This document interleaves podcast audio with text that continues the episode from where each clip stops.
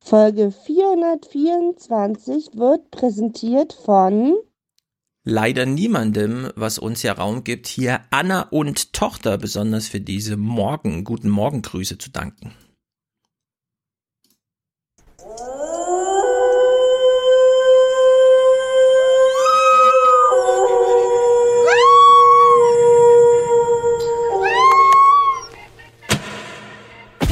Und auch das muss klar sein. Es kann sein, dass von vielen, die zu uns kommen, eine große Faszinität ausgeht.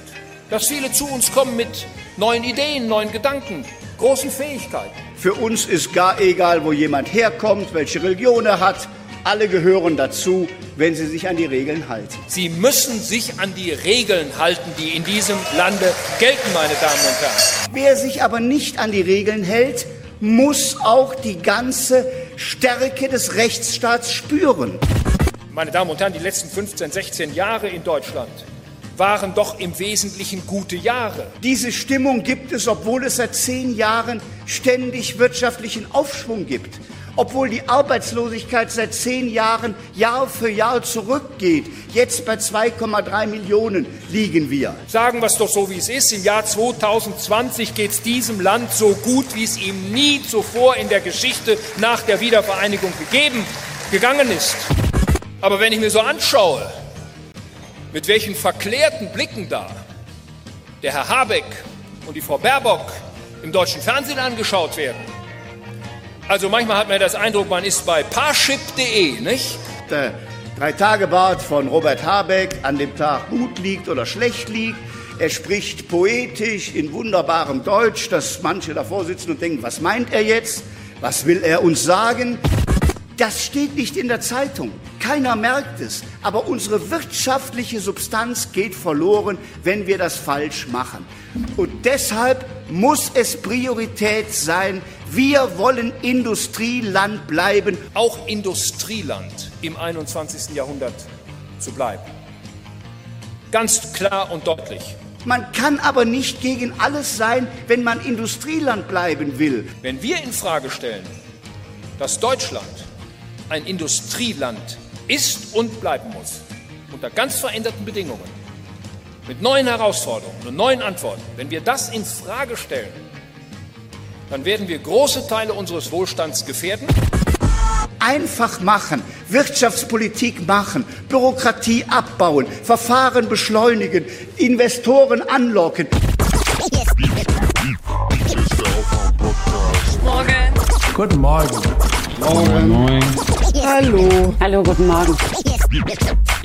Hier ist der Aufwärm-Podcast. Wake For all those who've been knocked down, counted out, left behind, this is your campaign. Wake up and clear your brain. Time to listen to what people are saying. Government is lying again, and the media is acting insane. It's good just stay in bed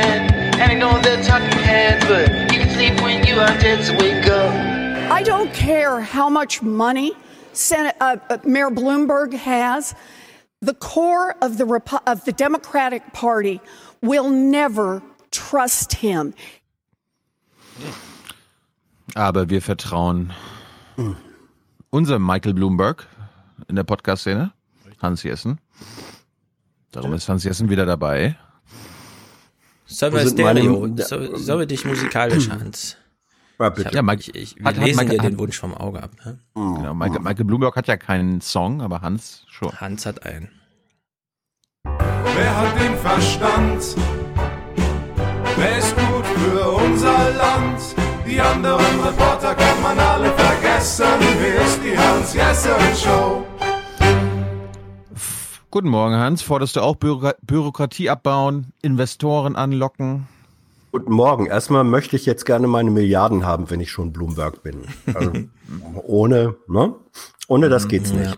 Ja. Wir arbeiten schon an der zweiten Milliarde, mit der ersten hat's ja nicht geklappt. Ja. Ja, Sobald wir die 50 voller haben. Die, die zweite ist auch einfacher als die erste, habe ich gehört. Also das, stimmt. fangt gleich mal mit der Die zweiten kommt dann an. von alleine. Ja. Ist dir, apropos, ist dir was aufgefallen bei Laschet und Merz, Hans? Naja, ähm, die machen das, was sie, was Ministerpräsidenten und möchte gerne ähm, Bundeskanzler so tun. Sie Mhm. bauen auf traditionelle Werte. Deutschland, das Industrieland, das ist die Nachkriegsgeschichte im Wesentlichen. Ähm, und das soll so bleiben. Jawohl. Starker Staat und äh, Laschet kam, kam mir neoliberaler vor bei seiner Rede als Merz. Also ich habe das Gefühl, Ah, ja. Laschet will Merz auf der neoliberalen Schiene nochmal überholen. Ich nee, das glaube ich auch. nicht.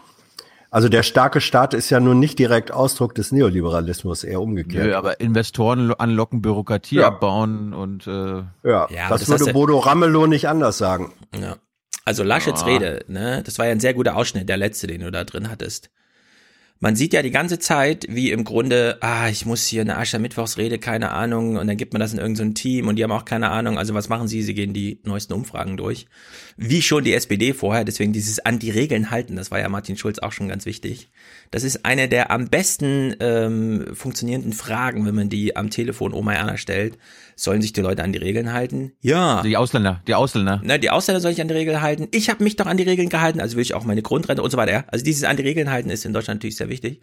Und dann hat man so eine ganze Liste an Sachen, die so rein müssen. Und irgendwann hat dann Laschet gemerkt, äh, meine Redezeit schwindet. Ich lese nur noch die Sachen vor, die man mir ähm, gehighlightet hat. Und dann Verfahren beschleunigen, Hürden abbauen. Ja, und dann kommt der ganze, kommen die ganzen Talking Points aus diesen Umfragen einmal durch. An die Regeln halten, und dann ist die Rede vorbei, ja. Und deswegen halten dann alle die gleiche Rede. Deswegen können wir jetzt ja fordern, politischen Aschermittwoch abschaffen. Vor allem auch in Passau oder wo auch immer die CSU sowas macht. Ne, ich würde sagen, und ich, obwohl ich Lokalpatriot bin, ich würde sagen, der Aschermittwoch der CDU in der Min kann abgeschafft werden. Es war ja bisher immer so, ja, das, das hatten wir all die Jahre immer hier Ja, ich weiß, ich weiß. Und ich weiß. Angela Merkel, ich weiß nicht, ob ihr, ob, ihr die, ob ihr sie noch kennt, die war ja sonst 15 Jahre lang zu Gast Mhm. in der Min und hat da quasi eine geile Aschermittwochrede gehalten Mhm. nach der anderen. Ja, ein Rhetor rhetorische Feuerwerke hat sie abgebrannt. Jetzt kommt sie aber nicht mehr. Und was glaubt ihr, wo- wollt ihr mal kurz reingucken, wie die Stimmung dann im Arsch ist, Ja, wenn. AKK kommt, wenn AKK kommt statt äh, Merkel? Wirklich? Ich habe ja, ich habe Schlimmes. jetzt ich habe jetzt nur die Stimmen der Leute, die dort vor Ort sind. Das sind ja, das ist ja meine Community. Mit dem bin ich aufgewachsen, Hans. Also das sind quasi meine Vorbilder gewesen, mit denen ich im Dorf aufgewachsen bin. Und Zeig. äh, ja, so war die Stimmung. Angela Merkel entpuppt sich als seine optische Täuschung und die CDU-Basis sucht nach Antworten, ohne Fragen zu stellen. Kann man den Witz machen, Hans?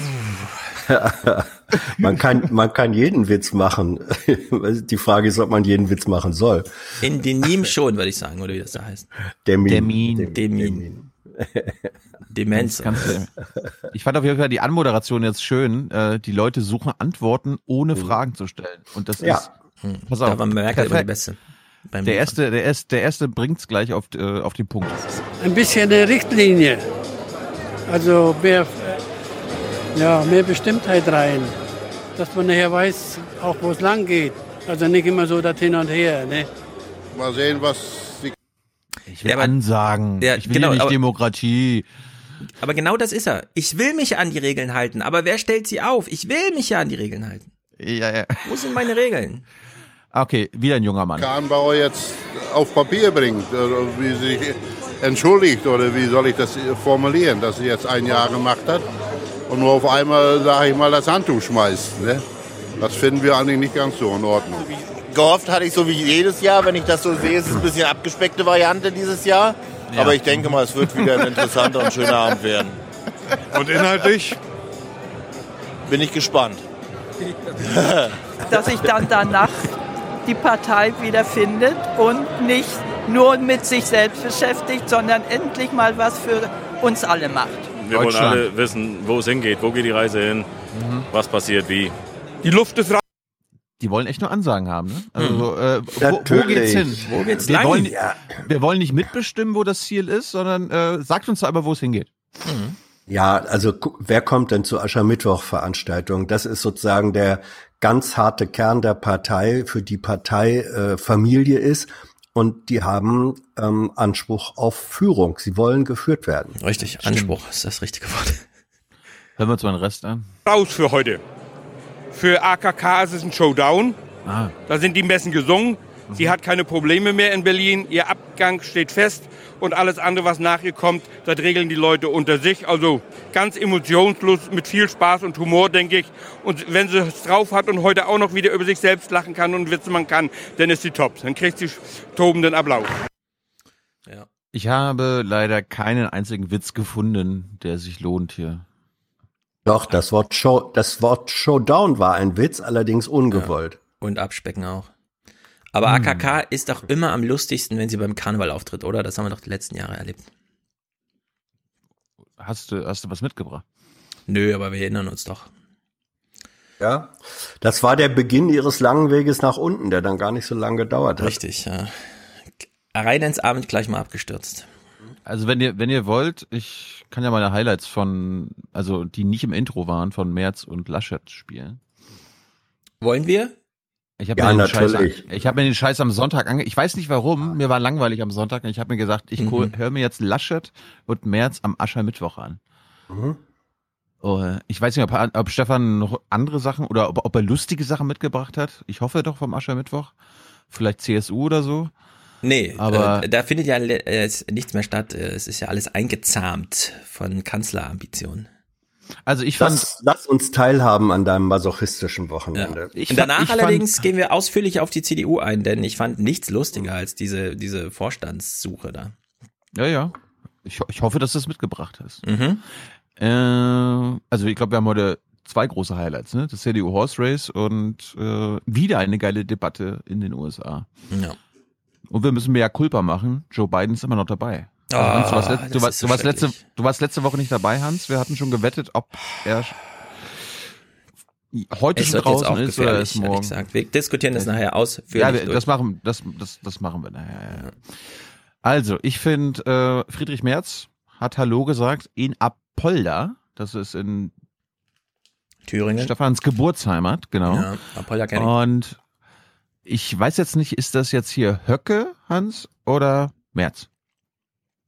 Wie die Medien berichten, wie es wirklich um die Stimmung in unserem Land bestellt ist. Das ist hier nicht Berlin-Kreuzberg. Das Hm. ist mitten in Deutschland. Und so sieht Deutschland aus. Jetzt stellen, jetzt stellen wir uns mal, jetzt stellen wir uns mal vor, das sind die gleich, also die Menschen sehen in etwa so aus wie in der Min. Also Hans, ich verstehe, in Kreuzberg wohnen die Ausländer und die Linksextremisten und hier wohnen noch anständige Deutsche. Ich kenne ja Apolda. Ich kenne ja Apolda. Oh. Nach Apolda zu fahren und den Leuten dort zu sagen, dass das die Mitte Deutschlands ist, ja. Da braucht man schon einen Pegel. Das kann man nicht einfach so machen. Ja. Das hat eine gewisse humorische Note. Das muss man ihm auch zu, also das ist einfach auch ein mutiger Schritt gewesen, sowas zu veranstalten. Ach was, das ist eine, äh, das ist eine Leerzeile in seinem Manuskript. Da wird dann jeweils, wo immer er auch auftritt, der Ortsname eingefügt, weil das ist einer der ältesten rhetorischen Tricks. Bediene und Bauchpinsele das jeweils lokale Publikum. Sag, ihr seid die Größten. Das äh, macht jede drittklassige Rockband so. Und warum soll das dann nicht Ja, auch Friedrich Merz, der alte? Rocker, machen? Aber du, das Hans, ist das- scheißegal. Das nein, nein, könnte nein, auch- Hans, Hans, das hast du ja. am, äh, am Mittwoch mit den Omas aber nicht gemacht. Was? Ja? Dass du gesagt hast, hier, ja, das sieht aber hier nicht wie Berlin-Kreuzberg aus. Das sieht ja hier wie. Das ist Mitte. Das war ja Ihr auch seid Mitte. die Mitte, ey, da hätte es auch gepasst. Es Ihr war, es war ja auch, es war ja auch Mitte. Außerdem will ich nicht Bundesvorsitzender von irgendwas werden. Nein? Du Nein. bist aber schon einer der Herzen. Du bist der Bundesvorsitzende der Ja, ja, ja, Podcaster. ja. Mach mal weiter. Du bist Bundesvorsitzender, ob, Mach obwohl weiter. du keinen eigenen Podcast Mach hast. weiter. Deswegen. Also ich, ha- ich habe gewusst, dass ihr euch natürlich ekeln werdet, äh, nicht ekeln werdet, aber ihr wollt den Scheiß nicht gucken. Ich will Doch, den Scheiß Den eigentlich auch nicht Schweiß, gucken. doch, wir wollen, er Den hat ja Schweiß. geschwätzt, einer Apolda, aber irgendwie Ja. Sommer oder so, keine Ahnung. Ja, ja. Ich hab mal, ich hab mal, ich mein, wir kennen ja unsere, das kann nicht sein so Oma. Ich finde, Friedrich Merz ist unser, das kann nicht sein so Opa. Wir müssten eigentlich führend sein in der digitalen Infrastruktur. Wir fallen Mhm. immer weiter zurück und liegen mittlerweile auf einem der letzten europäischen Plätze. Das kann nicht so bleiben. Das kann nicht sein so. Wo kommen wir da eigentlich hin, wenn wir das stillschweigend akzeptieren? Ja, genau so. Ich, ich finde, das hat gepasst.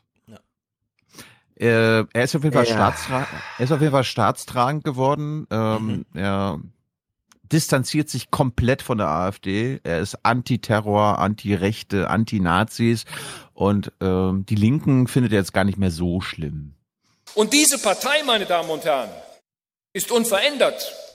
Lesen Sie das Grundsatzprogramm der Linkspartei. Eine Partei, die mit großen Teilen dieser Republik, Mhm. mit unserer offenen Gesellschaft, mit Ja. unserer marktwirtschaftlichen Ordnung, mit der Art und Weise, wie wir Demokratie für richtig halten, wie wir dieses Land sehen, mit Privateigentum, Ja. mit freien Unternehmern, mit diesem Land nichts am Hut hat.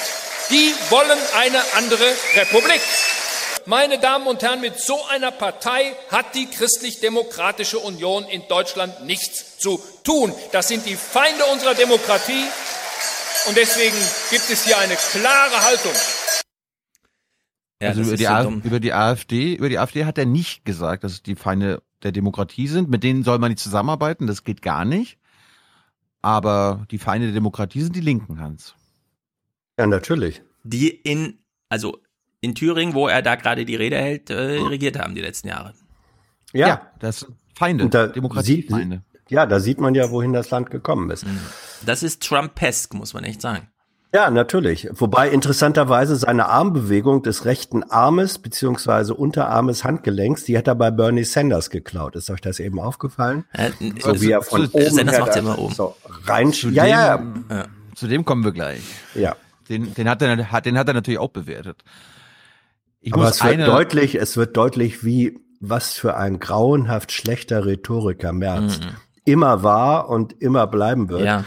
Also ich habe, ich, ich befürchte oder ich fürchte mich vor irgendwelchen Reden, die er dann als, äh, wenn er tatsächlich Parteivorsitzender oder Kanzlerkandidat wird, ich fürchte mich vor dem, was da äh, auf uns rhetorisch zukommt. Grauenhaft. Mhm.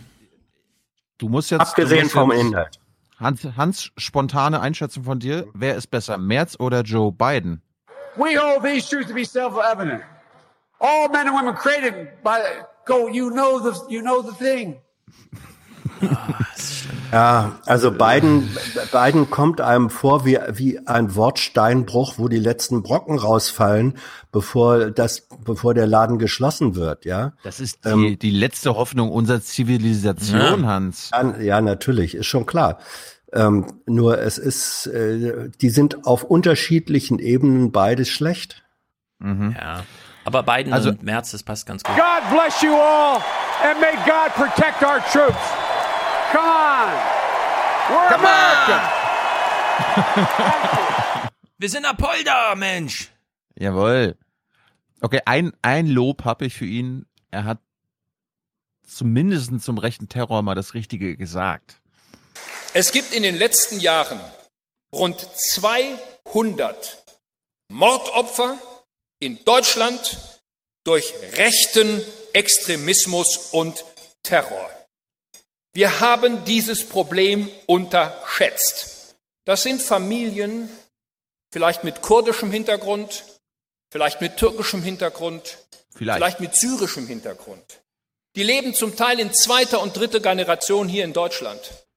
Das sind überwiegend deutsche Staatsbürger.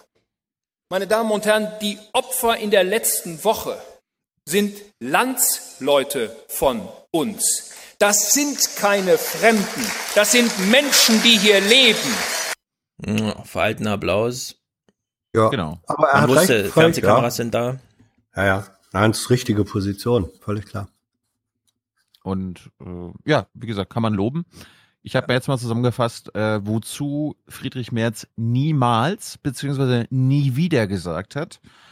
Und äh, ich weiß nicht, ich habe das jetzt mal zusammengefasst. Das war an unterschiedlichen Stellen seiner Rede, aber ich, nachdem er das so betont hat, mit dem niemals, nie wieder, ja, mal schauen. Und diejenigen, die das relativieren, abschwächen, die das in die Ecke stellen wollen, auch von Ablehnung, Intoleranz, Fremdenfeindlichkeit, können niemals unsere politischen Partner werden. Niemals. Und da muss es eine ganz, ganz klare Trennung geben. Es darf nie wieder das Wort vom Kontrollverlust in Deutschland jeden Tag in den Medien erscheinen. Finde ich gut. Also niemals mit der AfD, aber nie wieder Kontrollverlust. Also Hm. links und rechts blinken. Natürlich.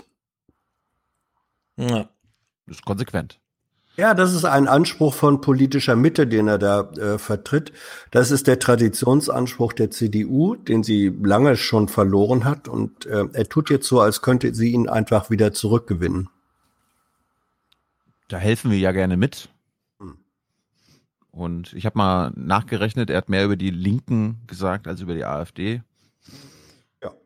Aber das ist ja nur fair. Er ist ja auch Experte für US-Politik. Ich meine, er hat bei BlackRock gearbeitet, er kennt sich dort aus, wirtschaftspolitisch. Äh, Jetzt gibt er uns mal die Einschätzung. Wir haben ja nicht so viel Ahnung. Wir glauben ja hier, dass Bernie vielleicht gegen Trump gewinnen kann.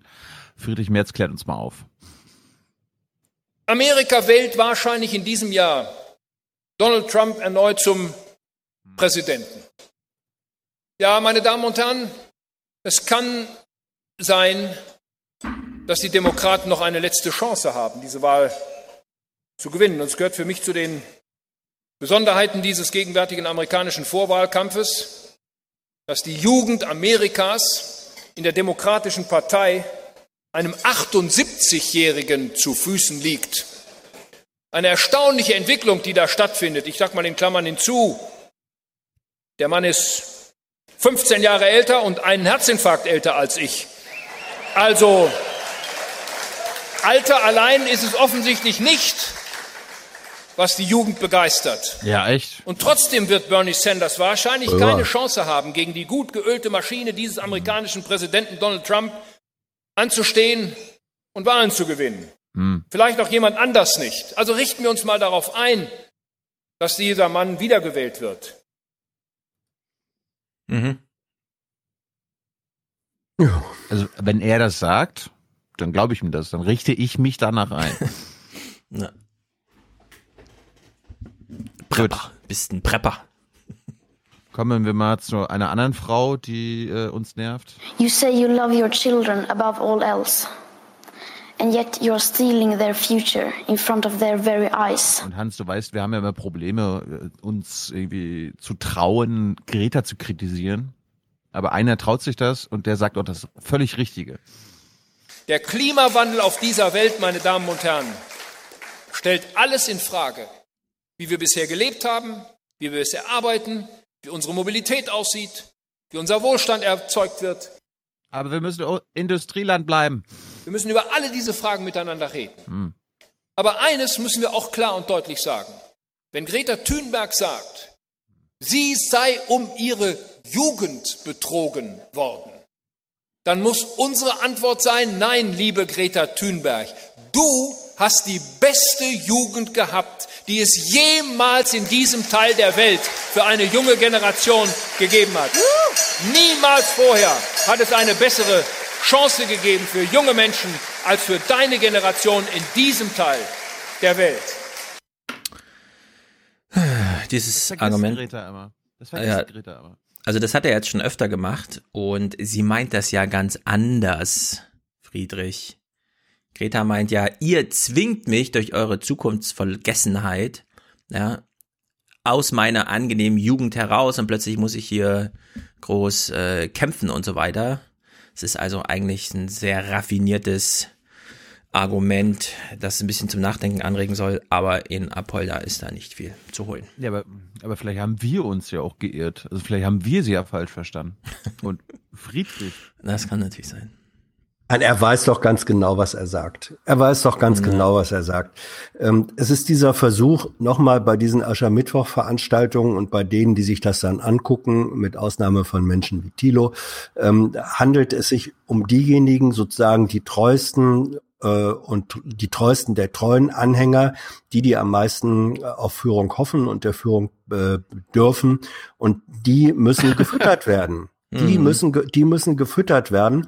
Und dann äh, wird natürlich auf einer völlig vordergründigen Ebene wird gesagt, ja, materiell geht es der jungen Generation heute vermutlich wenigstens in den westlichen Industrienationen besser als jemals vorher. Nur A, in der Tat, ähm, das, was Greta macht, ist ja sozusagen, da kann sie sagen, ja, da bin ich ja gezwungen zu, äh, worden, Aktivistin zu sein. Zum Zweiten, ähm, auch für alle anderen, die nicht Aktivisten sind, was nützt dir diese tolle Jugend, wenn du dann in 10 oder 20 ja. Jahren vor einem globalen Desaster äh, steht und dir fliegt die Welt um die Ohren? Mhm. Das ist auch ein Betrug an der Jugend, soweit diese Jugend eine Zukunft haben soll. Und das weiß Merz alles, ähm, aber das ist nicht in seinem Interesse, das zu Aber er macht halt auch zum wiederholten ja, ja. Male, ne? Also dieses Ding ist ja, ja Standardding in seinen Reden. Ich finde aber gerade ganz gut, wie sehr äh, führen und füttern zu fordern und fördern passt, was so politische mm. Programme angeht. Vielleicht ist die CDU wirklich auf dem Weg zu sagen, stell mir vor, Merz wird Bundeskanzler und macht eine Rede zum Thema führen und füttern. Auf jeden Fall, was sagt man äh, CDU-Leuten im Osten, Hans? Nicht im Westen. Im Osten muss man immer ein bisschen pro Russland sein. So schwierig das ist, mit Russland irgendwann, vielleicht erst nach Putin, aber doch wieder Wege zu finden, wie wir hier zu einem besseren Ausgleich und zu einem besseren Miteinander kommen können. Große Teile Russlands gehören geografisch und politisch zu Europa. Und wir dürfen es nicht zulassen, dass China und Russland sich gegen Europa verbünden. Deutschland und Europa müssen auf Russland zugehen und jeden Weg versuchen, um daraus wieder mehr Gemeinsamkeiten im 21. Jahrhundert auch werden zu lassen. Ja, da es immer noch vier Minuten sind, ich hätte gedacht, es gibt ja, Ansprüche äh, an einen Laschet politischen Aschermittwoch, aber das scheint mir hier das, völlig Das war nichts Lustiges sein. dabei. Ja. Aber vielleicht war das, äh, also Stefan, ich habe das jetzt nicht so als Witz verstanden, mhm. aber vielleicht war das ja einer. Pass auf. Ich freue mich über Ihre große Zustimmung. Mhm. Und das ist für mich eine Ermutigung und eine Ermunterung, diesen Weg jetzt zu gehen. Ich weiß, was das bedeutet. Die ersten kleinen Ereignisse sind schon da. Mhm. Lacher. Und manche Geschichte in den Medien, meine Damen und Herren, ist halb wahr und halb unwahr. Und manchmal ist die halbe Wahrheit schlimmer als die ganze Unwahrheit. Also Gauland spricht von Lügenpresse und er von Halbwahrheitspresse. Na, was? wer weiß, was er meint. Ich glaube, die Leute lachen einfach nur auf dem Tonfall nach, die wissen innerlich überhaupt nicht, weil ich weiß auch nicht. Die ersten Dinge sind schon da, ja, was ist denn schon da? Ich meine. Aber das ist mir, es ist mir jetzt bei März äh, in der letzten Woche mehrfach aufgefallen, dass er sich über die Medien echauffiert, so ein bisschen rechts blinkt, wie, wie die AfD. Ja. Oh, die sind unfair und ihr wisst ja, wie die mit mir umgehen. Das macht Laschet und die anderen nicht. Es gibt aber derzeit viele Protagonisten, die üblicherweise nicht so viel Kontakt mit den Medien haben, ihn jetzt aber haben. Stichwort Corona und so weiter. Und da ist doch sehr viel Ernüchterung über die Medienarbeit zu spüren bei dem einen oder anderen, der sich dann da auch explizit beschwert, dass es schief läuft. Ja, ja Drosten zum Beispiel. Dann, oh Gott, wo, wo habe ich das zuletzt gehört? Ich glaube von Martin Schulz, der sich ja darüber beschwert hat. März auch. Die müssen wir raustragen nach Deutschland. Wir müssen diskutieren lernen wieder mit den Menschen in diesem Lande. Wir müssen offenen Meinungsstreit aushalten. Wir müssen in der Lage sein, unsere Positionen klar und deutlich zu machen. Wir müssen es nicht jedem recht machen in Deutschland. Wir hm. müssen nicht asymmetrische Demobilisierung machen. Ja, nicht nur die ah. eigenen Leute erreichen und den Gegner chloroformieren. Also asymmetrisch demobilisieren und den Gegner chloroformieren. Asymmetrisch chloroformieren. Ja. ja. Das ist sozusagen der offenste Affront, den ich von ihm je gegen Merkel gehört habe. Aha. Ja, weil der, der Vorwurf, das war der Vorwurf gegen Merkel ja, der äh, seitens der SPD. Demokratie ja, ähm, dass sie eine asymmetrische Demobilisierung betreibt und äh, hm. die politische Opposition chloroformiert.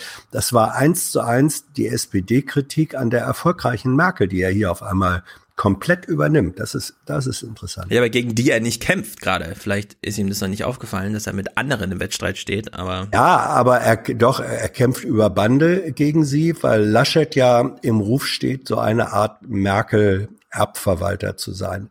Und weil er gegen den kämpft, greift er nochmal hm. die Erblasserin an. Ja. Das ist schon, ist schon kalkuliert. Kennst, Aber man kann nicht sagen, dass Laschet gerade asymmetrisch demobilisiert. Nee, eben nicht. Deswegen muss ja. er so tun, deswegen muss, deswegen muss Merz so tun, ähm, als tue er das doch. Weißt du, weißt du, was das Gegenteil von Chloroform ist, Hans? Der Aufwachen-Podcast. Oh Gott. Gegenteil von Chloroform, Chloroformieren ist Aufwecken. Also eigentlich müsste, eigentlich müsste Fritze, Fritze Merz in den Aufwachen-Podcast kommen, wenn er nicht chloroformieren will. Aber gibt's dafür nicht ein portugiesisches Wort? Aufwachen klingt so profan. Ich sag ja nicht, äh, liebe Kinder, geht euch die Zähne putzen und dann chloroformiere ich euch. Du betäubst sie ja nicht mit Narkosemittel. Oder? Ach, das heißt das. Macht, macht man Na das gut. so mit Kindern? Ja doch, chloroformieren ist Üblicherweise nicht. Wenn sie besonders nerven, kann man das schon mal machen. Medizin. Es gibt da bestimmt Oh, jetzt kriegt's medizinischen wieder Audiokommentar. Ja, ja.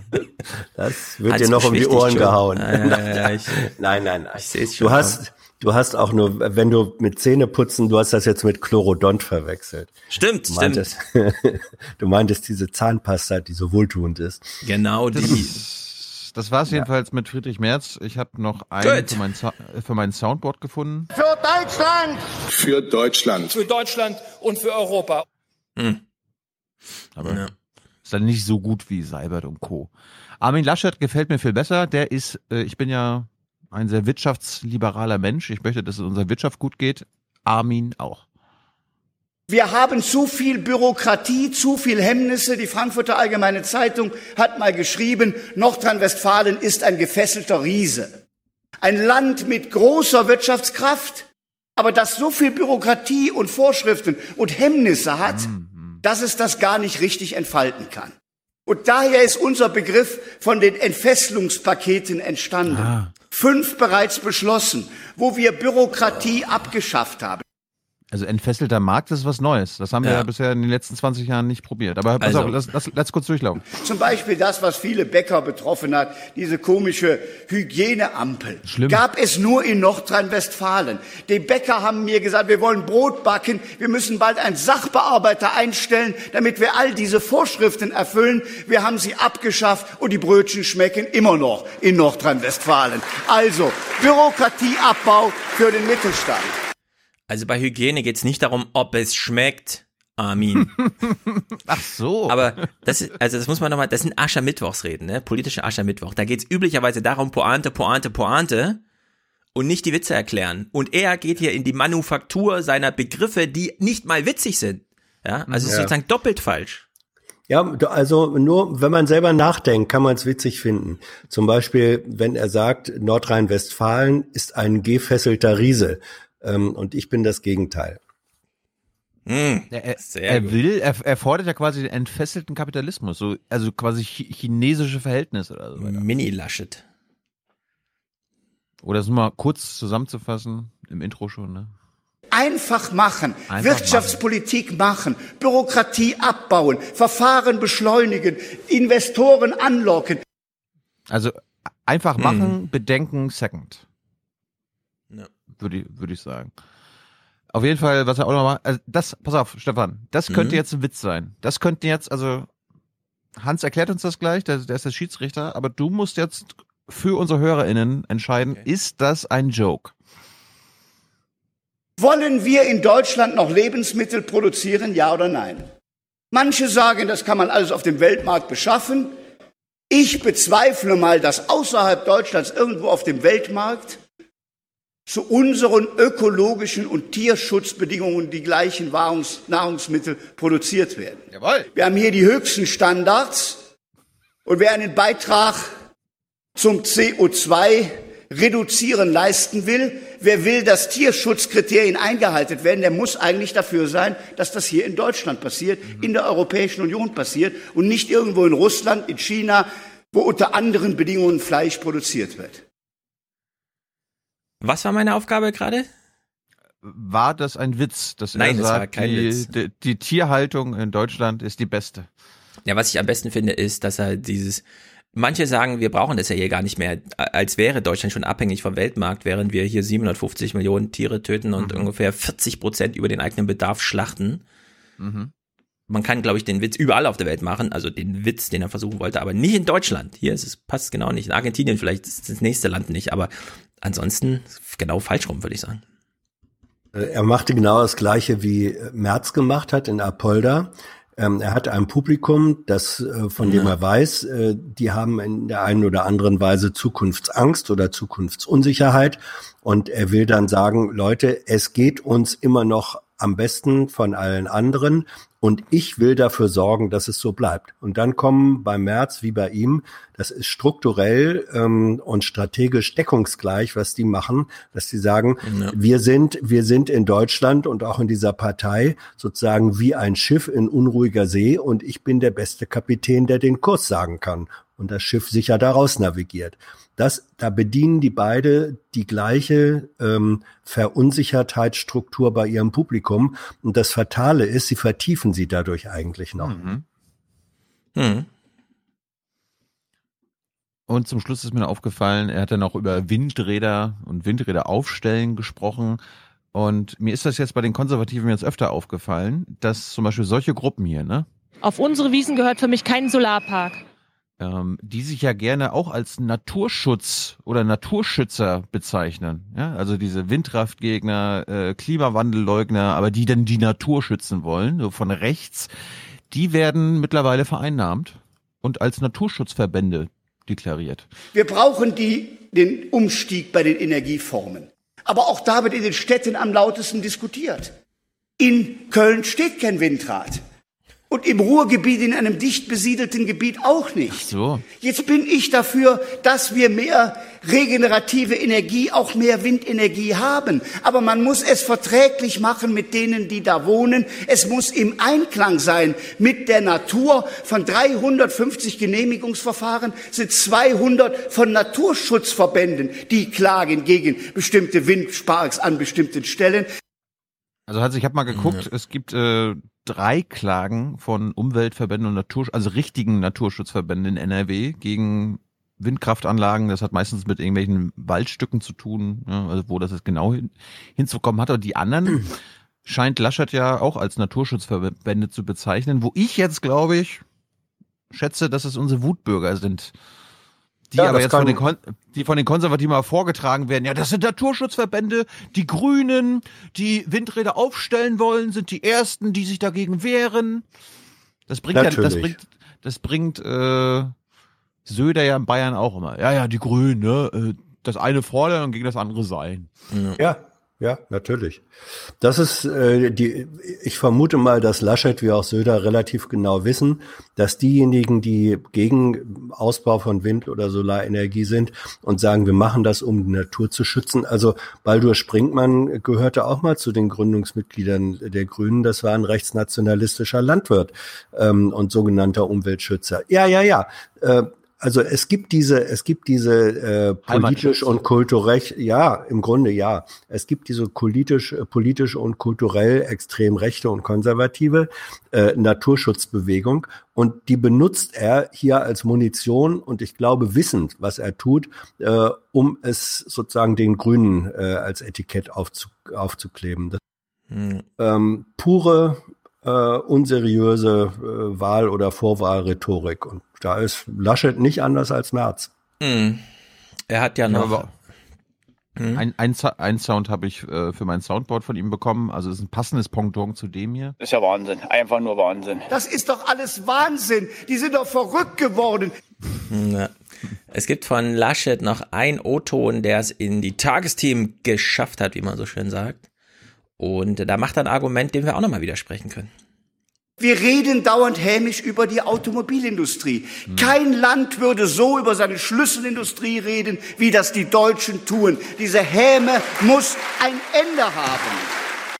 Ja, Er sehr sagt- er sagt, energisch, es- muss ein Ende haben, aber Er ich, sagt, ja. er sagte jemand anders auch nochmal, wir sind Deutsche und wir haben die beste Autoindustrie. Und ich wollte das unbedingt im Intro verbraten, aber ich habe leider von März nichts zur Autoindustrie gehört, sodass Hm. es nicht gepasst hat. Das tut mir Ja, leid. das ist jetzt strukturell das Nestbeschmutzer-Argument. Wir wollen doch keine Nestbeschmutzer sein. Es ist die Schlüsselindustrie, was empirisch ja nach wie vor stimmt.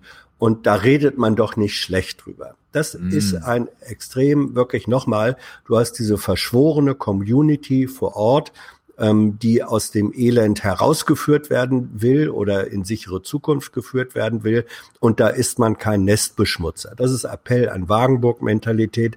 Das sind also sozusagen die, die allersimpelsten äh, Tricks der Gemeinschaftsstiftung von oben her. Mhm. Ja, vor allem hat er aber inhaltlich Unrecht, denn er sagt ja, kein Land würde so hämisch über die eigene Schlüsselindustrie reden wie in Deutschland die Deutschen über die Autos. Wenn man sich allerdings in Amerika anschaut, wie auf der Debattenbühne beim Kampf ums Präsidentenamt über die Schlüsselindustrie in Silicon Valley gesprochen wird, da heißt es ja gleich mal zerschlagen und so weiter. Also ähm, das Argument Das trägt so man hier weit nicht. gar nicht. Das macht man hier nicht, Herr Schulz. Ja, fand ich äh, ein bisschen, naja. Soll man sich doch freuen, dass man eine Schlüsselindustrie hat. Hast du noch was vom Aschermittwoch? Das Szenario, was er sich wünscht, ist ja dann China, ne? dass sich alle vereinigen hinter den 15 Schlüsselindustrien und dann einfach mitziehen und ansonsten äh, es nicht gut finden, wenn das Ausland auf den chinesischen Staat einhaut wegen irgendwelcher Menschenrechtssachen. Das ist doch, muss man alles äh, im, Das muss man trennen. im Sinne des Wirtschaftswachstums betrachten. Das muss man trennen, moralisch trennen. Und ich möchte Ja. jetzt einleiten und ich freue mich richtig. Ich habe die ganze Woche keine Nachrichten geguckt, darum. Stefan, bitte. Hausland, Hausland! Freust du dich auch? Ja. Hans? Hast du hast du Nachrichten geguckt, Hans? Du hast ja du hast ja eigentlich nur im Basecamp jetzt Stimmt. fünf Stunden durch äh, fünf Tage durchmoderiert. Du hast ja nichts mitbekommen, oder?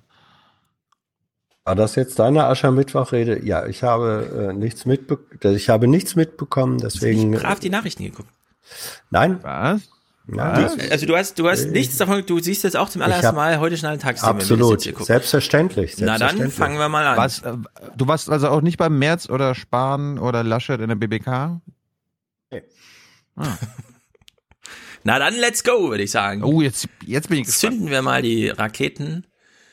Wir machen vor allem viele O-Töne, denn man braucht gar nicht so viel Journalismus dazu. Die O-Töne sprechen auch viel für sich. Und wir fangen an mit Volker Bouffier, abgefangen beim Gang ins Konrad-Adenauer-Haus und die tiefschürfende Frage, woran glauben Sie eigentlich noch? Kann es eine Teamlösung geben? Ob er noch an die Teamlösung glaube, wollen die Reporter von ihm wissen. Ich glaube an den lieben Gott und ansonsten müssen wir sehen, dass wir Ordnung kriegen. Okay? So, Gott und Ordnung, während er noch, er kommt ja aus Hessen angereist, die FAZ unterm Arm gefaltet, brav hat er die Nachrichten gelesen im Zug, nein, nicht im Zug, im Dienstwagen natürlich. Ich möchte, ich möchte seine Krawatte würdigen. Das ist die hässlichste, die ich im bisherigen Jahr gesehen habe. Die sieht wirklich aus wie mosaikalisch hingekackt. wie so ein Hundehaufen vom Straßenrand. Das ist, nur weil es Kästchen hat, heißt es nicht, dass es nicht eklig ist. Und ich, ich glaube ihm nicht, dass er an Gott glaubt. Also der Mann glaubt nicht, nur an sich selbst. Also der hält sich selbst für Gott. Das kann natürlich sein. Muss man fragen, wer ist Gott? Aber er glaubt erstmal an Gott. Thomas Strobel, von dem wir wissen, Mm. er mag Merz. Ich halte mich ja auch für einen politisch interessierten Typen, ne? Aber dass Strobel Merz explizit bevorzugt und ihn endorst, wie man so schön sagt, habe ich erst drei Tage später mitbekommen, weil es mir im Wald erzählt wurde. Vom Wolf bisschen, oder? Ja, vom Wolf. ja, aber ich war ein bisschen, ich habe gedacht, hä, ist Thomas Strobel jetzt so unwichtig, dass das gar nicht mehr in meine und meine Philipp-App ist eigentlich recht groß äh, rein, aber wer weiß ja. Thomas Ja, Strobel jedenfalls. Hm? Aber wo, wo, wo kommt das her? Hat die CDU Baden-Württemberg eine Fehde mit der CDU NRW, Hans?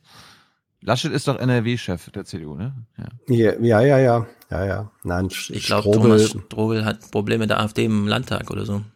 Der muss hier ein bisschen die rechte Flanke bedienen.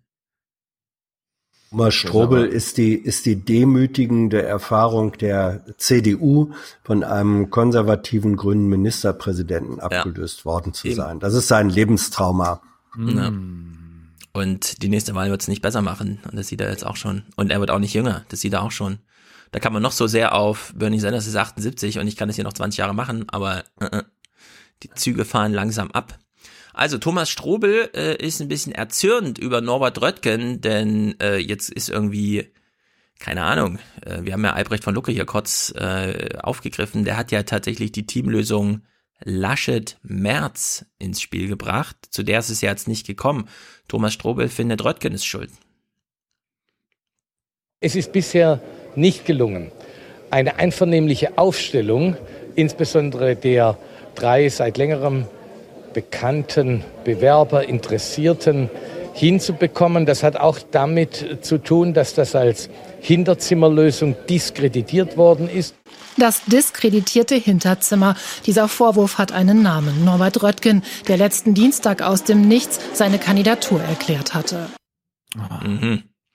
Ja, findet Thomas nicht so gut. Thomas hat ja tatsächlich irgendwie eine Idee von, Merz kann es irgendwie schaffen, wenn die sich in NRW einigen und dann kam dieser NRWler Röttgen und hat das alles in die Luft gesprengt. Ich, ich, ich finde das ja auch nicht gut, dass Röttgen dabei ist. Also das hat jetzt ja dazu geführt, dass die in der Öffentlichkeit ausmachen müssen, wer die, wer die Partei führt. Also ich hätte mir gewünscht, so wie man das früher gemacht hat, dass man das in den Hinterzimmern entscheidet, Mhm. ja, Gentleman-mäßig. Ja, wirklich. Wie soll man jetzt noch Gentleman sein, ja, wenn man einfach nur eine Stimme hat von tausend? Was ist denn das für ein Ah. Spiel, was hier gespielt wird? Aber es werden neue Formate dadurch erfunden, liebe Leute. Digitale Townhalls. Ganz schön Mhm. cool. Ein Ja, neues absolut. Format wird allerdings nicht erfunden. Will, willst, willst, willst du jetzt das Basecamp mit Friedrich Merz ankündigen, Hans? Kannst du jetzt hiermit machen? Wenn du Wenn du ihn hast verpflichten können, tue ich das gerne. Ja. Eine, ein Format wird nicht neu erfunden und das ist die Trennung von Kanzlerschaft und Parteiführung. Denn das, woran AKK gescheitert ist, bürdet sie hier einfach mal frech ihrem Nachfolger auf. Diese Wahl auf, äh, in acht Wochen ist mehr als nur die Wahl eines Bundesvorsitzenden oder einer Bundesvorsitzenden, sondern sie ist ein ganz klares Präjudiz auch für den Kanzlerkandidaten oder die Kanzlerkandidatin. Ja, tschüss Söder soll das heißen oder was? Also sie äh, will hier nochmal reinkrätschen und sie macht sogar zweimal an diesem Tag. Auf diesem Parteitag wird ein neuer Vorsitzender oder eine neue Vorsitzende gewählt. Damit ist für uns auch das klare Signal für den Kanzlerkandidaten oder die Kanzlerkandidatin der CDU verbunden. So, ich verstehe den Modus langsam nicht mehr in der CDU. Also ich trete zurück, weil ich bin gescheitert an einem Problem, das ich jetzt zum wichtigsten Wesensmerkmal dieser Partei ernenne und jetzt gehe ich wirklich, oder was? Es ist ein bisschen verdruckst. Merz jedenfalls hat sich gedacht, politischer Aschermittwoch in Apolda, nee, da rede ich nur vor Idioten, ich halt, ich mache meine Pointen mal woanders. Ich treibe da nichts Persönliches, nicht irgendwelcher Ehrgeiz oder irgendwas, was rückwärtsgewandt ist. Mich treibt diese Frage um, wie wir das in unserer großen, stolzen Partei hinbekommen können, dass wir dieser Verantwortung, in die wir gestellt sind, vor den Menschen in diesem Land, auch in den nächsten Jahren und vielleicht Jahrzehnten gerecht werden. Also ich, ich, ich wünsche mir eigentlich wirklich, dass er es wird. Er wird's nicht, aber eigentlich muss er es werden. Er macht es ja den politischen Gegnern und also allen, die nicht so drauf sind wie er, so leicht. Ja, da fällt mir auf, in meiner unendlichen ähm, mich Berieselung berieseln lassen bei YouTube habe ich einen Franz Josef Strauß äh, Spruch gefunden, nämlich die Angst vor dem denkenden Wähler in der CDU und in der CSU. Jede Partei hat Wähler, die sich durch keine Dummheit der Parteiführung vertreiben lassen. Haben wir Gott sei Dank auch. Aber wir brauchen davon keinen Gebrauch zu machen. Auch die SPD hat diese Traditionswähler vom Urgroßvater, Großvater, Vater. Aber es gibt auch einen gro großen und wachsenden Prozent, an, Prozentteil der denkenden Wähler. Was? Vielleicht weiß Merz das nicht. Dass Leute jetzt mitdenken. Er appelliert jedenfalls nochmal an die ganz alten, die Leute vor diesem Land, es muss geführt werden, die Regeln müssen irgendwie aufgestellt werden, ich bin der Regelersteller. Röttgen jedenfalls. Außer, außer wenn es um die Wirtschaft geht, Hans, äh, Stefan. Äh, stimmt, ja, dann ist natürlich, dann Die ist brauchen natürlich, weniger die brauchen Freiheit, ne? Röttgen treibt auch nichts Persönliches. Nein. Ich habe nur wichtig gefunden, dass wenn man die Lage der CDU so sieht, auch übrigens die unseres Landes und Europas, wie ich sie sehe, nämlich sehr ernst, dann, gl- und daraus Konsequenzen zieht, dass man eine Perspektive in der Partei braucht und für das Land braucht. Daraus habe ich den Schluss gezogen, dass ich diese Verantwortung anbieten möchte. Und jetzt achtet mal auf den Modus. anbieten. Ja, achtet mal auf den mal- Modus, den er jetzt vorstellt. Ja, ja, Verantwortung anbieten. Ist ja nur ein Angebot. Man will ja gerufen werden, ne? Aber hör mal den Modus jetzt. Und zwar in einem offenen Verfahren und mit einer politischen Begründung, weil es um die Politisierung der CDU wieder geht. Es geht um die Politisierung der CDU. Äh, Politisierung einer politischen Partei, die seit 100 Jahren in Deutschland regiert. Ja, das ist so, als würdest du in so einem Schwimmverein gehen und sagen, nach 100 Jahren erfolgreichen Olympiateilnahmen, also jetzt sollten wir aber mal wieder schwimmen hier. Ja, er hat aber recht. Also er hat aber recht. Nein, er hat aber recht, weil die CDU war eben, und das war schon unter Kohl der Begriff, ein Kanzlerwahlverein.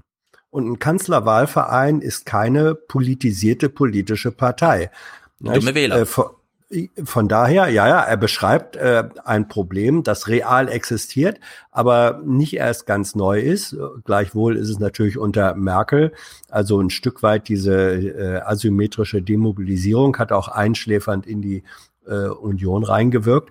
Und ähm, da hat Röttgen äh, schon was Richtiges gesagt.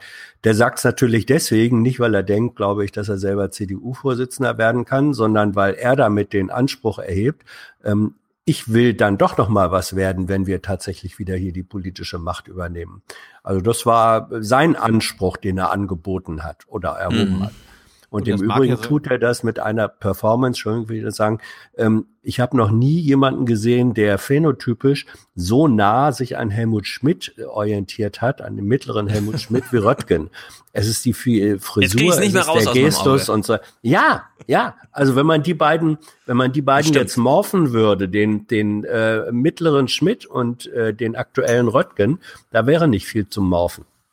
Ja, es fehlt nur Die noch eine Zigarre. Ja, eine Zigarette meine ich. Ja, Eine Zigarre Menthol. wäre natürlich CDU-like.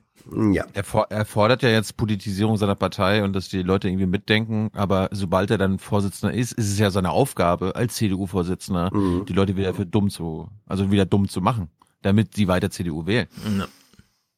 Ja, es sind lauter Paradoxien, wie auch zum Beispiel das hier. Wie, wie wird denn das jetzt eigentlich entschieden? Das ist auch nicht Streit oder Machtkampf, Natürlich. sondern es geht darum, dass wir darüber diskutieren, welche Perspektive die CDU hat, für was sie steht und wie die moderne Mitte aussieht, die wir wieder erobern müssen und wollen. Das ist ein Wettbewerb der Ideen, Hans. Mhm. Mhm. Ich glaube auch. Die kämpfen jetzt um die beste Natürlich. Idee. Ja, ja. Ähm, Das ist der herrschaftsfreie Diskurs einer wieder sich repolitisierenden nein, es Partei. ist, nein, es ist alle Macht der besten Idee. Ja, richtig. Genau so muss man sagen. Klaus Kleber jedenfalls äh, ist auch ein bisschen ein dummer Wähler, muss man sagen an der Stelle, denn er macht einen inhaltlichen Fehler. Er sieht die CDU doch ein bisschen zu düster hier. Wenn man mal die Stimmenerfolge der CSU in Bayern aus den gegenwärtigen Umfragen rausrechnet, dann kratzt die ganze CDU inzwischen schon an der Zweistelligkeit. Also noch nicht ganz nah dran, aber gefährlich nah dran. Also das, wir sind nicht bundesweit einstellig, aber wir sind eben Nein, nein, klar als Union, als wir sind eben klar als Union unter 30 Prozent. Ja, in Ich Hamburg, glaube- Klaus, in Mhm. Hamburg, aber Ja, ich glaube, Klaus haben hat sie ohne gesehen, CSU haben sie 20 Prozent noch. Ja, ja, genau, 20 Prozent eben und nicht zweistellig. Ich glaube, Klaus hat nur noch diese zwei von 20 Prozent im Kopf gehabt, vor Augen, und dann hat er so zweistellig gesagt irgendwie, keine Ahnung. Aber Kratzen an der Zweistelligkeit, ja, also wenn dann Kratzen an der Einstelligkeit. Aber das Wenn- kann in der ja Formel nicht 1 von schon mal passieren. Das stimmt, so ein, so ein Rennen ist schnell und äh, da sind viele Player und da verliert man schnell den Überblick. Mhm. Röttgen sieht ähm, Deutschland bedroht. Äh, Da hat Klaus Kleber wieder Ich einen auch. wachen Moment. Die Welt ist in Unordnung, Europa ist bedroht, Deutschland wird auch nicht stabiler, wir haben Rechtsterrorismus. All dies muss doch einen Ort finden. Äh, Es, die Bürger müssen Sie glauben, den der Eindruck haben, richtige Weg Institutionen dafür ist, dass es jetzt eine Kampfauseinandersetzung, eine Kampfabstimmung zwischen allen vier in Frage kommenden Köpfen offenbar, alle aus Nordrhein-Westfalen, alle Männer, in der CDU in den nächsten acht Wochen Ja, also Klaus wünscht sich auch stille Führung. stattfindet und dann in einem glorreichen Showkampf am Ende auf dem Parteitag entschieden wird. Und dann ist einer von Ihnen Vieren ist der Anführer und die anderen haben sich zu fügen. Das ist das Konzept. Ich finde offen gestanden ihr Zutrauen und auch das Vokabular, dass wenn man miteinander ringt und, und Wettbewerb hat, dass das Kampf ist und unter, unterliegen. Ja, man sagt die Wahlkampf Chance liegt. dazu. Ja, Wahlkampf, das ist schon was anderes. Wahlkampf kann man dazu sagen. Auch in die, einer Entsche- Partei. die entscheidende, absolut, die entscheidende Chance, die darin liegt, auch die Aufgabe ist, dass wir diesen, dass die, die jeweiligen Kandidaten ihre Kandidatur mit einem politischen Anspruch begründen. Ah, das ist Wrestling. Hm. Die ringen, die ringen um den Vorsitz. Ja. Sh Showkampf, das, das, jetzt macht Sinn. It all Es ist makes kein sense Streit. now. Es geht nur ums Land. Wobei, wobei er mit dem letzten Satz natürlich sowas von Recht hat. Und es Ah. wäre schön, das wäre nicht nur der letzte Halbsatz gewesen. So, apropos Recht haben mit Wortwahl und so. Tina Hassel kommentiert das jetzt mal ein bisschen. Wo? Wie wo? Im? Fernsehen oder was? Ja, aber wo, wo Ja, ja, hat sie denn den die Chance zum Kommentar bekommen? Nein, die Tagesthemen ist ja ARD, nicht wahr? Mann, ey. Und Aber sie, sie, macht jetzt Ähm, kein, sie macht jetzt keinen sowohl als auch Kommentar, oder? Sie macht jetzt mal richtig einen Mm, frei raus. Ja, wir können uns Ich gleich sag- über ich die sag jetzt mal, was Sache Gründen. Ja, nee, pass auf. Äh, ähm, man sitzt ja irgendwie da und schreibt den Kommentar vor, ne? Man weiß ja 14 Uhr, okay, heute bin ich dran und so, das ist das Thema und 22 Uhr muss ich liefern. Also ich habe acht Stunden Zeit. Viel Zeit, sich zu überlegen, welche Worte man unterbringt und akute Gefahr, Leib und Leben und Zangengeburt ist ihre Wahl. Wenn akute Gefahr für Leib und Leben besteht, bleibt manchmal nur die Einleitung einer Zangengeburt. Auch bei der CDU, die immer heftiger vom Virus der Selbstzerstörung geschüttelt wird, scheint dies die Ultima Ratio zu sein. Das ist doch alles Wahnsinn. Ja, also Zangengeburt ist doch auch so ein Framing. Ich meine, viele, die nicht wissen, Ja, worum es da wahrsten geht, haben Wortes, gewisses Halskrausel, Gänsehautding und die, die es vielleicht erlebt haben, vielleicht auch. Wie- Wieso wählt man solche Worte? Es geht doch hier nur um Politik und so. Ich fand es ein bisschen übertrieben. Und richtig schlimm fand ich, wie sie das hier weiter kommentiert, denn apropos Framing, ja, man kann natürlich mit Zangengeburt so ein gewisses Begriffsframing aufmachen. Jetzt stellt sie aber wieder so ein Bild in den Mittelpunkt, wo ich sage, nein Leute, hier muss man jetzt mal so eine Reflexionshürde einbauen. Man darf jetzt nicht mehr über ja, diese nächste Mauer springen, die sie uns hier hinstellt. Wäre die Lage nicht so ernst, könnte man trefflich lästern über den christdemokratischen Hühnerhaufen. Doch gerade jetzt braucht unsere Demokratie eine stabile Mitte und eine unverwüstliche Brandmauer nach rechts. Okay. Ja, also das erstens, äh, es ist so Ja. ein bisschen Oma im, Hühner, im Hühnerstall, hat sie noch mal reingebracht. Mhm. Und die Mitte. Ja, die Gleichsetzung von CDU und Mitte und dass man das irgendwie braucht und so. Ich finde, Ja, ja, sie hat recht, Deutschland braucht eine stabile Mitte, aber deswegen muss die CDU da mal Platz machen.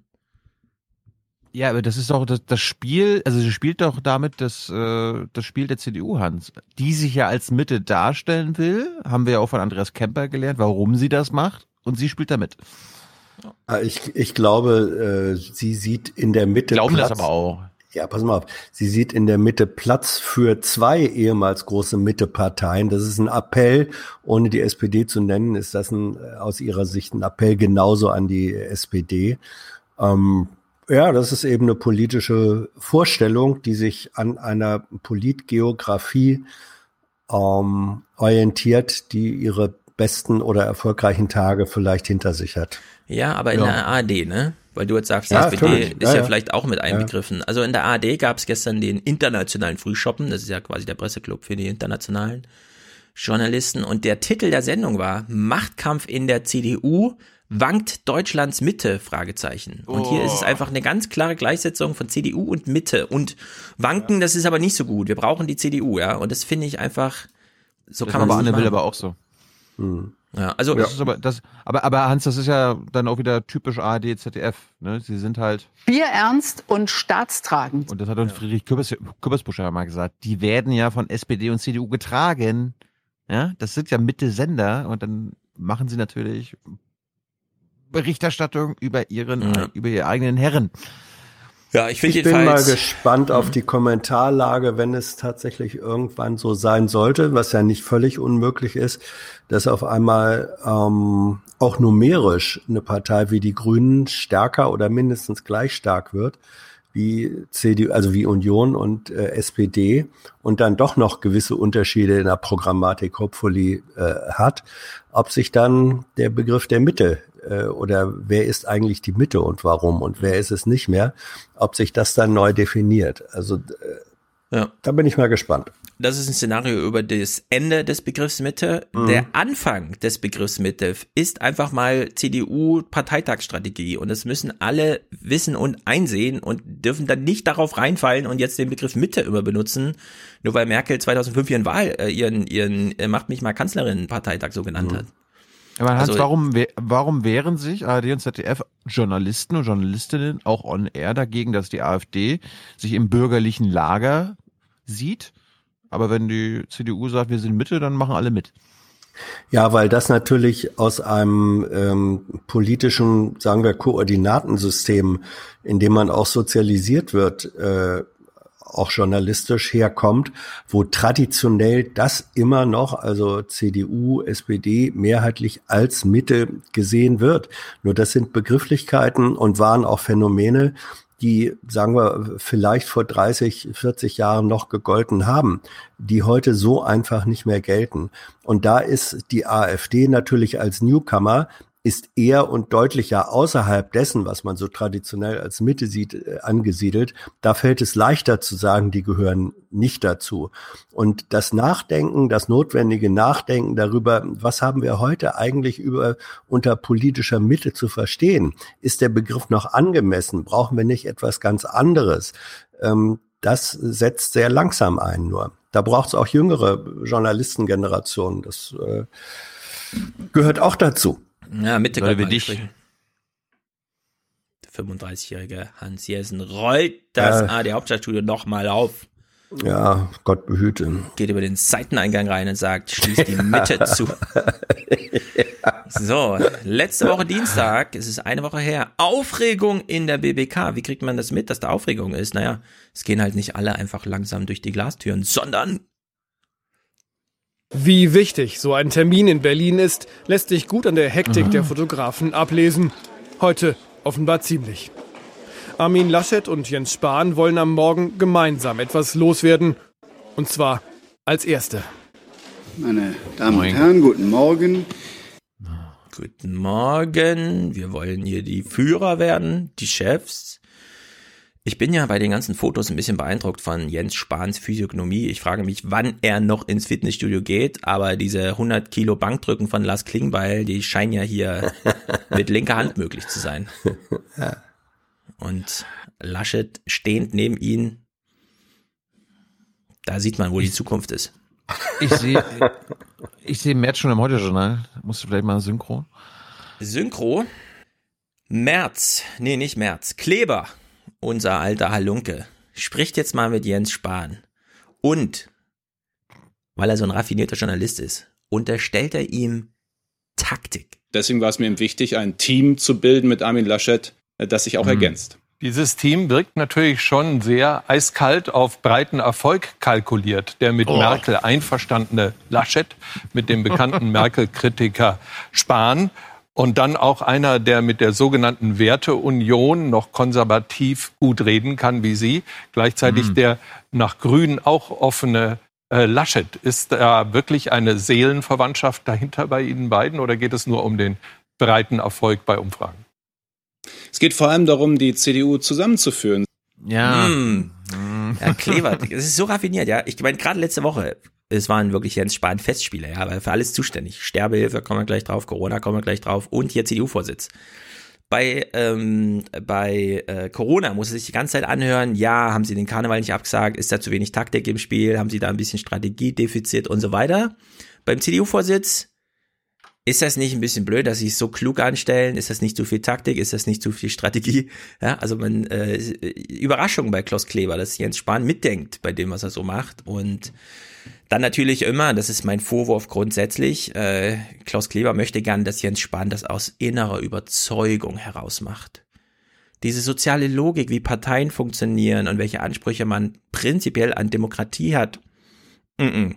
Politiker haben bitte aus innerer, innerer Überzeugung zu handeln, ja. Einfach hier eiskalt, Zitat Kleber, ein Team zusammenbauen, weil es vielleicht eine Mehrheit verspricht. Mm, mm, mm, das ist, da machst du da gleich mal Abstriche. Spahn weiß, was die Bürger wollen.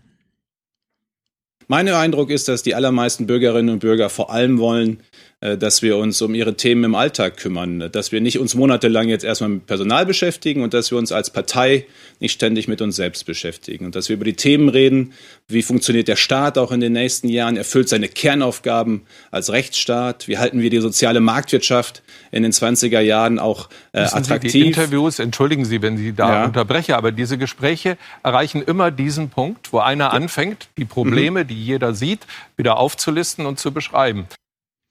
Nicht nur findet Klaus Kleber, dass der Jens Spahn ein fieser Taktiker ist, der eiskalt mit Teamlösungen um die Ecke kommt, um Mehrheiten zu generieren, sondern er lenkt auch noch mit Themen von diesem Spiel ab. Das ist unglaublich. Und Klaus Kleber, zum Glück, auf der Höhe, klärt uns auf. Ja. Wir werden hier hintergangen. Diese Politiker benutzen Themen, die missbrauchen Themen, um uns zu überzeugen von irgendwas. Also ich finde, Klaus hat mir, Klaus hat mich jetzt auch ganz fies manipuliert, weil sonst wedelt er ganz selten mit seinen Händen so rum. Das aber stimmt. jetzt mit Spahn. Hm, hm, Das stimmt. Links, Da- rechts, links, da, rechts. Hm, Da weiß er, da muss er mehr aufbieten gegen diesen Profi, diesen halb so alten Profi, dem er da gegenübersteht. Spahn jedenfalls unterstützt jetzt Laschet und, oh Wunder, es geht um die Sachfragen. Deswegen habe ich mich eben entschieden, nicht selbst zu Und während wir das hören, können wir uns schon mal fragen, die nächsten drei Sekunden, kann Kleber das auf sich sitzen lassen oder kommt der nächste Move? kandidieren, sondern Armin Laschet im Team zu unterstützen, damit dann tatsächlich wir uns in den Sachfragen äh, Ah. dann eben auch auseinandersetzen können äh, mit dem politischen Gegner und vor allem Mhm. über die Frage eben, ich sag's noch einmal, wie wir die 20er Jahre gestalten. Äh, denn wir sind sehr in der Gegenwart, wir sind sehr in der Gegenwart, auch gerade in der großen Koalition und es gibt ein starkes Bedürfnis, äh, eben tatsächlich auch mal eine Perspektive fünf oder zehn Jahre weiter zu zeichnen. Was? Also, wem? Ha- Bei Klaus Hans, nicht. ich, Hans, ich finde, ähm, Stefan sollte mit Wolfgang mal diesen jungen Mann in seinen Podcast einladen. Ne? Die 29er. Spahn. Da will er, da will er darüber reden. Ja, Na, man sieht jedenfalls, warum es eine Notwendigkeit für so einen Podcast gibt, denn jedes Mal, wenn die 29er fallen als Begriff, ist bei Klaus Kleber so ein Zukunft, haben Sie eine Meise, ich bin 70, meine Zuschauer sind 90, wir gucken jetzt mal in die Vergangenheit, die kennt sich doch keiner aus in der Zukunft, was soll denn das? Die könnte man noch ein Jahr vorausblicken und dann wissen sie aber auch nicht mehr. Ja, ja, genau, also es ist einfach- keine Altersdiskriminierung, bitte. Nee, nee, Ähm, nee, nee, nee, nein, nein. Was, was hier sichtbar wird, ähm, ist, dass dieses Bündnis natürlich, also Spahn äh, und Laschet, äh, was völlig klar äh, ein Machtbündnis ist und keine äh, Liebesheiraten gibt's in der Politik sowieso nicht. Nein, ähm, aber die haben beide ihre Stärken, ähm, die sie tatsächlich haben, dadurch, dass sie der eine als Regierungschef eines Bundeslandes, der andere als Bundesminister, die stehen in der operativen Verantwortung, die Richtig. können Realpolitik machen. Das unterscheidet sie sowohl von Merz, der ja eben immer nur im Grunde kommentierend von der Seitenlinie reingehen kann und sagen kann, ich würde es aber viel besser machen, ähm, als auch von Röttgen, der ist Vorsitzender des Auswärtigen Ausschusses, na schön, aber ansonsten ist er ehemaliger Minister und Oder gescheiterter Merz, Minister. der ist gar ne? nichts. Ja, Meinte, habe ich gerade eben gesagt. So, März, okay. März ist gar nichts. Ne? So, und dem, dem gegenüber haben die beiden gesagt, unsere Stärke ist doch, dass wir äh, in der täglichen Regi im täglichen Regierungshandeln stehen und von daher sagen können, liebe Leute, wir machen was. Ihr könnt uns ähm, überprüfen an dem, was wir machen. Und da punktet im Moment gerade äh, Spahn ziemlich. Also er ich komme jetzt nochmal, Röttgen hat so ein bisschen die Helmut Schmidt Frisur. Aber was Spahn gerade macht, womit hat Helmut Schmidts Karriere begonnen? Er war Mhm. der erfolgreiche Hamburger Innensenator bei der Flutkatastrophe 62 oder wann. Das war der Beginn. Er hat sich als Krisenmanager bewährt und genau die gleiche Schiene versucht Laschet, äh, versucht Spahn jetzt. Und Laschet sagt eben, ich bin hier der Regierungschef des äh, größten Bundeslandes. Ja. Da schmeißen die ihre strategischen Vorteile zusammen und das kann gut funktionieren. Ja. Aber, aber jetzt, jetzt mal Tacheles, Hans. Was ist denn die Motivation von Spahn? Also welche, welche Verabredung gab's da? Okay, Laschet Also- macht, zehn, ma- macht zehn Jahre und dann übernehme ich den Laden? Das äh, Weil weiß ich, am- weiß ich, am weiß Ende, ich noch. Am Ende will er Chef werden. Ja, aber Windschattenfahren Ja, ich ist bin- doch nun wirklich, ich- außer im Triathlon, total legitim. Ja, ich, ich Ja, bin ja bei diesen ja Verabredungen völlig nicht klar. dabei. Ich bin ja bei den Verabredungen nicht dabei, aber ähm, Spahn hat natürlich erkannt, dass er vermutlich nicht derjenige ist, der in diesem Kandidaten Trio oder Quartett äh, sozusagen die Nase vorn haben würde. Ähm, und deswegen hat er dann für sich entschieden, erstens, ich bin der Jüngste und zweitens, wenn ich mir hier eine gesicherte Position, wenn es denn dann Laschet wird, wird Spahn nicht leer ausgehen, sondern äh, wird eine sehr wesentliche Position dann bekommen und das ist dann mit Hinblick auf das politische Übermorgen. Ich würde sagen, ist das sein Kalkül. Was wir sonst? schieben die Frage von Thilo nochmal vier Clips auf, denn danach kommt ja der Kartellvorwurf von Ja. äh, von März und den können wir nochmal aufgreifen, denn der hat ja eine ganz gute Runde gemacht. Ich finde aber ein Punkt, da wurde noch nicht diskutiert und deswegen können wir es auch nochmal diskutieren. Kleber, wir sind ja noch bei Kleber. Kleber interessiert sich ja nur für eine Sache. Themen jetzt nicht ablenken, bitte, ja. Äh, Taktik, Team, Mehrheitsbeschaffung, Macht, äh, das ist ja, wir wollen jetzt die Wahrheit hören. Jetzt, jetzt kommt mal das, wofür sich Klaus wirklich interessiert. Das äh, erlaubt eine ganz kurze Antwort. Sie können sich 15 Monate mit Armin Laschet als Parteivorsitzenden, Ihnen als einem zweiten Mann im Führungsteam und Frau Merkel als Kanzlerin bis September 2021 gut vorstellen. Ich kann mir das sogar sehr gut vorstellen, weil jeder in diesem Team und in diesem Miteinander seine Aufgabe hat. Gefühlt hat, Klau hat Klaus nicht schon wieder genau dieselben Fragen gestellt, die morgens in der BBK gestellt wurden? Ja. Ja. Was, was halt soll das? Soßenproduktion Aber dort. Interessiert ihn das wirklich, Hans? Also stellt Klaus Kleber diese Fragen, weil ihn das wirklich interessiert oder weil er glaubt, Oma Erna interessiert das? Ilo, du kennst doch Klaus Kleber persönlicher als ich. Die Frage musst du beantworten Also, jetzt, können. jetzt mal ehrlich, Staatsfragen, wie kommt ihr auf diese Vokabel? Ich glaube, Klaus äh, operiert selber genauso, wie er sich was von Politikern wünscht. Er lässt sich von Themen nicht ablenken. Mhm, ja. Ja? Und er ist nur daran interessiert, was man aus innerer, wirklicher Überzeugung glaubt und wonach man handelt. Und deswegen interessiert ihn einfach äh, der Umgang mit Mutti. Ja, das ist einfach. Die, die, der Staat soll funktionieren wie die eigene Familie. Kennen wir doch, die schwäbische Hausfrau und so. Der Staat funktioniert wie eine Familie und man muss seine Eltern lieben. Mutti ist da, kann man sie hintergehen oder nicht? Klappt das irgendwie? Und so weiter und so fort. Klaus hat sich so verschlungen in seinen eigenen Gedanken, dass ihm hier ein kleiner Fauxpas passiert. Wir sprechen uns gleich nochmal, Herr Bundesgesundheitsminister, dann und äh, kommen next, zunächst zu unserem Bericht über dieses Thema. Zu Stand nämlich, ach Entschuldigung, ich bin der Sache weit vorausgesprungen. Zu dem Stand und dem Ziel des innerparteilichen Wahlkampfes zunächst ein Kommentar von Wolf Schmies. Pardon. Lassen wir uns nichts vormachen. Lassen wir uns nichts vormachen. Ich musste dir, sehr Wolf. lachen. Nicht ich, von dir, Wolf. Ja, ich habe mich ein bisschen, also ich war selber von mir peinlich berührt, aber ich habe mich totgelacht, als ich hier alleine vor meinem Schreibtisch saß, um diese Szene zu sehen. Denn Klaus, ja, steht üblicherweise allein in diesem Studio. Die Kamera werden von irgendwelchen Armen gesteuert. So, er guckt immer nur von einer in die andere Kamera. Er sieht die ganze Zeit seinen Chef neben ihm stehen und fragt sich dann, was macht mein Chef eigentlich hier? Ja? Ach so, der wird noch kommentieren. Alles klar, gut. Let's go. Wirklich, das ist so albern, ja. Oh, du willst jetzt auch noch was sagen. Aber es passiert. Es passiert. Aber, aber, aber was hat dein Wolfi äh, kommentiert? Was, was kann man denn da noch kommentieren? Gar nichts. Ich habe deswegen das auch nicht. Ähm, es ist nochmal, ja, ja, der Spahn hat halt einen guten Move gemacht oder so. Naja. März ist ja dann auch in der RecPK aufgeschlagen. Und ich übersetze jetzt mal, was er hier sagt.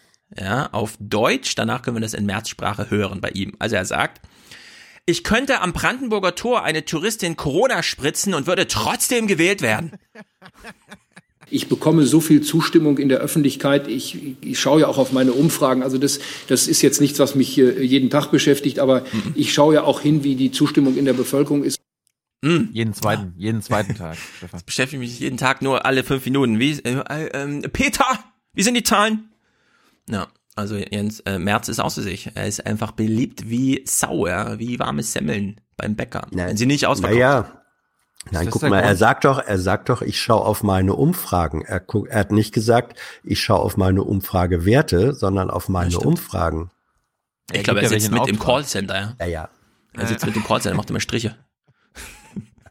Ja, es ist jedenfalls. So, jetzt kommt sein Spruch hier. Jetzt kommt sein Spruch und ich verspreche euch, ich glaube, wir können auch was thematisieren, was bisher noch nicht thematisiert wurde.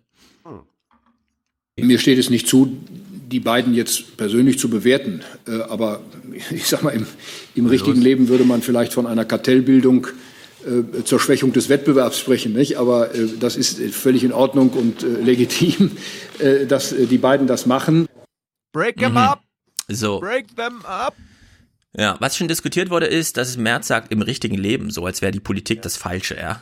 Ich meine, geht's noch? März, du willst in diesem Laden da was werden. Also wie, wie, wie weit willst du sie denn demütigen, ja, die da alle seit 30, 40 Jahren Politik machen und ihnen sagen, also das ist das falsche Leben, hier hört mal zu, ich komme jetzt mal, jetzt kommt mal der richtige Held.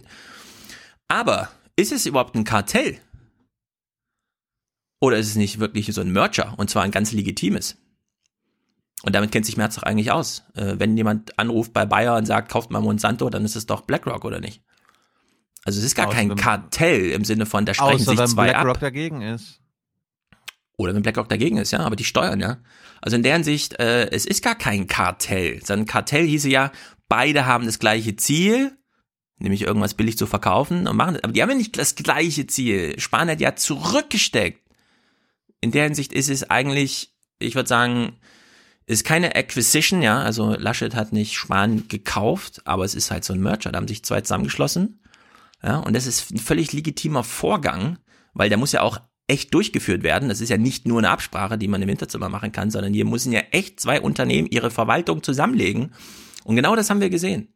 In der Hinsicht äh, kann jetzt sein, dass Merz das richtige und das falsche Leben miteinander in diffamierende Weise ins Verhältnis setzt, aber er hat nicht mal Ahnung von diesem richtigen Leben, er hat dem Wirtschaftsleben, von dem er da spricht. In der Hinsicht frage ich mich, wo ist denn die Kompetenz bei Merz? Also in der Politik schon mal nicht, ja, Politiker, ich meine, er war zwei Jahre äh, Fraktionsvorsitzender, aber in der Wirtschaft hat er wahrscheinlich auch nur so ein paar Berichte gelesen und abgenickt. Ich glaube übrigens, er meinte mit dem richtigen Leben das nicht im Abgrenzung zum Falschen, sondern er wollte sagen im wirklichen Leben. Äh, In dieser, in, in dieser Bedeutung des Wortes. Ähm, Und das ist natürlich ja schon, da- damit bezeichnet er äh, die Welt der Politik als ähm, nicht zum wirklichen Leben gehörend, was schon gaga ist, wenn er sich da rumtreibt. Das zweite ist, natürlich dieser Merger, ähm, wenn zwei, die beiden haben ein gemeinsames Ziel. Sie wollen nämlich für sich jeweils Macht sichern. Und wenn sie dann sagen, dann tun wir uns zusammen und äh, sind dann besser als die Konkurrenz, dann haben beide ihre Ziele äh, erreicht. Ähm, nur einer von den beiden geht dann als äh, allererster, wenn man das Mhm. jetzt äh, ne, rennmäßig macht. Nur einer geht als allererster durch Ziel, aber sie haben ihre Kräfte zusammengeschlossen. Und äh, natürlich, Merz ist ausgebotet worden. Der war ja auch noch völlig angepisst, dass die ihm, er hatte sich für 11 Uhr angemeldet. In der, äh, Das haben wir letzte. Woche live verfolgt hier. Ja, ne, ich habe es ja auch live, also ich war nicht da, aber ich habe ich habe es im Stream angeguckt. Ähm, also er war völlig angepisst, dass die ihm sozusagen so einem kleinen Stundenkuh einfach den ersten Auftritt da vermasselt haben. Und das kommt dann in so einer Formulierung, ähm, äh, das ist ja ein Kartell zur Verhinderung von. Im Grunde wollte er sagen, das ist ein ganz fieses Anti-Merz-Kartell. Bäh.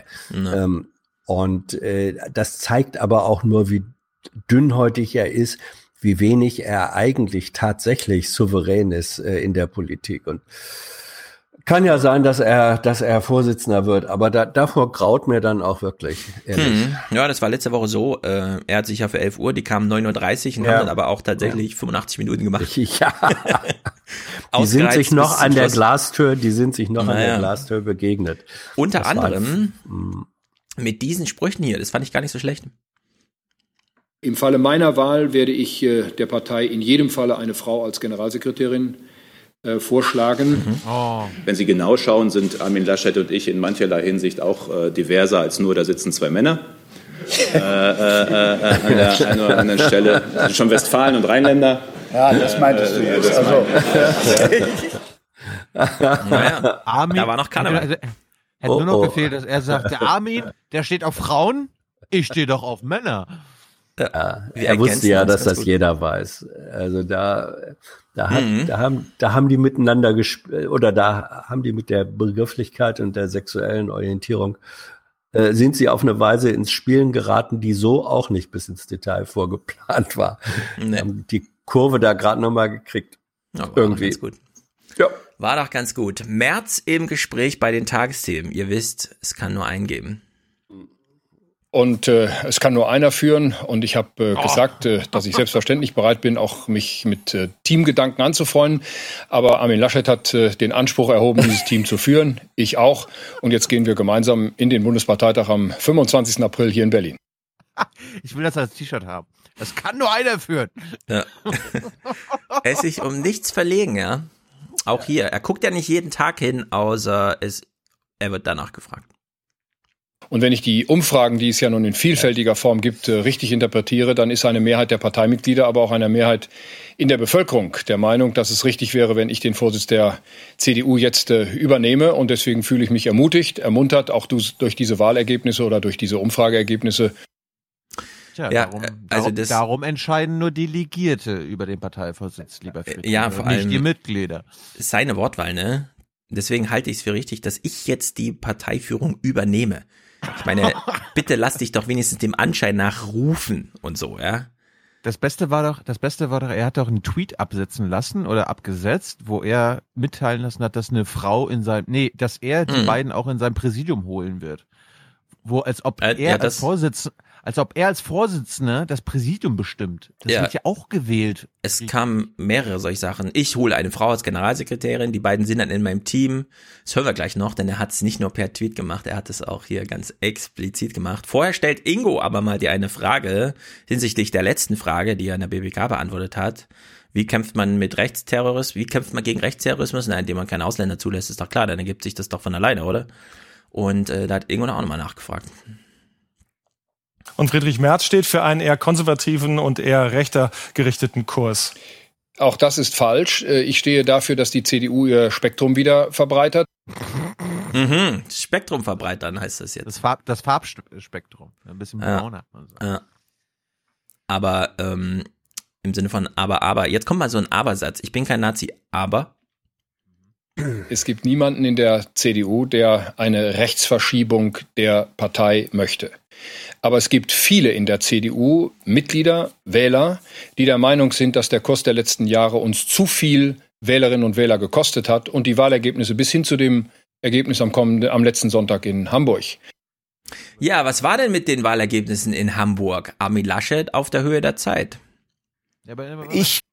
Hm? Wie passt das denn? Wie passt das denn zusammen? Er hat doch gerade auch im Intro nochmal gesagt und vorhin bei den Clips auf dem Aschermittwoch, dass es die besten letzten 15 Jahre aller deutschen Zeiten waren. Ja. Und jetzt findet, jetzt ist es schon wieder ein Problem und hm. keine Ahnung, wie das zusammenpasst bei ihm. Passt es halt. Du bist, du bist stimmlich gerade sehr weit weg, Thilo. Ja, du bist jetzt sehr leise geworden. Ja. Armin Laschet erklärt uns jetzt nochmal, was war denn in Hamburg? Ich glaube nicht, äh, dass wir äh, bei der AfD allzu viele Wähler zurückgewinnen können. In Nordrhein-Westfalen liegen die bei sieben Prozent. Jetzt am Wochenende in Hamburg haben wir an die AfD 1000 Stimmen verloren. Aber wir haben 18.000 Stimmen verloren an SPD und Grüne. Und wir müssen um die bürgerliche Mitte ringen. Aber März jetzt, es gibt doch auch eine gefühlte Wahrheit. Und deswegen möchte ich antreten mit der Zusage, wir holen einen großen Teil dieser Wählerinnen und Wähler zurück. Mhm.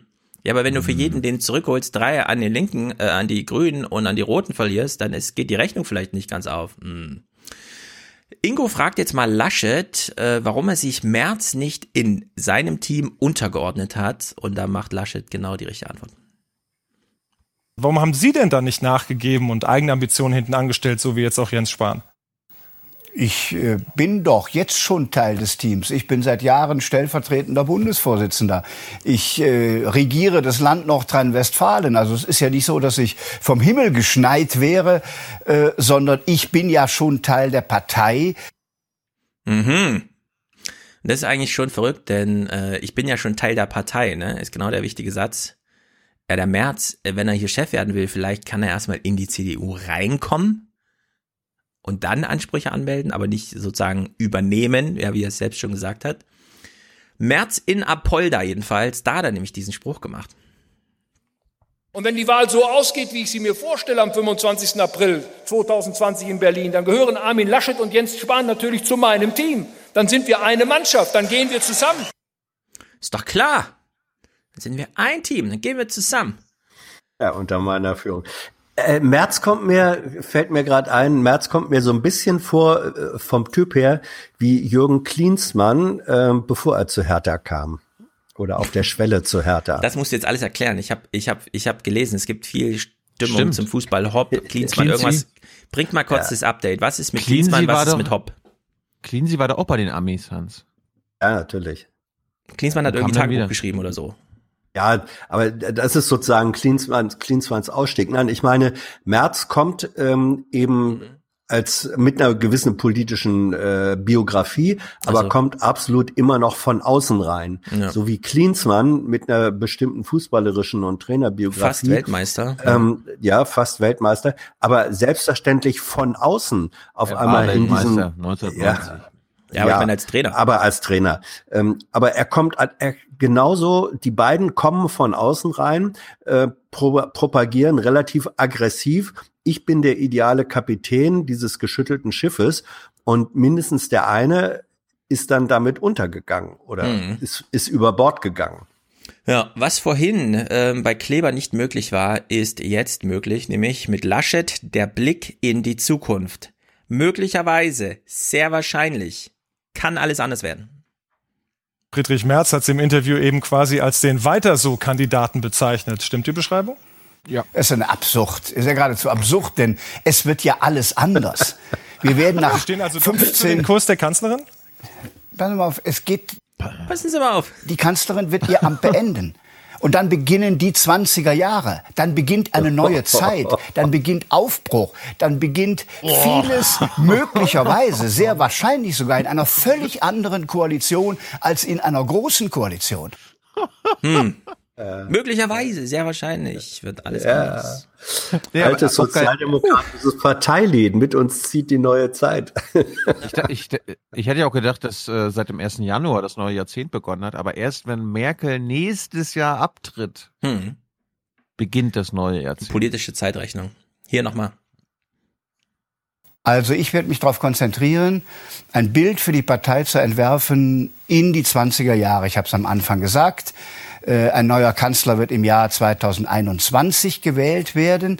Und insofern äh, lohnt das alle Anstrengungen, genau darüber nachzudenken, alle einzubinden, die da mitgehen wollen, auch mit ihren unterschiedlichen Ideen. Hm. Also Wolfgang M. Schmidt würde jetzt sagen, seine Lösung für die 20er sind die Lösung der 80er. Also Reagan, Thatcher. Investoren, Weiß nicht. Büro, Bürokratie abbauen. Ich finde es grundsätzlich gut, einfach mal über die 20er zu reden, auch wenn es Zukunft ist. Das hat ja, Ja. ähm, äh, Das ist PR Spahn. von denen. Spahn hat ja auch bei dem letzten 2018er Parteitagsrunden, die die da gemacht haben, vorher auch immer schon betont, 2030, äh, über diese Zeit wissen wir extrem viel, wie zum Beispiel sechs Millionen weniger Erwerbstätige in Deutschland, entsprechend mehr Rentner und so weiter. Ja. Es ist nicht so, dass das alles, wir wissen ja nicht, was da kommt, ist ja alles Zukunft und so. Nee, das ist natürlich alles schon eingepreist, gerade die demografischen Sachen. Deswegen kann man da ruhig mal drüber reden. Auch wie man mit Menschen umgeht, die vielleicht nach Europa wollen. Ne? Kann man sich wirklich erlauben, die einfach alle draußen zu lassen, nur weil in Apolda ja so ein paar Redesachen gut funktionieren, so ein paar Pointen, die sich nun wirklich nicht eignen für den politischen Aschermittwoch, aber die halt trotzdem irgendwie zünden. Also in der Hinsicht ist da, kann man, also ich würde von denen absolut verlangen, ja. Also ich würde genau das Gegenteil von Klaus Kleber Journalismus verlangen. Hören Sie auf, von Merkel zu reden, Herr Kandidat. Erzählen Sie mir was über die 20er Jahre. Da kann man viel zu sagen. Die Ingo Roaring Info? Twenties, die Roaring Twenties unter der Führung von Armin L. Warum nicht? Mal ein bisschen durchdancen. Ingo Info, ähm, hier politischer Aschermittwoch, irgendwas. Äh, Laschet, ich glaube, es ist Laschet, der nochmal die Gegnerschaften jetzt erklärt. Oder es ist Ingo. Na, mal gucken. Zum Ritual der Parteien gehört der politische Aschermittwoch. Während im Publikum Ah, er fasst die Münchner Sachen, also die, die Bayern, die, die Originalsachen. um viele in Bierlaune kommen, gibt's von der Bühne deftige Attacken auf den Gegner. In diesem Jahr fiel auf, Hauptgegner der Union scheint nicht mehr die SPD zu sein, sondern mittlerweile die Grünen. Nein! Ja, Potzblitz. Echt? Jetzt? Potzblitz. Guten Morgen, Ingo. Ja.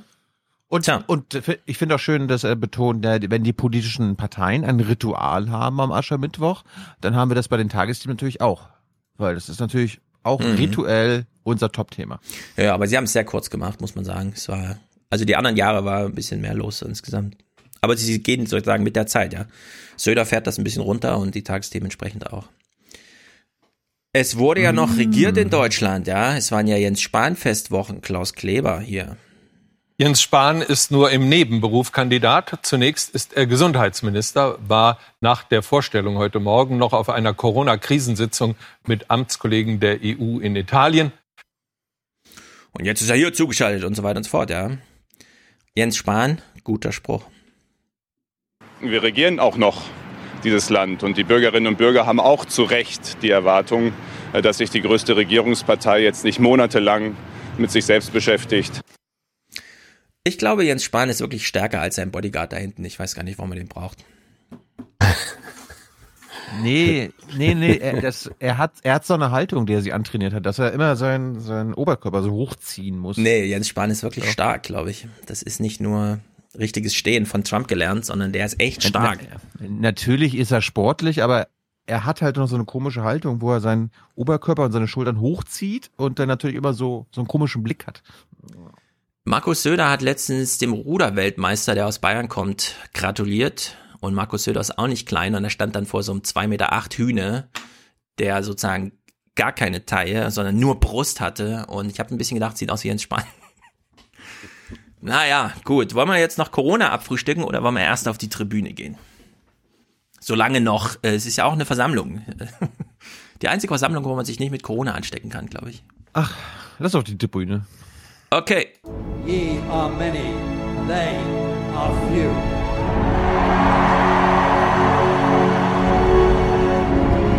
Willkommen im 1% Club. We hold these truths to be self-evident. All men and women created by go. You know the you know the thing. All women and men are created equal. Uh, no, you, you you know the thing. Gott wollte er sagen, aber Martin schickt 200, das ist natürlich eine Sensation. Er sagt, danke an die Show, auch für Buten und Binnen in den 90ern. Kann man sehen. Endlich sagt's mal einer. Na. Dich setz mal gleich mal oben in die Loge, Martin, denn da gibt's einen Fernseher. Vielleicht hat der YouTube und dann kannst du nachgucken, was wir damals verpasst haben. Das gibt's ja hier noch. In den 90ern, Mensch, 90er, ja, da gab's noch die 100.000 Mark Show und so. Stimmt, mit äh, Ulrike von der, nee, wie heißt sie? Wie hieß sie denn? 100.000 Mark Show. Äh, Kurze ja. blonde Haare. Keine Ahnung. Die, als wir die Niederländer importiert hatten Linda, damals. Linda de Mol hat die Traumhochzeit gemacht. Ja. Ich Die weiß nicht, wie sie hieß. 100.000 Mark Show gemacht. Ja, aber jedenfalls jeden Fall Knaller. Nicht der Professor. Professor Jessen erläutert. Professor Jessen. Professor Jessen erläutert. Nein, der war im Infosegment, nicht in der Unterhaltung. Und im staatlich, äh, im staatlichen, im öffentlich-rechtlichen Fernsehen meine ich, nicht, nicht, nicht im privaten. Sehr gut, Martin, du bist hier als äh, Topscorer eingelaufen. Mach dich breit. Sven schickt 100, ab sofort gibt's 2 Euro pro Folgen. Er hat nämlich ausgerechnet, 2019 hat er 0 geschickt, deswegen hat er jetzt aufsummiert.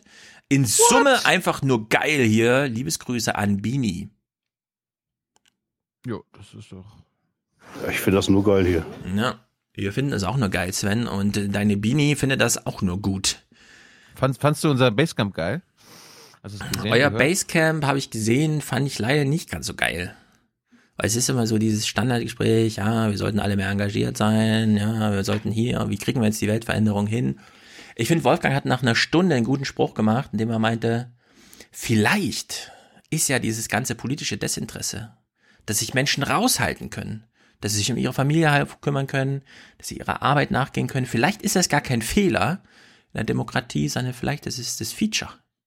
Vielleicht macht das Demokratie so erfolgreich. Und dann fiel mir ein, ja, vielleicht ist diese Gegenbewegung, also wer, wer von allen auf der Welt will denn, dass in Demokratien so viele Menschen wie möglich am politischen Prozess teilnehmen? Richtig, Stephen Bannon. Unser Top Evil Man, der den Populismus predigt und alle einbeziehen möchte. Hauptsache, sie finden sich in Lagern wieder und, also in politischen Lagern. Und in der Hinsicht, das wurde mir dann aber einfach übergangen und dann war es wieder halt nochmal zwei Stunden. Ja, wie machen wir das jetzt? Wie kriegen wir alle dazu? Und naja. Ja, es hat natürlich, ähm, hast du ja mitgekriegt, wer gefehlt hat, äh, war eine aktive Hm. Politikerin. Richtig, Praxis Ähm, ja, also jemand, das war ja der, der Grundgedanke gewesen zu sagen, wir haben die Basisbewegung und warum ist das so schwierig oder warum scheitert es dann, wenn es politisch umgesetzt werden soll? Und da brauchst du natürlich jemanden, der aus dieser Ecke kommt und der diese Erfahrung hat. Und da hatten wir eben Ja. Leider hat Susanne Hennig-Welso ähm, anderthalb Tage vorher absagen müssen, Ja. aus staatstragenden Gründen. Und das Ja. war dann einfach, deswegen ist diese, äh, diese eigentlich sehr, sehr, sehr notwendige Funktion und Dimension konnte da nicht bedient werden. Und das ähm, dadurch war das objektiv ein Stück weit ähm, äh, zu eindimensional. Das ist einfach so. Es war nicht mehr zu ändern. Das, Ja. Wir haben es probiert. Jenny natürlich durch ihre Nicht-Berliner Blasentum auch immer sehr erfrischend, wenn sie dann da so aufploppt. Ja. Erik? Es war, es war trotzdem. Toller Nachmittag, der allen Beteiligten richtig Spaß gemacht hat. Danke nochmal an alle, die da waren. Ja, war sehr voll. Ein bisschen warm, kann ich mir vorstellen. Ja. Ja, und wir haben und wir haben ein ein wirkliches politisches Talent, das sage ich einfach so kennengelernt.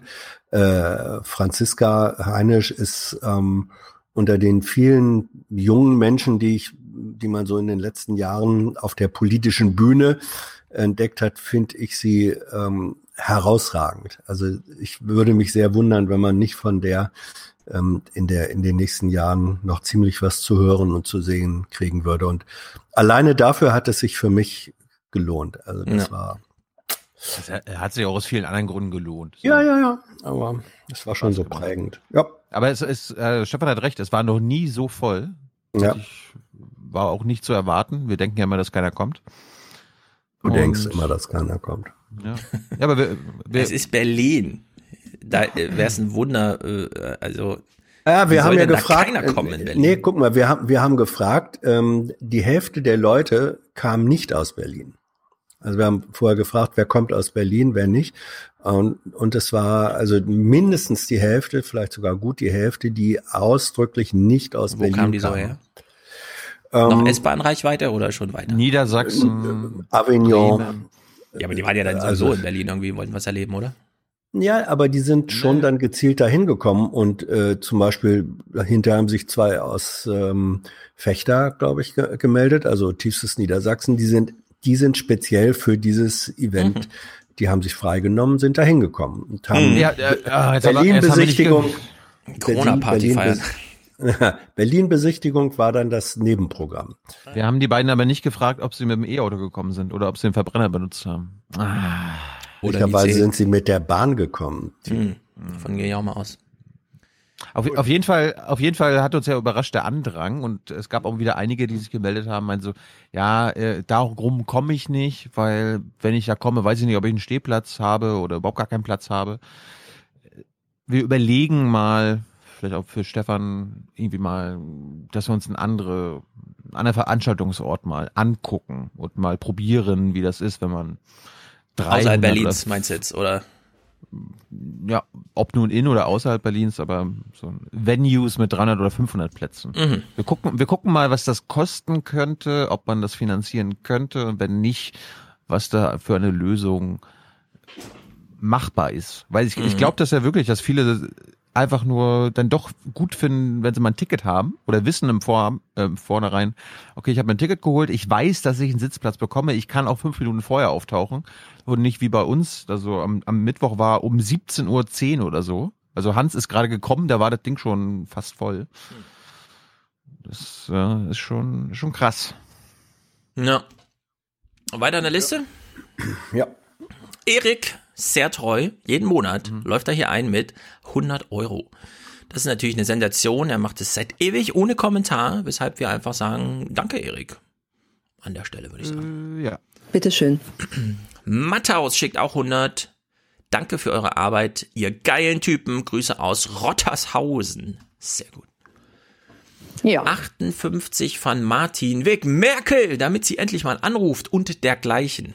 Vorbeikommt oder was? Nee, hoffentlich nicht. Stefanie schickt 50, Calvin schickt 50, Stefan und Franziska verbünden sich und schicken 50. Äh, Frederike schickt auch 42, ist damit Produzentin hier, damit es, äh, damit es hier nicht auch irgendwann mal eine Paywall gibt. Liebe Grüße, Frieda, Smiley. 42, Leonard, Servus, habe euch auch eine Mail geschickt an Stefan, Grüße aus Unterhaching. Okay, Tilo überbrückt, ich suche Mail. Ich bin unter Hitler geboren und drei Jahre aufgewachsen. Dann kam Stalin, ich kenne alles. Und jetzt, und jetzt kriegt man eine grünen Idiotendiktatur oder was? Das ist ja Wahnsinn. Einfach nur Wahnsinn. Das Also- ist doch alles Wahnsinn. Die sind doch verrückt geworden. Leonard, leider keine Mail hier in Findung. Wer weiß. Die anderen Mails habe ich ausgesucht und schon rüberkopiert, aber die äh, nicht da. Schick sie nochmal. Stefan, für jedes Kind ein Zehner pro Monat ge, äh, geänderter Beitrag. Danke für Frieden mit Hans. Panikziege, bitte. Oh, da kam schon Panik auf. Stefan, das geht raus von Astrid, der ersten, und Christo des, der zweiten, oder was? Mhm. An die Night Street 13 California im toten Winkel. Solide Grüße. Also ich hoffe, diese Grüße sind angekommen. Sehr kryptisch. Melanie und Oliver unterstützen hier. Die investieren nämlich in die Zukunft. Neven unterstützt uns auch. Das ist sehr ja, gut. Moment, Moment, Mhm. hier, das müssen wir ton, tonmäßig unterstützen. Ich glaube nicht, dass wir das verhindern können, die Entwicklung. Die Zukunft muss man unterstützen. Ne? Mhm. Paula, als Geburtstagsgruß für meinen Bruder Leo, der Geschwister-Podcast. Richtig. Family First. Wer soll dann gratulieren? Ähm, Claudia äh, und You All natürlich. Happy Birthday to you. Bitte alle. Happy Birthday to you. Alles Gute zum Geburtstag. Leo, an meine Schwester Paula, alles Gute zum Geburtstag. Ich würde sagen Yogi. Ja, herzlichen Glückwunsch und natürlich auch Gratulation von meiner Seite. Hm, viele Geburtstagskinder hier, sehr gut. Sebastian für Ostdeutschland. Wir haben jetzt aber genug Paul äh, Apolda-Clips geguckt. Tim, ihr helft einem Papa-Neuling, die Petsy-Ball-Stunden zu verkürzen. Bitte Greta für die Zukunft meiner Tochter. Schwarzhörer. Das ist sehr gut. Because if you really understood the situation and still kept on failing to act, then you would be evil, and that I refuse to believe. Du bist kein Schwarzhörer mehr, wir sagen Danke. Spende jetzt und hör auf, Schwarzhörer zu sein. Tim ist Papa Neuling, ist sein erstes Kind und er hat den Trick schon raus. Ich bin begeistert. Ich will ihn hier nochmal explizieren. Dieser Petsy-Ball, ich nehme an, das ist dieser große Sitzball, auf dem man so sitzt, richtig straff aufpumpen. Viele Kinder haben das Problem, man trägt sie rum die ganze Nacht, sie schreien, sobald man sich hinsetzt. Man denkt sich, wieso merkst du das, dass ich mich hinsetze? Muss ich echt stehen die ganze Zeit? Die einzige Sitzgelegenheit, die sie- diese Kinder äh, sozusagen nicht mitbekommen, dass man tatsächlich sitzt, ist dieses leichte Wippen auf diesen großen Bällen. In der Hinsicht, wer Probleme hat mit Kindern, die immer getragen werden wollen, einfach auf so einen, äh, sich selber auf so einen Petsyball sitzen, wenn man das Kind da im Arm hat, dann, das, das funktioniert super geil. Ist bei uns leider erst beim zweiten Kind aufgefallen. Aber hat gute Beinmuskeln gemacht. Frank sagt aufwachen und wir sagen, na, hoffentlich bist du wach heute. Sabine, danke. Euer Podcast ist großartig. Der Beitrag ist für mich und meinen Sohn Luca, der mich für euch geinfluenced hat. Dieses Wort mit Sorgfalt benutzen in diesen Tagen bitte, aber sehr gute Taktik. Sabine Unsere grüßt aus Demokratie Saarbrücken. ist Mhm, unsere Demokratie. Wollte ich jetzt gar nicht abspielen, aber. Unsere Demokratie ist stark. Millionen Menschen sorgen dafür. Sie sorgen dafür. Naja. Okay, gut, gut, gut. Ja. Daniel und Inga, monatliche Wertschätzung, sehr gut. Ulrike, connected here the dots. Du Penner, Alter. Connecting the dots, du Penner! Und da es Monatswechsel ist, gehen wir die Liste mal ein bisschen schneller durch. Jetzt René sagt zum einen, und ihn kennen wir, mh, wo ist er hier? Nix ist für free. Er grüßt nach Darmstadt, nee, er grüßt aus Darmstadt, äh, Thomas in Jena, sehr gut. Helga unterstützt uns, Thomas, Mirko, Marcel, Paul, Maren, Matthias für Deutschland, Björn, Andreas, Moment. weiter so, Gruß ans Rudel. Ja. Für Deutschland! Für Deutschland. Für Deutschland und für Europa. Und Thorsten sagt, für, Die Wölfe funktionieren nie so, wie sie sollen. Die sind zu schlau. Also äh, müssen die einen Denkzettel kriegen. Thorsten sagt für die Zukunft unseres Landes. Henning, Daniel, Peter. Die Vernunft kann äh, sich mit großer Wucht den Bösen entgegenstellen, wenn der Zorn ihr dienstbar zur Hand geht. Das könnte mittlerweile jeder gesagt haben. Wir hören immer Georg Schramm, dann heißt es, Georg Schramm hat sich's abgeguckt von und dann wir sagen einfach Sokrates, oder? Patient Zero, Sokrates für alle klugen Sprüche. Thomas, vielen Dank für euer qualitativ hohen Journalismus. Hier eine Spende von ihm. Mit Grüßen aus St. Augustin. Sehr gut. Jonathan, erster Podcast, dann die Party und dann verkatert aufwachen. Liebesgrüße von Ähm, Christina erst der und Podcast, Samantha. dann das Land, dann die Partei und dann man selbst. Zuerst kommt das Land, dann eine ganze Weile nix, dann die Partei und die Person. Sehr gut. Dennis und Silke. Nina ist lieber im Club als bei Facebook. Sandra danken wir hier, die unterstützen uns nämlich mit Aaron zusammen. Heinrich und Gundula oder Jörg und Gundula, na wie auch immer, ihr wisst, wer gemeint ist. Anonym. Christina hat einen tollen Nachmittag gehabt. Ein toller Nachmittag, der allen Beteiligten richtig Spaß gemacht hat. Apropos, äh, nochmal Basecamp. Das nächste, was wir jetzt planen, wo wir auch eine Zusage haben, ist mit Peter Altmaier. Mhm. Also Hans, ich würde ja sagen, wir machen nur mit ihm und sagen dann, okay, hier ist noch ein, ein, freier Sitzplatz und da kann sich Also, ich nach euch und sagen, nach ne? jemand hinsetzen. die Container, die alle nicht gerade ankommen in Deutschland, weil sie in China gar nicht erst losgeschickt werden, die sollten jetzt ab jetzt ankommen und die kommen ab jetzt nicht an. Ich würde nicht groß mit Peter Altmaier rechnen die letzten nächsten sechs Monate. Da ist äh, eine gewisse unterschätzte Corona-Sache im Spiel. Profi-Tipp sozusagen. Aber ich glaube, Also Wirtschaftsminister. ehrlich gesagt, darf ich Sie mal was fragen? Wieso sind Sie so mega negativ? Naja, naja. Weißt du, Ja, der ja. will, der, der, den kann man ja leicht locken. Geh doch mal bitte in die Küche und hol noch mal ein Bier. Ja, wenn er Da das gehört hat, kommt auf jeden Fall. Fabian, endlich einen Dauerauftrag hat er angerichtet, denn er hat jetzt einen Premium-Account. Sehr gut. Nach zwei Jahren Schwarzhörerschaft. Ui, ui, ui, ui, ui. Schwarzhörer? Dann kriegt er Rammstein.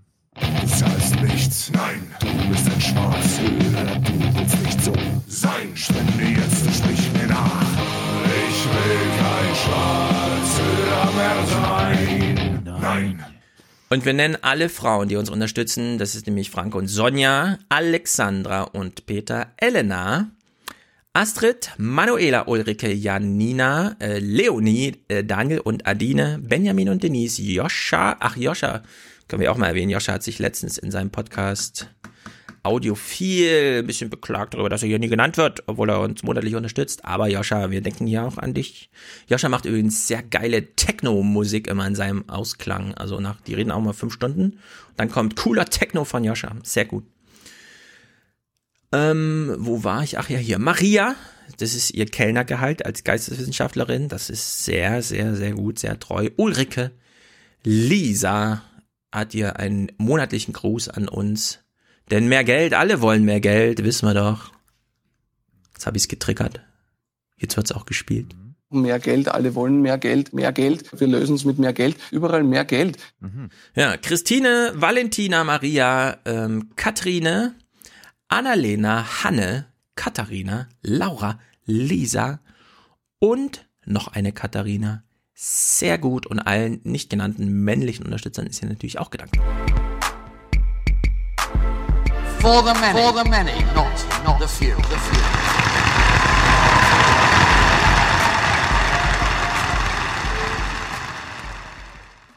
Things will get better when workers of the world unite. Ich möchte noch einen persönlichen Dank loswerden. Ähm, Aber nur einen. nämlich nur einen, wirklich nur einen.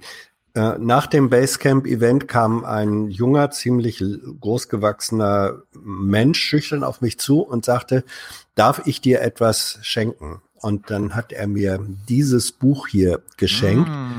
Das ist Radio Bremen, das Hausbuch von 1964. Er sagt, habe ich in Prag im Antiquariat gefunden und dachte, das bringe ich mal Hans Jessen mit. Und das ist eine, äh, da hat dieses Senderlein, ähm, nee, aber es sind Leute drin, mit denen ich dann später tatsächlich noch gearbeitet habe. Ähm, Und da hat dieses, da hat dieses Senderlein ein Buch rausgebracht, wo dann nochmal fürs Vorjahr, so 64 Produktionen äh, aufgeführt wurden. Und da, da sind Leute als Autoren aufgetreten. Golo Mann, Ernst Bloch, Erich Fried, Franz Josef Degenhardt. Und was ich besonders äh, eindrucksvoll fand, ähm, Professor Dr. Theodor W. Adorno mit äh, dem Thema, Achtung, einige Relationen zwischen Musik und Malerei und über einige Schwierigkeiten des Komponierens heute. Also das konnte damals noch im Rundfunk äh, zu Sternstunden Mm. verarbeitet werden. Das ist heute auch und so.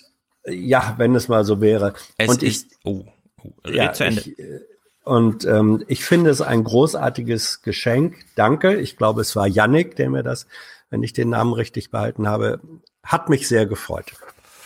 Ja, es gab ein Essay- und Diskurs-Feature zu dem neuen 1700 Seiten Buch von Habermas. Das ist so outstanding. Ich komme nachher nochmal drauf zurück vielleicht. Ich verlinke es auf jeden Fall. Ist einfach spektakulär. Ich habe ein paar meiner kritischen Anmerkungen zum Thema heute ist ja nichts mehr möglich und so revidieren müssen. Es ist wirklich unglaublich, was mittlerweile wieder möglich ist. Gut. Dann rufen wir mal Albrecht an. Wir schalten jetzt zu einem bekannten, alten Bekannten dieses Podcasts, Albrecht von Lucke von den Blättern. Hallo Albrecht. Ja, lieber Tilo, sei gegrüßt. Ich halte gerade die neuen Blätter für deutsche und internationale Politik in der Hand. Äh, was was finde ich denn da zum CDU-Horse Race? Ich bin ja, ich bin ja total gefangen in dieser, in diesem Pferderennen, Albrecht. Na, du wirst lachen. Ich habe mich tatsächlich in diesem Heft nochmal sehr, sehr, du kannst es rückwärtsgewandt nennen, mit Erfurt beschäftigt. Das muss man dazu sagen.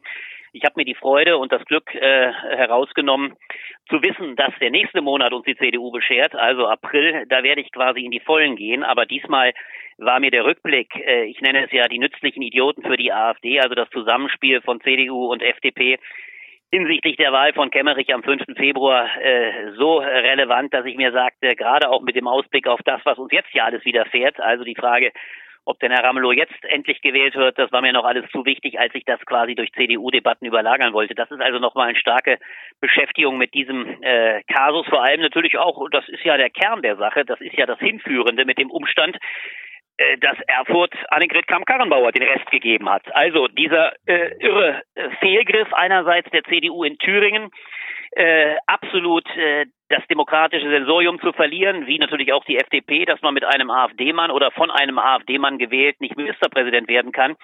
Das hat Annegret Kramp-Karrenbauer ja anschließend versucht äh, zu kitten, nennen wir es mal so, gelinde gesagt, und ist damit äh, schmählich gescheitert, ohne jede Autorität zurückgeschickt worden. Dann folgte der Rücktritt. Also das ist gewissermaßen das Vorspiel zu dem, was wir jetzt erleben, das Schaulaufen äh, der drei Kandidaten, äh, Laschet, Röttgen und äh, Hm. äh, wen haben wir denn noch? Der gute Friedrich Merz. Also das Röttgen. ist mehr, in dem, in dem Fall ist es mehr das Vorspiel zu dem, was ich hier Ja. biete. Als du äh, im SWR 2 Forum warst, äh, Mhm. hast du ja gesagt, das, das Team, das du dir vorstellst, besteht aus. Oh, Tilo gibt mir irgendwelche Zeichen. Tilo will irgendwas. Ja, Stefan? Tilo? Na, jetzt ist egal, jetzt ist er Ah, jetzt ist egal. Also als du im SWR 2 Forum warst, Ja. schwebte dir ja noch das Team Laschet-Merz vor. Wurde das jetzt von Röttgen zerstört, diese Art von Teamlösung? Oder was hat dich dazu bewogen, die beiden äh, als Team möglicherweise zu sehen? Naja, der Witz ist ja der, Team im eigentlichen Sinne ist ja ein Duo schon per se nicht in Gänze. Deswegen äh, war mir vor allem natürlich daran gelegen zu sagen, wenn es dem Laschet gelingt, sich wirklich stark zu machen, dann natürlich mit Merz. Äh, also, äh, salopp gesagt, das, was jetzt als äh, Duo herauskam, das ist ja auch schon mal äh, die Ironie, das ist ja kein Team mehr. Das Team fängt meines Erachtens eigentlich erst bei dreien an. Ein Duo ist ein Duo. Das ist äh, weniger, weit weniger als ein Team. Kenne kein Team, das mit zwei Leuten äh, Bestand hat. Also das eigentliche Ansinnen von äh, Laschet musste aber eigentlich natürlich sein, Friedrich Merz als den eigentlichen Konkurrenten in sein Team zu bringen. Und daran ist er ja nun ganz ersichtlich gescheitert. Das war ja auch von Anfang an sein Bemühen. Das haben wir ja mittlerweile ja alle erfahren in hinreichender Weise und konnten uns auch damals das schon vorstellen. Aber Merz hat natürlich, nachdem vor allem auch alle Versuche äh, ihn ins Kabinett zu beordern, beziehungsweise Merkel dazu zu bewegen, ihn doch äh, in Gnaden aufzunehmen, wozu die Kanzlerin offensichtlich nicht bereit war, hat Merz der ganzen Sache ja ein Ende gemacht. Und das war wohl auch der Grundhaken bei der Sache. Er sagte das ja auch ganz klar. Die Teamidee funktionierte in den Augen von Laschet immer nur so, dass er äh, eben nicht der Führer, der Anführer dieses Teams sein würde. Daran ist es gescheitert und das ist in der Tat natürlich die Konstellation, die Laschet eigentlich anstreben musste. Nicht Spahn, der ja eigentlich von Anfang an nicht der Kandidat sein konnte. Für Spahn kommt das ganze Ding zu früh. Er ist der Gewinner der ganzen Angelegenheit. Er hat sich quasi selbst aus dem Rennen genommen, wunderbar äh, zum zweiten Mann hinter Laschet gemacht, damit seinen Hauptkonkurrenten auf der gleichen Strecke, nämlich der harten Kante äh, Friedrich Merz quasi ausgeschaltet und äh, ist in der Reserve äh, für die nächsten vier, fünf, acht äh, Jahre. Das ist ganz klar. Aber Laschet ist daran gescheitert und das wird ihm noch Schwierigkeiten bereiten. Das tut es jetzt ja schon, ist daran gescheitert, Friedrich Merz hinter sich zu bringen. Und äh, das macht jetzt dieses Duell aus. Denn nichts anderes sehe ich daran. Röttgen meines Erachtens hat äh, gewissermaßen seine Schuldigkeit getan. Der Moor kann gehen. Er hat die inhaltliche Debatte fokussiert. Er hat Druck gemacht. Er hat damit äh, auch äh, da Merz dazu veranlasst, äh, aus der Deckung zu kommen. Und äh, jetzt ist das Rennen offen und das wird sich zwischen Friedrich Merz und Armin Laschet abspielen.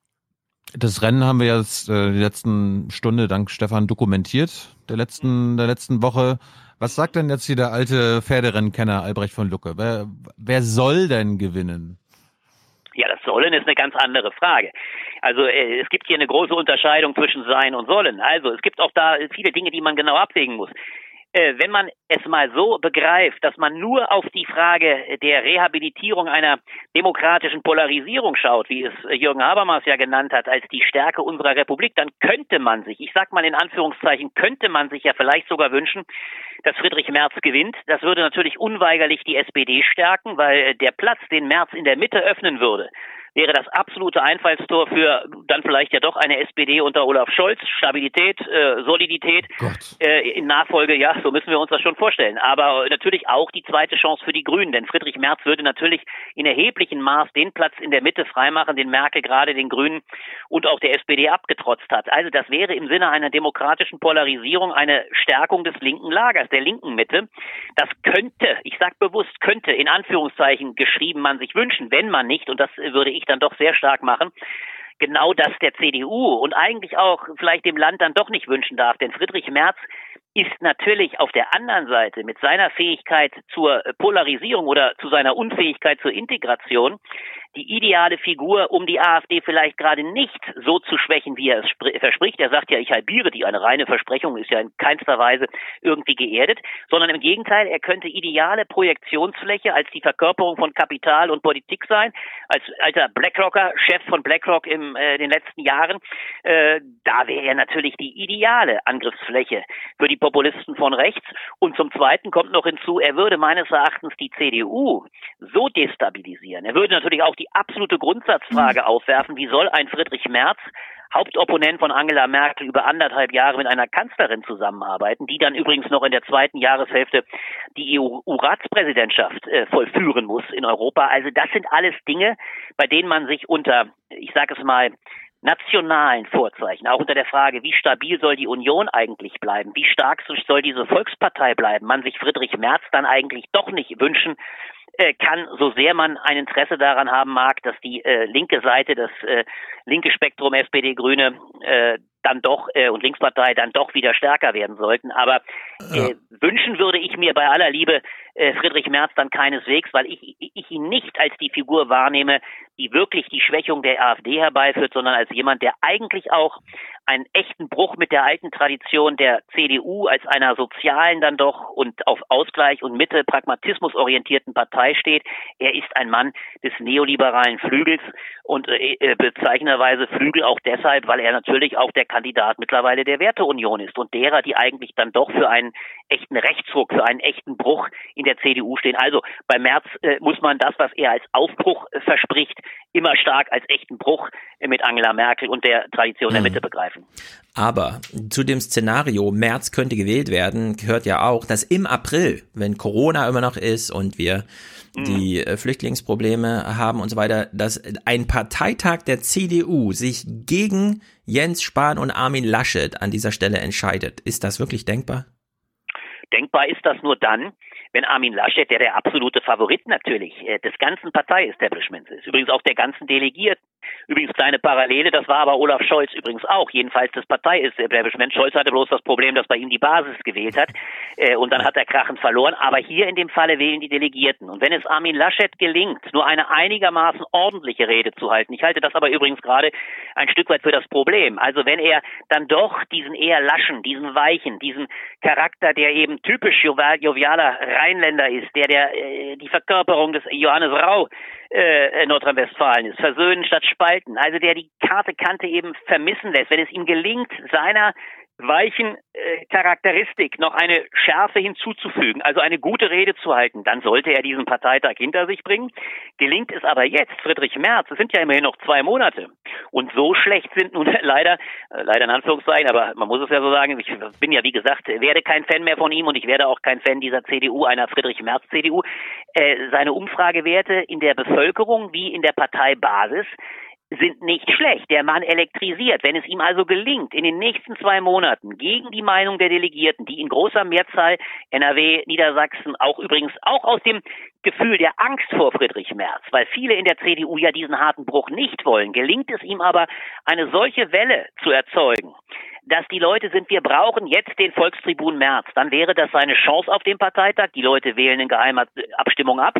Keiner ist letztlich in finaler Weise seinem Verband verbunden und, und verpflichtet. Das kann dann jeder doch äh, alleine für sich ausmachen. Dann gäbe es diese Chance, dass er den Parteitag so rockt, wie es ihm eben beim letzten Mal mit Annegret Kramp-Karrenbauer in der Auseinandersetzung mit ihr nicht gelungen ist. Und er hat natürlich allergrößtes äh, äh, Interesse, das ist ein ganz großer Wunsch, diese Scharte, die er sich wahrscheinlich selbst nicht verzeiht, dass er damals eine so schlechte Rede gehalten hat, diese Scharte will er auswechseln, äh, aus, auswetzen. Und ich äh, glaube, dass es dieses Momentum geben kann. Also, aber wenn es noch mit normalen Dingen zugeht, dann gewinnt Laschet gerade natürlich, weil ihm mit Spahn, mit Spahn an seiner Seite ein Coup gelungen ist, der in der Tat diese enorme Schwäche, die Laschet ja hat, und das darf man nicht hinwegreden, dass er zu weich ist, dass er nicht äh, charismatisch ist, dass er bisher übrigens auch bundespolitisch nicht so wahnsinnig in Erscheinung getreten ist, äh, dann könnte er diese, diese Schwäche aber wettmachen und dann wird man ihn wohl, aber ich glaube nicht mit großer Inbrunst wählen.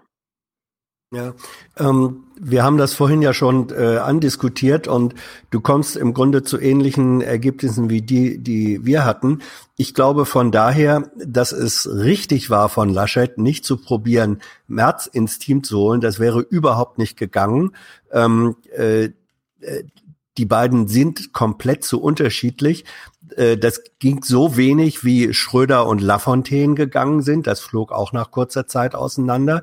Ähm, und mit äh, Spahn hat er sich eine, ich sag mal, Korsettstange in seine weiche Anmutung reingezogen. Das äh, funktioniert, glaube ich, eher, das ist kein Team, sondern ein Tandem, ähm, das wohl funktionieren kann. Und Merz hat nur die Chance, äh, da stimme ich dir zu, Merz hat nur die Chance, dass er sagen kann, liebe Leute auf dem Parteitag, guckt doch mal, wen das Volk will. Guckt doch mal, wen die Parteibasis will.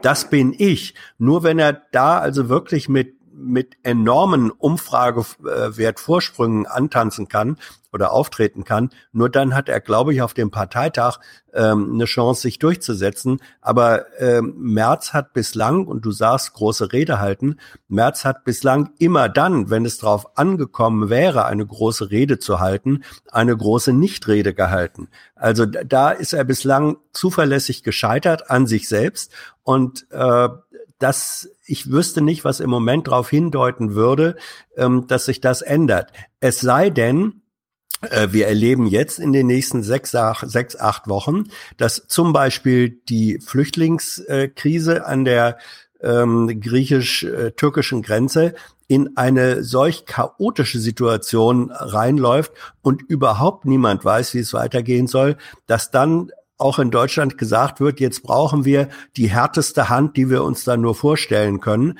Und dann wäre er sozusagen der Krisengewinnler. Aber das ist ein Szenario, das man sich eigentlich auch nicht gern vorstellen mag. Naja, aber Hans, ich will dir an einem Punkt schon sehr widersprechen. Ich glaube durchaus, und das auch aus gutem Grund, hat natürlich Armin Laschet sehr wohl versucht, äh, äh, Merz in sein Team zu holen. Überhaupt ein Team Laschet, Merz, Spahn zu machen. Der hat ja mit allen dreien im Gespräch äh, sich verhalten. Und äh, wenn denn Merz gesagt hätte, ich bin dabei, wäre Laschet natürlich begeistert gewesen. Weil natürlich ihm der Schmerz jetzt auch fehlt. Du musst doch, ihr müsst doch, man muss doch eins betrachten, dieser, diese Tatsache, dass überhaupt sich ein Armin Laschet um ein Team bemüht hat, und ich sage jetzt mit einem amputierten oder halbierten Team antritt, nämlich nur einem äh, Jens Spahn, der von hinten ihm über die Schulter sch äh, schaut, du nennst es Tandem, meinetwegen, aber selbst der Begriff des Tandems, wo sitzt denn Spahn? Sitzt der von hinten und tritt von hinten mächtig in die Pedale? Allein dieser Umstand ist natürlich ein fundamentaler Bruch mit einer Tradition der äh, CDU, die bisher in ihrer Vorsitzendenriege ohne einen solchen Teamgedanken auskommt. Dass man sich überhaupt bemüht, so jemanden an, an, an seine Seite zu ziehen, ist natürlich ja. ein Ausdruck der Schwäche des Kandidaten. Ein Kandidat Merz, so tritt er jetzt ja an, hat das ja nicht nötig. Ich spiele auf Sieg. Und das alleine ist Ausdruck der Tatsache, dass sich äh, Laschet selber für zu schwach gehalten hat und darüber ja meines Erachtens dafür auch durchaus gute Gründe hat. Er wollte sich mit beiden Kandidaten im besten Falle, über Röttgen hat man darüber danach nicht mehr geredet, weil der auch nicht interessierte. Da war man natürlich auch verärgert, weil der den ganzen Plot durchkreuzt hat und quasi sich selbst einen Startvorteil verschafft hat, immer einfach sagte, ich rede jetzt endlich über Inhalte. Da redet ja keiner drüber. Das war natürlich auch sehr strategisch taktisch, weil er wusste, na, die anderen verhandeln ja noch. Der ist quasi in die Lücke gesprungen. Aber äh, natürlich wollte äh, Laschet Merz flehentlich an Bord kriegen. Ja, Merz, aber, hat bloß schlichtweg, äh, Merz hat bloß schlichtweg gesagt, ich mache da nicht mit, denn ich will die Nummer eins und nur die Nummer eins sein. Und ich will das nochmal. Ja, noch mal aber das, das galt auch, nee, jetzt lass mich, jetzt spitz ich zu. Ähm, das galt auch umgekehrt ganz genauso. Also der wirkliche Bruch So mit denn. der Tradition äh, der wirkliche Bruch mit der Tradition hat schon alleine dadurch äh, stattgefunden, dass mehr als ein Kandidat für einen Vorsitz da ist. Das hatte es nur mal als Versuch gegeben, ähm, als man versucht hatte, Kohl zu schützen. Aber sonst war immer ein Kandidat, alles war eingetütet. Also der wirkliche Bruch war durch diese Zweier- und Dreier-Kandidatur. Und es ist ähm, auch so, dass natürlich auch Merz versucht hat, Team zu bilden. Aber so wie Laschet sagte, wenn Team, dann nur unter meiner Führung. Und Merz sagt aber doch nicht mit mir. Merz hat genau das Gleiche gesagt. Der hätte auch nicht. Laschet Ich- in sein ich, Team. Ich sehe es eben, ich sehe es, ich kann ich nur widersprechen, Hans. ich sehe es halt nicht so und ich sehe auch noch was Zweites anders. Ihr dürft, ich sage mal, der originelle Gedanke wird meines Erachtens daraus, sich bewusst zu machen, dass die Tatsache eines vermeintlichen Tandems, und ihr habt ja die PK alle selbst auch mitkommentiert, bei der Laschet neben Spahn saß, die starken Sätze hatte alle Spahn. So, dieses, dieses vermeintlich so überragende Tandem wird in dem Augenblick schwach, wo der andere sich eben verlässt auf diesen zweiten, um es noch deutlicher zu machen. Laschet ist auch in Nordrhein-Westfalen nicht nur aus eigener Kraft gewählt worden. Er hat sich, erstens hat er als letzter quasi überlebt. Er ist derjenige, der einmal schon gegen äh, damals gegen Röttgen den kürzeren zog. Dann ist er über eine lange Strecke nicht zum Zug gekommen und dann war es einerseits die Schwäche von äh, Hannelore Kraft und es war der Umstand, dass er sich in Nordrhein-Westfalen äh, Wolfgang Bosbach als den Mann für die harte Kante an seine Seite holte. Und mein Eindruck ist der, und deswegen halte ich das für ein Novum. Mein Eindruck ist der, und da bin ich gespannt, ob der Parteitag ihm diese Autorität aus eigenem Recht verschafft. Bisher hat er sie jedenfalls nicht. Die hatte in der Tat auch nicht Angela Merkel, aber Angela Merkel ist, wie gesagt, das ist sogar das Gegenbeispiel, immer quasi als Solistin äh, ziemlich äh, völlig isoliert. Wir wissen ja auch, die, die, die, die, die, äh, wie hieß es immer so schön, äh, die unverheiratete, kinderlose Frau aus dem Osten, wie, wie, wie, wie Stoiber das spöttisch sagte. Also quasi mit allen Hypotheken ist sie allein gegen äh, die West-Corona, der, der Westpartei angetreten. Das ist bei Laschet jetzt anders. Er versucht sich eben einzubetten und ich frage mich, das halte ich für die echt entscheidende Frage, gelingt es ihm, gegen diese Vorbehalte, und ich glaube, die haben viele Vorbehalte, viele haben die Vorbehalte. Laschet wird nicht aus der Partei aus Überzeugung gewählt. Momentan verständigt man sich aus, auf Laschet mehr aus Angst vor März, meinem Eindruck, und als aus Einsicht in die Notwendigkeit, dass er Kurs hält, dass er stärker für Kontinuität ist, aber daraus erwächst noch keine eigene Autorität. Und ich glaube, das ist die ganz große Frage auf dem Parteitag. Denn, jetzt kommt ja der nächste Punkt, gesetzt den Fall, dass er gewählt wird, und da wird dann die, die Sache ganz spannend, ist er damit natürlich noch in keinster Weise Kanzlerkandidat. Dass äh, wir, äh, wenn er gewählt wird an dem Tage, wird die Projektionsfläche, ähm, die ja März bedeutet, die genau, und da ist März mehr als nur, du sagst, er hat nie eine gute Rede gehalten. Naja, Der redet ständig, er hat bloß einmal auf dem Parteitag völlig versagt. Der ist eine Nein, enorme, auch. der ist eine, naja, Polder hat doch nicht versagt. Das ist eine enorme Projektionsfläche, zu dem Mann pilgern die Leute.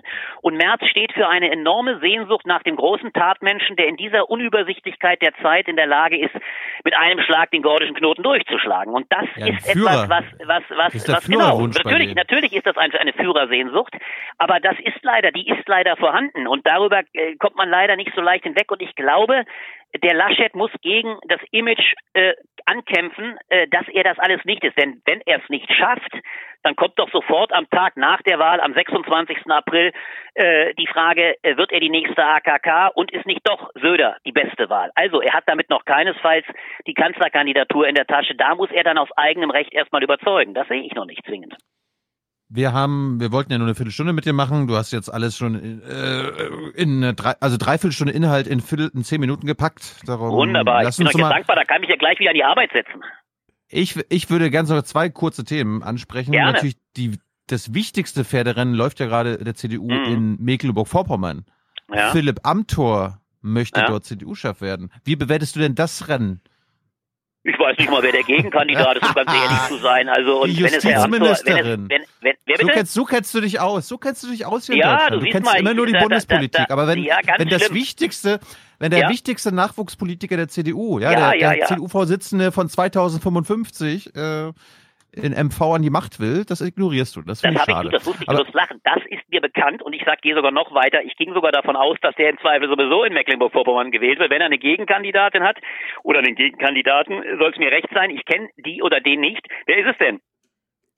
die Justizministerin, deren Namen ich jetzt auch nicht kenne. Siehst du, mein Lieber, da treffen wir uns doch beide in unserer Unwissenheit. Ja, aber Großartig, die, wie du aber, das so aber unsere Aufwachen, die Aufwachenhörerinnen, die, die kennen den schon. Okay, Ja, anderes ich Thema nochmal. Also, Philipp Amthor, nee, lass mich doch mal zwei Sätze dazu sagen. Philipp Amthor, sage ich mal ganz ehrlich, äh, ist ja eine humorige Figur. Ich glaube bloß, dass er bei seiner ganzen Anmutung, Witzfigur, ja. äh, das würde ich nicht behaupten. Der Mann ist ja klug durchaus, aber das ist ein ganz großes Problem übrigens, wie auch viele der seiner Truppe, seiner, seines Hintergrundes, die ganze JU-Truppe äh, wird, glaube ich, wenn der Wind weiter von Grün her weht, wird sie noch sehr gegen ihr Image ankämpfen müssen. Und ich bin mal gespannt, wie Philipp Amthor, der ja bisher die Anmutung äh, des äh, Großvaters äh, von 28 Jahren hat, also gewissermaßen die, die Verkörperung des Jünglings der 70er und äh, 60er Jahre darstellt, wenn nicht der 50er.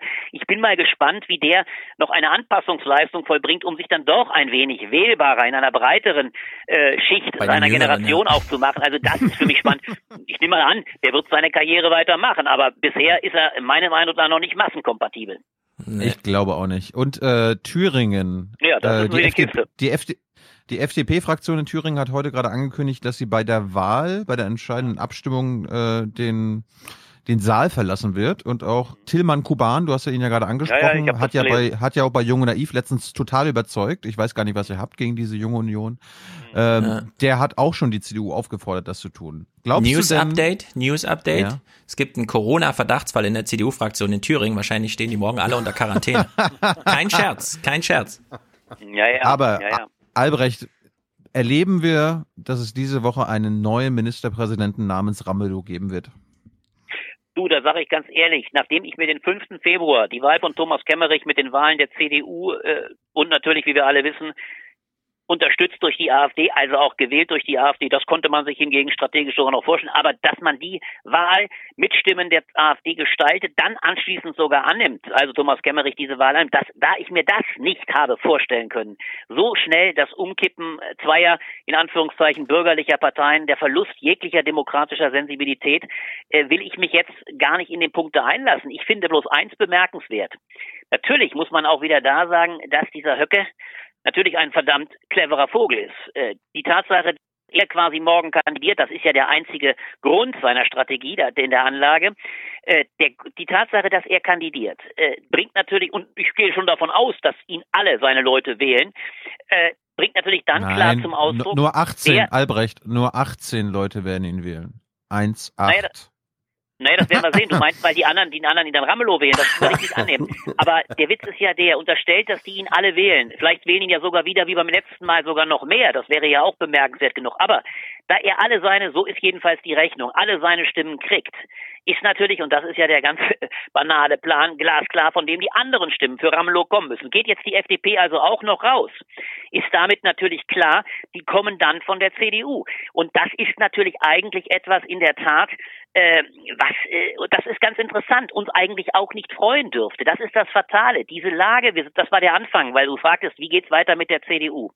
Dass die CDU sich in eine so fatale Lage manövriert hat, dass sie einerseits natürlich, wenn sie jetzt wieder diese Wahl unmöglich macht, beziehungsweise Ramelow am Ende nicht gewählt wird, wieder einen Scherben auf angerichtet. Auf der anderen Seite sie natürlich tatsächlich, indem sie gegen ihren Parteibeschluss, Parteitagsbeschluss verstößt, wenn sie mitgewählt wird. Diese absurde Vorstellung, Ramelow würde da nicht aktiv gewählt, aber irgendwie scheint er dann ja inaktiv passiv von CDU-Leuten gewählt äh, geworden zu sein, wenn es dann tatsächlich zu dieser Mehrheit zu Stimmen kommt. Das ist natürlich auch für die CDU ein Desaster. Und ich sage ganz ehrlich, mittlerweile macht mir die Instabilität unserer Volkspartei so viel Sorgen, dass ich das äh, keine sonderlich erfreuliche Tatsache finde, äh, sondern der Meinung bin, die CDU hat kaum eine Option, irgendwie gut aus der Lage rauszukommen. Eigentlich wäre noch immer, das hätte ja vom ersten Tage an die richtige Wahl, äh, der richtige Weg sein müssen. Man hätte ihn im dritten Wahlgang durch Stimmenthaltung wählen müssen. Ich weiß bloß gar nicht mehr ehrlich gesagt, ob er sich darauf noch einlassen will, Ramelow. Also es, mittlerweile ist ja auch die zweite Option wohl im Spiel, dass es morgen im ersten Wahlgang eben nicht klappt und dass man dann qua Vereinigung, dann haben ja wohl Linke, äh, SPD und äh, Grüne wohl festgelegt, dass sie dann einen Antrag auf Auflösung des, des Parlaments binnen 70 Tagen einbringen und dann würde und müsste die CDU, so sie noch irgendwie äh, bei demokratischem Bewusstsein ist, müsste sie wohl zustimmen, dann wäre zumindest ein weiterer Schritt in die Wege. Ansonsten ist das ja ein unsägliches und, und äh, unendliches Ende. Ich finde nur, clever, man sieht wieder einerseits, so clever Höcke ist, die reine Instrumentalisierung der, der sogenannten von ihm abwertend genannten Altparteien zu eigenen Zwecken ist ja wieder so eklatant deutlich geworden. Das sollte man wenigstens als, als Lerneffekt aus dem Thüringer Irrsinn mitnehmen.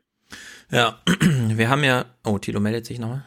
Tilo? Nee, das ist eine Zigarette. Achso, äh, wir haben ja hier, Tilo hat ja zuletzt mit Andreas Kemper gesprochen ja. Und da sind unsere Hörer mal sehr fasziniert davon, wie man nochmal sozusagen 30 Jahre Betrug und Lüge zum Liberalismus jetzt so also als historisch so umdeuten kann, dass es Sinn ergibt, dass beispielsweise die FDP das gemacht hat, was sie am 5. Februar gemacht hat. Und da will ich zum Ende nochmal ausdrücklich an unsere Hörer dein März-Eröffnungstext empfehlen, weil du eben auch nochmal dieses Close Reading mit den Flügeltexten machst um darzustellen, äh, was in Erfurt passiert ist, sozusagen so eine Erfurt-Spontan-Historisierung, bei der man äh, sagt, dieser Text wird natürlich seine Aktualität behalten, weil wir nächstes Jahr in Sachsen-Anhalt eine Wahl haben, bei ja. der die Verhältnisse ungefähr ähnlich sein können. Da sitzt ja, ja die AfD jetzt schon mit 24,6 Prozent, also mehr als aktuell in Erfurt, sitzen ja. die aktuell schon im Landtag und da kommt erst die Wahl und der stellvertretende CDU-Fraktionschef hat schon gesagt, ich lasse mich hier von jedem tolerieren, mir ist egal, wer mich toleriert. Und mhm. äh, da droht natürlich eine Gefahr aus dieser historisch gewachsenen wenn man immer glaubt, ach, was der Höcke macht, das findet ja nur unter Radar statt und so weiter. Nee, das äh, hat eben, äh, das trägt tatsächlich Früchte, ja, in, in diesem parlamentarischen Denken und diese Reduktion von Demokratie auf reine Mathematik. Deswegen finde ich es ungeheuerlich, ja, dass ja, Fraktionen überhaupt ansagen, wir verlassen den äh, Plenarsaal, wenn hier eine Ministerpräsidentenwahl stattfand. Wir haben von diesem Stefan Brandner, der ja aus Thüringen kommt und zwischenzeitlich ja Rechts, äh, Vorsitz, äh, hier Rechtsausschussvorsitzender Bundestag war, der hat ah. ja damals bei der ähm, Wahl von äh, Ramelow im Landtag dazwischen gerufen. Ja, hat noch so war dir Gott helfe dazwischen gerufen, hat dafür noch einen Ordnungsruf bekommen und so. Also wir haben es mit unglaublichen Verachtern von Demokratie zu tun und es wird sich morgen wieder zeigen und es strahlt wieder aus auf die anderen Fraktionen. Ja. Das finde ich unglaublich. Ja, du sagst doch was ganz Wichtiges. Du hast völlig recht. Ich hörte es eben gerade von dir zum ersten Mal. Diese, diese, ich hatte heute noch Morgen was anderes. Diese Debatte um die Frage des Auszugs ist natürlich auch in der Tat so fatal weil natürlich genau CDU wie auch FDP nochmal genau das gleiche Signal senden. Da sind beides Parteien, die sich jetzt wählen lassen wollen, die für uns gleichermaßen unwählbar sind. Ne? Also das ist ja das Gleiche, was ja irrsinnig ist. Äh, eine Blockade, die natürlich entstanden ist dadurch, dass AfD und Linkspartei äh, die Mehrheit haben. Aber eine Blockade sich derartig destruktiv zu stellen, dass man sagt, so, um bloß nicht den Eindruck zu erwecken, wir wählen irgendjemanden von denen, äh, ziehen wir aus. Das ist natürlich auch eine, eine, eine äh, Form von Absage an alle Beteiligten. Und das zeigt dann übrigens, weil du ja sagtest, das war der Vorschlag von Kuban, wie weit, weit, weit, und das ist das Fatale, wie weit offensichtlich äh, viele, viele Bundespolitiker äh, eben doch von den ostdeutschen Verhältnissen entfernt sind. Deswegen äh, zeigt das diese absolute Ignoranz, denn so kann man es natürlich nicht machen. Ich finde bloß auch, diese ganzen Konstrukte, die jetzt gezogen werden, wir sind eben nicht, wir wählen nicht aktiv oder sowas. Ne? Wir wählen da also, sind natürlich auch alle absurd. Äh, hätte man bloß, und das ist der eigentliche Vorwurf, den ich der CDU mache, und das zeigt übrigens auch den ganzen, ganzen Autoritätsverlust. In einem solchen Vorschlag oder in einem solchen Augenblick, wo Ramelow einen Vorschlag macht und sagt, ich werde für eine Übergangszeit die ehemalige Ministerpräsidentin Christine Lieberknecht von der CDU wählen bzw. amtieren lassen, damit wir dann bald zum Neuwahlen. Einen solchen Vorschlag, besser hätte es die CDU nicht treffen können. Und dass dann der reine Opportunismus zuschlägt, dass man sagt, wir wollen unsere, wir wissen es ja alle mittlerweile, wir wollen unsere Mandate wenigstens noch bis in den April nächsten Jahres, also 2021 retten, damit wir wenigstens die Diätenerhöhung mitkriegen. Das ist natürlich Ausdruck eines solchen äh, äh, undemokratischen beziehungsweise eines derartig äh, äh, unsensiblen Verhaltens für die größeren Angelegenheiten, das, Angelegenheiten, das Interesse der Demokratie insgesamt, wie aber auch ein Stück weit das Interesse der CDU an, an einer an einer anständigen Lösung, an einer gesichtswahrenden Lösung, das ist schon äh, irrsinnig. Und das das zeigt also, wie wie dramatisch auch der Autoritätsverlust in dieser CDU ist. Und insofern bin ich wirklich auch gespannt, äh, wie es da weitergeht. Also der, wenn tatsächlich die FDP da morgen auszieht, dann ist das eine Kapitulation vor der Aufgabe, Demokratie in schwierigen Zeiten zu gestalten.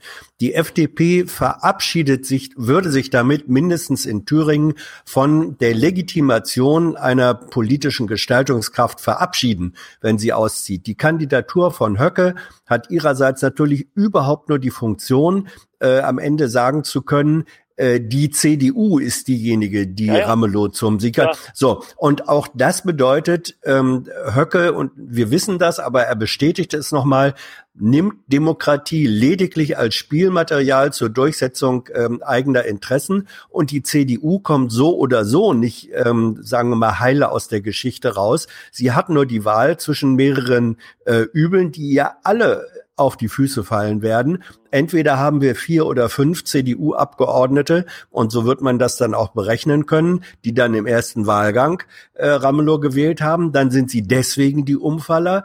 Oder es kommt diese Variante, dass er, wenn es dabei bleibt, ähm, dass er, wenn er im ersten Wahlgang nicht gewählt wird, äh, dann nicht in den zweiten oder dritten geht, sondern dann eben den Antrag auf äh, Auflösung und baldige Neuwahlen steht. Auch das würde der CDU, wenn je früher die Neuwahlen kämen, desto fataler würde das für die CDU. Also die steht in einer Situation, wo sie eigentlich nur noch die Art des politischen Selbstmords bestimmen kann, aber nicht mehr die Tatsache. Absolut, aber eben aus eigenem Versagen. Das Einzige, was Ja. du auch äh, erwähnst, ist so lustig. Ich habe das häufiger gedacht. Der Fokus, und das ist so bemerkenswert, der Fokus derer, die die äh, Linkspartei mitwählen müssten. Manchmal hat für mein Verständnis übrigens auch die Linkspartei in ihrer Diktion sehr überzogen, als sie sagten, ihr von Mhm. der CDU müsst jetzt mitwählen, müsst jetzt mitwählen, um die Sache zu heilen. Zum Glück kam dann eben Ramlos Vorschlag mit Christine Lieberknecht. Das war dann dezidiert das Kompromissangebot. Aber dieser Fokus des Müssens ist komischerweise nie auf die FDP gerichtet worden. Die FDP, ist euch das aufgefallen, war bei der ganzen Anfrage eben immer ziemlich raus. Dabei hätte deren Abgeordnetenschaft, und die haben übrigens als allererste den ganzen Tor angerichtet, Herr Kemmerich hat sich aufstellen lassen als 5%. Mann, Herr Kemmerich hat anschließend die Wahl angenommen. Also eigentlich wäre es zuallererst an der FDP gewesen, zu sagen, wir wählen mit. Hätte man übrigens die Frage an Christian Lindner mal richten müssen, der hätte sagen können, okay, wir sind jetzt bereit, diesen großen Fehler wieder gut zu machen, Mhm. also sind wir bereit, andere Welt. Hat aber interessanterweise keiner so sonderlich gefragt. Eigentlich war immer vor allem die CDU im Fokus. Das hat mich durchaus ein bisschen irritiert. Gut. Mit der Schön, Irritation. dann darf ich noch eine äh, kleine Sache sagen. Ich bedanke euch mich auch sehr schön für eure lobende äh, Erwähnung des, des meines Textes. Freue mich übrigens so immer auf das schon auf das nächste Gespräch. Darf aber noch eines an eure schöne Debatte äh, von dir, äh, lieber Stefan und lieber Thilo, anknüpfen. Ihr habt so wunderbar euch letztes Mal über die Thematik der Nation, auch gerade in äh, Frage im was aus was folgt Ja. aus Hanau. Wie sind die Debatten du hörst zu unseren? Podcast oder was?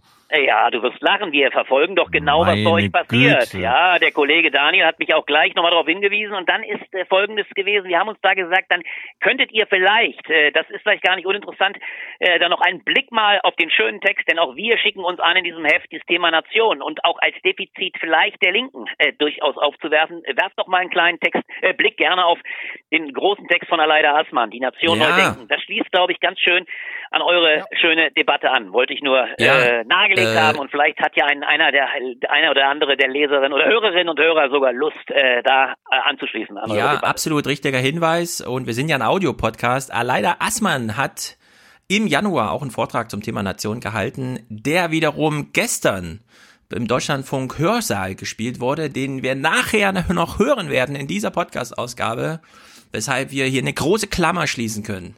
Sehr zum schön. Thema äh, Nationalstaat überwinden, was soll der Großartig. Quatsch oder eben nicht. Ich freue mich sehr. Äh, Sehr gut. In diesem Quartett heute mal. Sehr schön. Mhm. Äh, lieber Tito, lieber Stefan, lieber Hans, es war mir eine große Ehre und Freude. Ich freue mich schon aufs nächste Mal. Uns auch. Sehr gut. Bis, bald. dann. Macht's gut. Bis bald. Ciao. Tschüss. Das war Albrecht von Lucke. Ich finde, wir sollten nur einen, einen kurzen Ausschnitt, wo wir beim, beim Horse Race waren, Integration. Den wir noch nicht gespielt haben, äh, spielen. Den hat Stefan ja irgendwie auch jetzt. Ich dachte, den bringst du mit, Stefan, weil der in den? Nachrichten gespielt worden wäre. Ähm, Friedrich Merz letzte Antwort in der BBK. Naja, das haben alle Woche. gesehen. Das haben wir vorhin Nee, besprochen. Müssen wir chronistenpflichtig Na, denn mach, hier mach, aber mach, mal ausspielen. nicht hier zum Ausbruch kommen zu lassen. Dann schaffen wir noch eine letzte Frage, Ja. Herr Merz. Dann gehen wir mit der Frage zu dem Kollegen neben Frau Mayer. Der Letzte Kollegin, Frage. liebe Frau Mayer, Stefan Kutzmani von. Ähm, Sie hatten in Ihren einleitenden Worten, Herr Merz, äh, gesagt, dass wir ein massives Problem mit Rechtsradikalismus haben Ja. in diesem Land und das lange unterschätzt haben. Dann haben Sie aber sehr schnell über rechtsfreie Räume in Innenstädten und Grenzkontrollen gesprochen. Schließe ich daraus richtig, dass Ihre Antwort auf das Problem des Rechtsradikalismus die stärkere Thematisierung von Clankriminalität, Grenzkontrollen und so weiter ist? Und wenn nicht, was wäre sie dann? Die Antwort ist ja. Kurze Antwort. Die letzte Hm. Hat er da nicht nachgedacht, Hans? Oder wie kann man so einen Scheiß bringen? Das, ähm, er hat nachgedacht und hat gesagt, bevor ich dann nochmal selber das lange ausführe, genau so ist es. Na gut. Wollen wir uns kurz zu Corona zuwenden oder amerikanisches Horse Race? Ja, mach doch, lass uns Corona noch schnell abhandeln. Es ist gar nicht so viel, nur 13 kleine Clips. Und Oh, es ja, äh, war da doch einiges los. Äh, Corona breitet sich aus und naja, während wir Deutschen dachten, wir haben hier ein Problem, weil beispielsweise in Thüringen morgen keine, weil der Landtagsabgeordnete da kann oder unter Quarantäne ist, bis zumindest bis heute 19 Uhr, wenn sein Schnelltest fertig ist. Iran, Leute.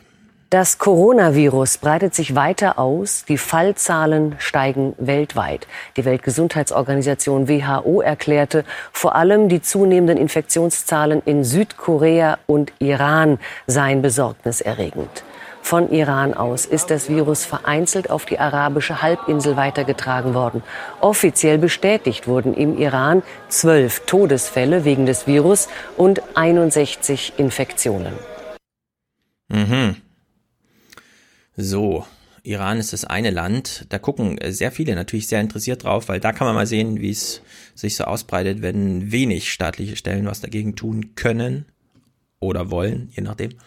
In Italien ist es ja auch. Und der Leiter des Zivilschutzes hat hier einen interessanten Spruch gemacht.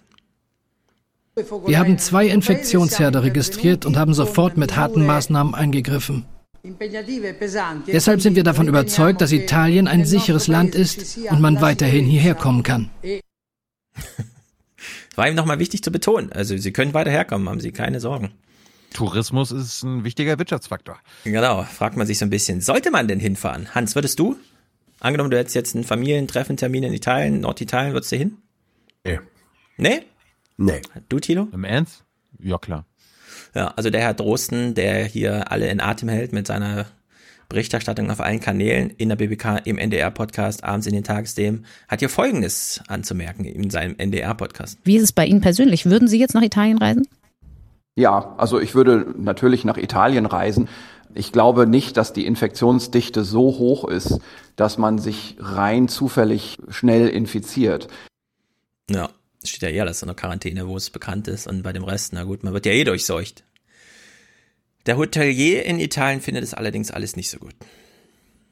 Es reisen Gäste vorzeitig ab und uns erreichen auch Stornierungen von Leuten, die den ganzen Aufenthalt bereits im Voraus bezahlt haben. Das müssen wir zurückerstatten. Das ist ein Desaster. Ein Desaster sowohl in Bezug auf unsere Arbeit, weil wir nicht vorausplanen können, vor allem aber aus ökonomischer Sicht. Ja, und jetzt, und das spiele ich auch nur chronistenpflichtig, äh, es gab einen italienischen Opa, der sich am Supermarkteingang darüber beschwert, dass ja hier voll die Panik ist. Habt ihr bestimmt überall gehört. Kam im Heute Schnell, kam im Tagesthemen, Deutschlandfunk, überall, ja. Überall war dieser Opa hier präsent. Also falls ihr ihn noch nicht kennt, hier ist der italienische Opa.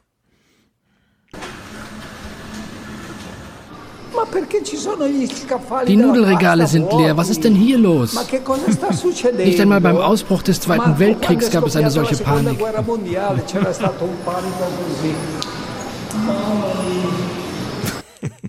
Also den kannte ich nicht. Den kannst du nicht? Achso. Nee. Ja, ich habe ja keine Nachrichten geguckt. Achso, ja. Äh, äh, kannst du den Hans, obwohl du nichts geguckt Ja, hast? ja. ja. Doch, doch. Klaus Kleber hat eine Feststellung zu machen. Aus deutscher Perspektive ist dieser neue, relativ massivere Corona-Ausbruch in Italien ein Geschehen im Ausland. Aber Viren kennen keine Landesgrenzen. Die Luftlinie von Mailand nach München ist deutlich kürzer als die von München nach Frankfurt. Ganz zu schweigen von Hamburg oder Berlin. Mit anderen Worten, das Virus ist jetzt massiv im europäischen Inland ausgebrochen. Ist das ein bisschen unscharf formuliert, wenn man hier von Luftlinien spricht, während man von Viren, Infektions, äh, fliegen die Viren jetzt über die Alpen oder was? Ja, vor allem mit welcher, mit welcher Linie fliegen sie? ja.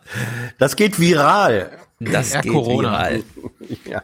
Klaus Corona jedenfalls, geht viral. Ja, Klaus war richtig durch den Wind und ich finde, wir sollten jetzt mal, also äh, wir hören jetzt einen richtigen Quatsch, ja. Klaus Kleber spricht jetzt mit diesem Chef vom Robert Koch Institut, von dem wir wissen, alle reden davon, dass der in der Verantwortung steht, während der draußen in seinem Podcast noch spekulieren kann und dann für Deutschland so eine, was weiß ich, 0,5 Prozent und so Sterblichkeitsrate, obwohl die Studien alle was anderes sagen. Der Robert Koch, man darf nichts Falsches sagen jetzt. Der ist in der Verantwortung. Weshalb ihm Klaus Kleber eine für ihn unlösbare, unbeantwortbare Frage stellt. Ja, also die Frage ist so outer space an den äh, Robert Koch Institutschef, dass man sich echt fragt, Klaus, was ist mit dir los? Ist es so, dass wir im Moment so eine Art ähm, Wettbewerb der Systeme auch erleben? Die massive chinesische Antwort auf einen massiven Ausbruch. Dann in Italien die italienischen Methoden, die wir gerade kennengelernt haben. In Deutschland ein eher offenes System, das zum Beispiel eine Quarantäne für ganze Ortschaften eigentlich nicht vorsieht. Und dann sieht man vielleicht am Ende dieser äh, Pandemie oder im Moment Epidemie, äh, welches System am besten funktioniert. Das würde ich so nicht sagen. Das würde ich so nicht sagen. Ja, also. Ja, im, im, Im Prinzip wollte er sagen, Wir sind die Guten. Ja, dieser Robert Koch-Typ ist vor allem auch dafür zuständig, solche Pandemiepläne und wie und so, ja. Also solche Systemfragen zu beantworten. Allerdings nicht in der Art und Weise, dass man hier zu so einem großen historischen Vergleich in einer Fernsehnachrichtensendung, es ist eine Frage und eine Antwort, ja, darauf Bezug nehmen kann. Das ist, der Drosten lässt ja immer so ein bisschen durchblicken, was er von den Journalisten hält, wenn die mit ihm mit Quatsch kommen. Äh, er hat noch richtig Haltung hier. Er sitzt da in Ruhe diese Fragen aus und sagt dann einfach, das glaube ich nicht. Aber es ist schon, wenn man sich das so anguckt, die Fragestellungen, die da aufkommen, die sind schon wirklich sehr merkwürdig. Aber wir haben ja jemanden in Verantwortung. Jemand, der noch mehr werden möchte. Jens Spahn. Und noch wichtiger als Politiker, die auch mal sagen, da ist mir ein Fehler unterlaufen, sind welche, die es ein bisschen locker angehen lassen. Vor diesem Hintergrund ist es fraglich, ob unsere bisherige Strategie, das Virus einzugrenzen und Infektionsketten zu beenden, auch weiterhin aufgeht. Deswegen komme ich immer mehr zu der Überzeugung, die Wahrscheinlichkeit, dass diese Epidemie an Deutschland vorbeigeht, wird sich nicht erfüllen und nicht ergeben. Ja, bisschen gestolpert am Ende, das Abschlusswort nicht gefunden von diesem Satz, aber warum nicht? Ja, warum nicht einfach mal sagen, ja, wir haben es versucht, aber wir sehen gerade hier auch ein Scheitern. Es passiert jetzt halt. Sie kennen aber die Zahlen, Sie hören ja die ganzen Podcasts und so weiter. Wenn Sie rein genördet sind in das Thema, dann haben Sie jetzt auch keine große Panik, nur weil ich als Bundesgesundheitsminister sage, es war ein Versuch. Keine Spanik. Keine Spanik, genau. Klaus Kleber, Klaus Kleber verbreitet jetzt ein bisschen Spanik. Guten Abend. Es ist wie mittlerweile jeden Tag. Die Zahl der Corona-Infizierten und Erkrankten steigt. Seit gestern 20 neue Fälle in Deutschland. In Frankreich hat sich ihre Zahl in den letzten 24 Stunden verdoppelt. In Nordirland gibt es einen ersten Fall. Das wird erstmal so weitergehen. Ja, ich glaube, wir werden uns in drei Monaten zurückerinnern, so humorisch. Weißt du noch damals, als Klaus Kleber im Heute-Journal den einen Corona-Fall in Nordirland angesagt hat? Was für Zeiten. Daraufhin, ja. Dass wir, dass wir in drei Monaten schon wieder vergessen haben, dass es Corona gab. Ah, das glaube ich jetzt nicht, aber es, es wird halt einfach, ne, es ist jetzt, die Nachrichten werden dann auch müde, ne? Das ist ja, das hat der Drosten jetzt, wo du es ansprichst, auch ganz wunderbar eigentlich gesagt. Medien können über so Pandemien einschlafen. Ich könnte mir vorstellen, sogar, dass jetzt, wenn das Wetter in Europa jetzt wärmer wird und die Behörden durchhalten, dass wir in vielen Ländern Europas das noch sehr lange sehr gut kontrollieren können. Das heißt, es wird immer Meldungen geben, da gibt es wieder einen neuen Fall, da gibt es wieder einen neuen Fall und dann werden die Medien irgendwann langsam müde und dann wird darüber nicht mehr berichtet. Und äh, es kommen andere Themen und die allgemeine Bevölkerung wird über das Thema nicht mehr so viel reden. Die Comedians werden anfangen, darüber Witze zu machen. Und dann gerät das irgendwie auf, auf in diese Schublade. Ja, solange nicht zu viele Menschen sterben, würde ich sagen. Und ich meine, da ist mit äh, Grippe zeigt ja, wie weit man es treiben kann, was Todesfälle angeht. Jetzt ist, jetzt ist jedenfalls gerade Panik angesagt, überall wird alles weggekauft und so weiter. Und sie haben hier so einen Apotheker besucht und der sagt ihnen, vielleicht hört ihr es anders, ja, aber ja, also heute Morgen haben die alle meine Mundschutzmasken weggekauft und heute Nachmittag sind alle tot. Wir haben gestern so viel Handdesinfektionsmittel verkauft wie das ganze Jahr 2019. Die haben sich mit Handschuhe, mit Flächendesinfektionsmittel gedeckt und Nachmittag war wie gestorben hier. Ausgestorben. Ja. er wollte ausgestorben sagen. Alle, Ja. alle waren gestorben. Bei uns in der Apotheke hier an der, an der Ecke war auch so, äh, ja, wir haben keine Masken mehr. Gehen Sie weiter. Ja. Ja, alles weg. Da muss man allerdings schon die Frage stellen, ne, warum es nicht äh, Extralager gibt für Leute, die das wirklich brauchen. Weil jetzt hast du ganze Charité-Abteilungen in Quarantäne, die können nicht arbeiten, während überall zu Hause bei Oma Erna solche Dinge rumliegen, die sie nicht braucht. Naja, Peter Altmaier jedenfalls ist auch ein bisschen besorgt, möchte aber besonnen und ruhig sein. Deshalb ähm, ist es richtig, dass ähm, das Bundeswirtschaftsministerium und der Bundeswirtschaftsminister entschlossen, besonnen und ruhig das Richtige tun. Es wäre aber falsch, an irgendeiner Stelle Panik zu verbreiten. Krisenstäbe, Quarantäne, Pandemiepläne. Die Globalisierung fordert ihren Preis. Ja, das ist genau wie du dir das wünschst als Minister, ja. Du machst noch diesen O-Ton, bitte alle ruhig bleiben und dann Schnitt geht der Bericht weiter. Krisenstäbe, Pandemiepläne. Es, es, es wird doch mal geil, dass perfekt. immer wieder keine Panik, keine Panik, Ja. keine Panik, keine Panik, keine Panik, keine Panik. Aber wir werden alle sterben. Was ja dazu, was ja dazu führt, dass manche Leute, manche Leute Panik Mhm. haben. Ja, das fand ich gestern mit Drosten am allerbesten, ja. Bitte keine Panik. Und übrigens, falls Sie sich selber zu Hause Kalkulationspläne machen, wann Sie dran sind in dieser Ansteckungskette, es sterben eh 850.000 Leute jedes Jahr in Deutschland. Das müssen Sie auch mit einkalkulieren. Naja, der Börsenbericht, das wird uns jedenfalls länger, länger, länger hier be beschäftigen. Problematisch ist, dass China die Werkbank der Welt Und ich meine nicht Ihr Outfit. ist. Viele Produkte oder Teile werden dort hergestellt. Fallen sie aus, trifft das auch die hiesige Wirtschaft. Hm. Ja, das, das sind nämlich wirklich langwierige Prozesse. Die werden jetzt in China, äh, es ist ja schon verschoben, am, eigentlich war ja am 5., also übermorgen, ist ja eigentlich Volkskongress. 6000 Leute treffen sich in Peking und feiern Corona-Party. Ist schon abgesagt. Es gibt gar kein äh, Hinfahren mehr nach Peking. Alle, alle, die nach Peking fahren, sind in zwei Wochen Quarantäne. Also es gibt kein heute, morgen rein, abends wieder raus und so. Aber die Chinesen werden das natürlich auch wieder lockern. Ja, also Corona ist jetzt verzögert, aber eben nicht aufgehalten. In der Hinsicht wird es äh, in der Werkbank der Welt noch viele Verzögerungen, was dann sozusagen nachträglich diese wirtschaftlichen Grundlagen angeht. Und ich meine, es kommt alles aus China. Mal gucken, wie das weitergeht. Die Börsen sind ja schon in Aufruhr. Info Ingo möchte uns nochmal über Unsicherheiten informieren. Die Ausbreitung dieses neuartigen Virus bedeutet auch für uns Journalisten eine Herausforderung. Bauscht zu viel Berichterstattung die Bedrohung durch Corona auf? Fahren wir das Thema aber zu klein? Informieren wir Sie dann ausreichend? Und wie gefährlich ist dieses neuartige Virus denn nun wirklich? Mhm. Er macht sich also Gedanken. Er reflektiert so ein bisschen. Wenn ich jetzt beispielsweise mit Jens Spahn rede als Ingo, ähm, welche Frage ist dann angemessen? Wann bausche ich zu viel auf? Wann bin ich zu locker und so, ja? Und, äh, nach dieser Reflexion, diese Frage. Aber hätte man diesen Übergang in die neue Phase nicht verhindern können? Hätte man den Karneval beispielsweise nicht absagen müssen? Na, die Frage ist natürlich immer auch die der Verhältnismäßigkeit äh, einer Maßnahme. Ähm, und es war ja nicht abzusehen, dass es dort äh, eine entsprechende Infektion Aber gibt. hätte man damit die, nicht rechnen müssen? Naja, mit der Begründung, Herr Zamperoni, müssten wir ja das ganze öffentliche Leben in Deutschland, Europa, auf der Welt äh, beenden. Na, wir sehen, in müssen ja Italien immer- sehen wir das ja. In China ist es ja lahmgelegt. Droht uns sowas auch? Ja, wir sehen aber in Italien und in China, dass das am Ende eben auch das Infektionsgeschehen äh, nicht äh, beendet, wenn sie äh, möglicherweise im ersten Moment vielleicht einen Ort unter Quarantäne stellen. Ja. Als, und ich bin wirklich nur peripher angebunden, ne? Aber wenn ich sowas im Fernsehen sehe, wie jemand in Hamburg jemanden in Berlin fragt, ob man den Karneval in Deutschland absagen muss, weiß ich, das ist Outer Space. Karneval absagen, never. Ja? Wenn das passiert, Das dann ist sowieso das vorbei. Kein, das ist kein Respekt vor deutscher Kultur, Ingo. Genau.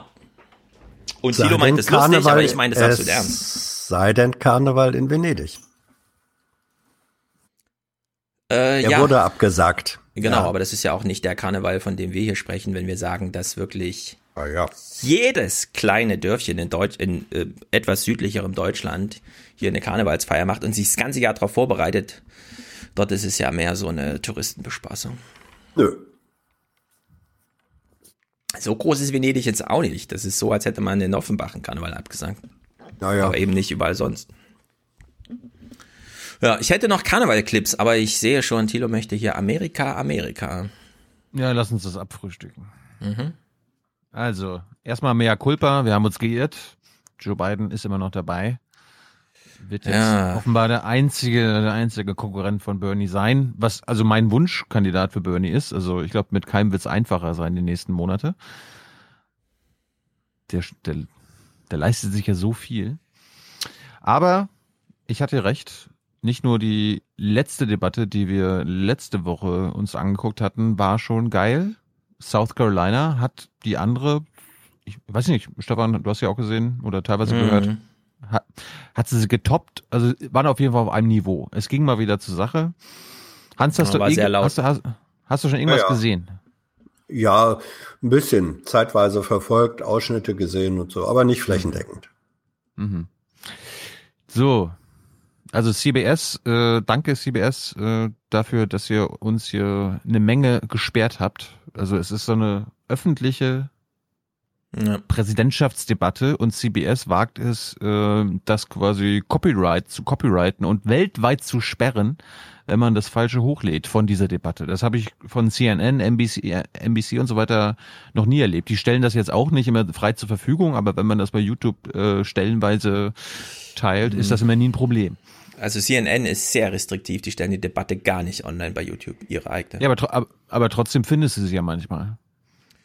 Genau, man kriegt sie mal so kurz, dann lädt man sie schnell runter und hofft, dass es irgendwie gut geht. Man muss eben wirklich sagen, das sind keine Fernsehveranstaltungen, sondern das sind Veranstaltungen der Partei, die halt vom Fernsehen übertragen werden dürfen. In der Hinsicht Mhm. verstehe ich sowieso nicht, warum man da so restriktiv sein kann als Sender.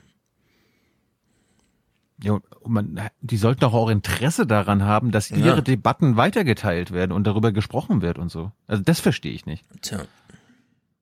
Nun gut, wir werden auf jeden Fall einige Clips jetzt, also die, die sehen, äh, bei manchen Clips musste ich das nur als Standbild machen. Wir hören dann den Ton, aber äh, sehen kein Video, aber nicht bei allen. Ich starte mal, äh, Hans, äh, mit Mike Bloomberg, Mini Mike. Da habe ich bei Adam Curry gehört, dass der äh, fünf Zentimeter hohe Absätze trägt. Habe ich auch gehört. Glaube ich aber nicht. Darauf wollte Darauf wollte ich mal achten. Aber äh, Mike Bloomberg, er ist jetzt nicht so gestartet. Ich habe nicht alles chronologisch gemacht, sondern ein bisschen thematisch. Äh, aber ich fand den geilsten Einstieg von Mike Bloomberg. Du hast ja mitbekommen, wie sehr er brilliert hat, Hans, letzte Woche, ne? Ja, ja. Gut, dann passt das.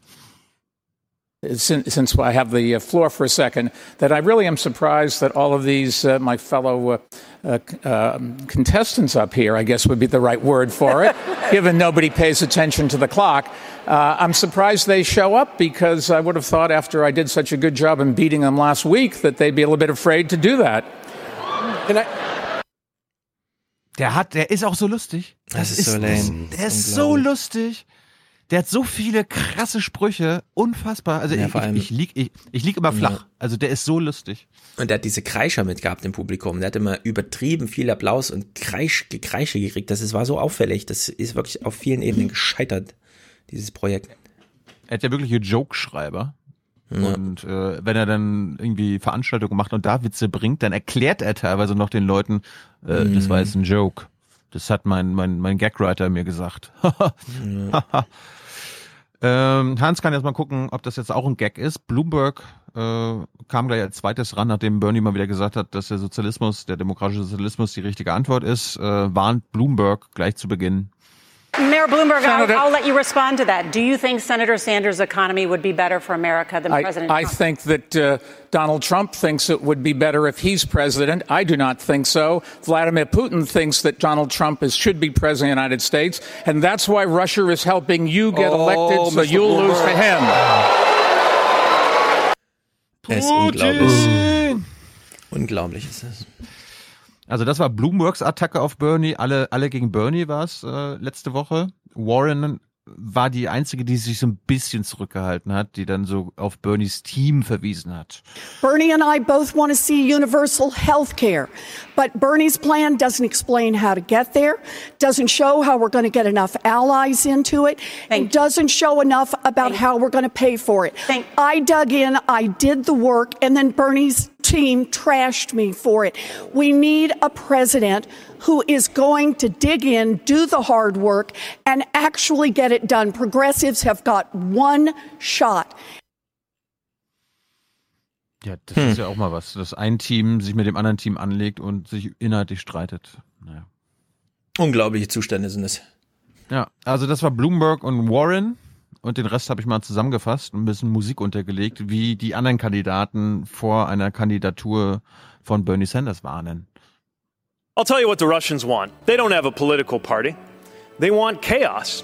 And chaos is what is coming our way. I mean, look, if you think the last four years has been chaotic, divisive, toxic, exhausting, imagine spending the better part of 2020 with Bernie Sanders versus Donald Trump.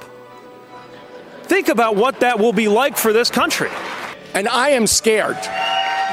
If we cannot pull this party together, if we go to one of those extremes, we take a terrible risk of re-electing Donald Trump. If we spend the next four months tearing our party apart, we're going to watch Donald Trump spend the next four years tearing our country apart. Look, for Thank justice, Can anybody, that's what in, our can anybody is in this about. room imagine moderate Republicans going over and voting for him? And you have to do that or you can't win.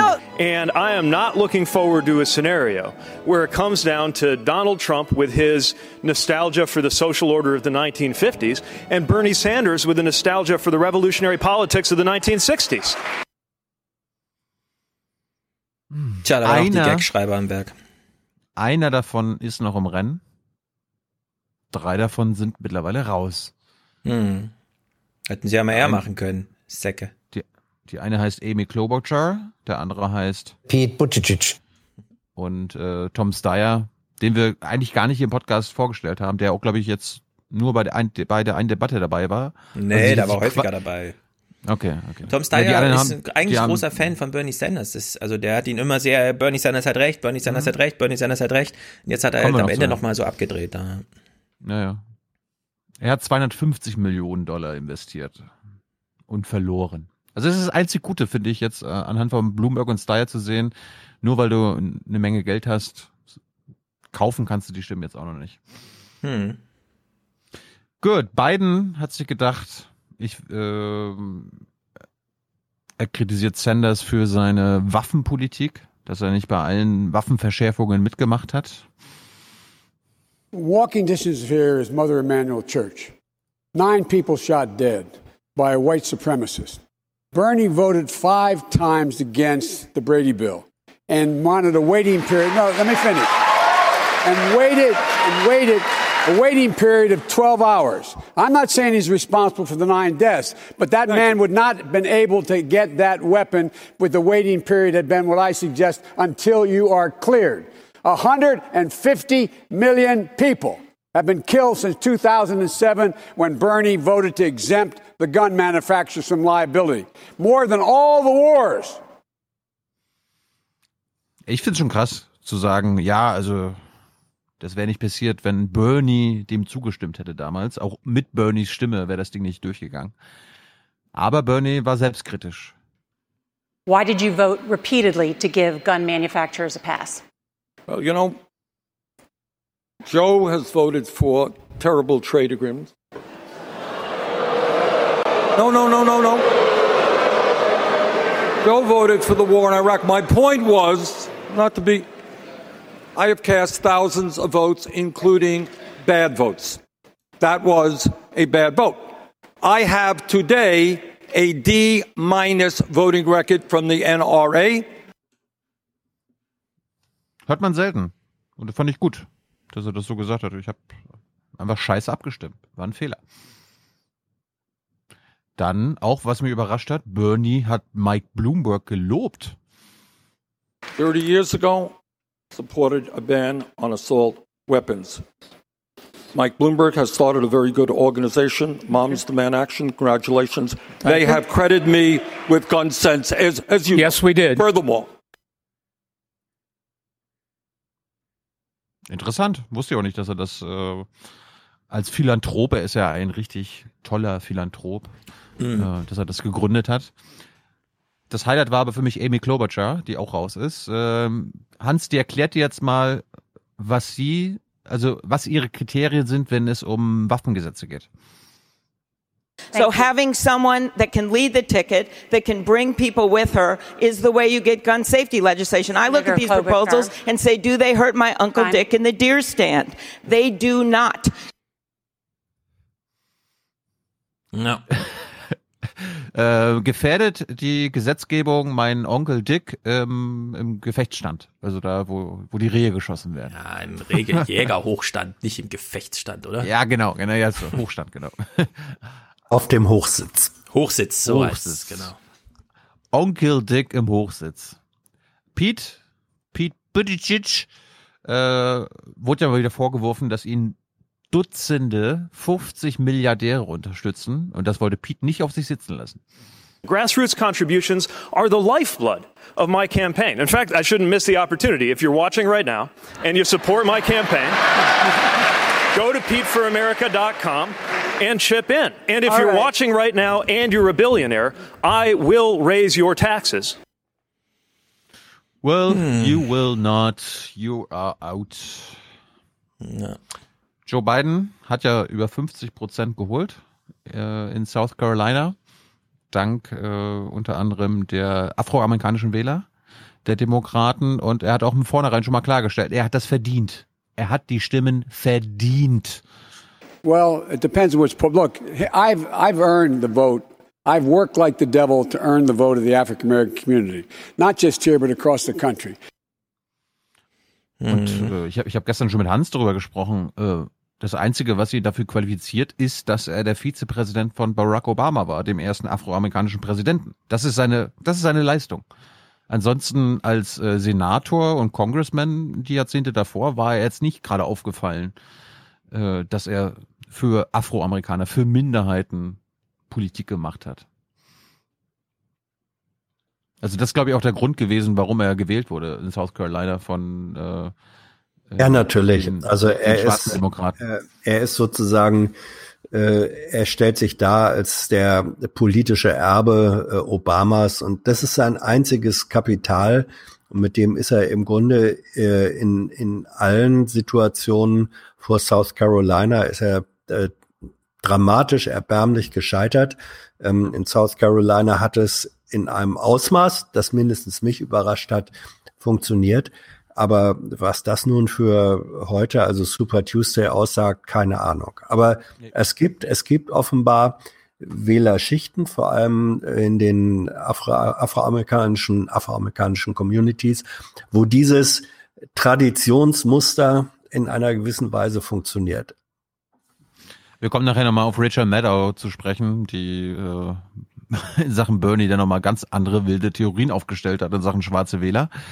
Aber das lag auch unter, unter anderem daran, dass viel Lobbying im Hintergrund abge, äh, ab, äh, also abgelaufen ist. Irgendwie äh, hochrangige afroamerikanische Ja, ja. Kongress, äh, Kongressleute oder Senatoren wurden dann eingespannt, die dann Biden endorsed haben. Äh, wo sich dann auch eine Menge Wähler dann orientieren. Ja, aber das ist eigentlich interessant. Claiborne zum Beispiel. Die, die Erklärung war ja bisher immer, diese Endorsement bringen gar nichts mehr, weil das kriegen dann die Lager so mit und jeder macht sich so seinen Reim drauf und irgendwie, das scheint aber hier in South Carolina eben ganz, ganz anders gewesen zu sein. Mehr als die Hälfte der Wähler Mhm. von äh, Biden haben tatsächlich angegeben, ja, für sie war dieses Endorsement da so entscheidend. Ja. Pete Buttigieg äh, hat da nochmal was zu Stop and Frisk gesagt und ich glaube, er hat das Ganze entweder jetzt total falsch wiedergegeben oder, oder er hat Stop and Frisk total falsch verstanden. Do you think the New York City's implementation of stop and frisk was racist? Yes, in effect, it was, because it was about profiling people based on their race. And the mayor even said that they disproportionately stopped uh, white people too often and minorities too little. Habt ihr das gewusst, dass Stop and Frisk die Weißen, die Weißen ne? diskriminiert hat in New York? Das höre ich jetzt gerade zum ersten Mal. Naja, auch Pete macht Das- mal einen Fehler. Also Pete, vielleicht lag es daran, dass du nur 2% am Samstag bekommen hast in South Carolina von den schwarzen Wählern. Elizabeth Warren hatte auch mal wieder einen guten Tag. Sie hat sich neue Sprüche aus, äh, also neue Talking Points in Sachen Bloomberg rausgesucht. Unter anderem, warum er der, also nicht Bernie, sondern er, die, das größte Risiko als demokratischer Präsidentschaftskandidat wäre. I mean that Mayor Bloomberg, uh, let's think of it this way. We're here in Charleston, and uh, you know who's going to be in Charleston later this week? Is Donald Trump. Uh, he's going to be here to raise money for his buddy, Senator Lindsey Graham. Who funded Lindsey Graham's campaign for reelection last time? It was Mayor Bloomberg. And that's not the only right wing senator that Mayor Bloomberg has funded. In 2016, he dumped $12 million into the Pennsylvania Senate race to help reelect an anti choice right wing Republican senator. And I just want to say, the woman challenger was terrific. She lost by a single point. In 2012, he scooped in to try to defend another Republican senator against a woman challenger. Mm-hmm. That was me. It didn't work, but he tried hard. I don't care how much money Senate, uh, uh, Mayor Bloomberg has. The core of the, Repu- of the Democratic Party will never trust him. Ja, sehr gut, sehr gut einfach.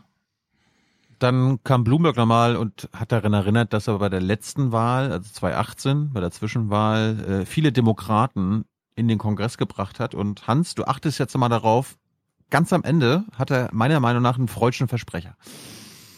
Let, us just go on the record. They talked about 40 Democrats. 21 of those were people that I spent $100 million to help elect.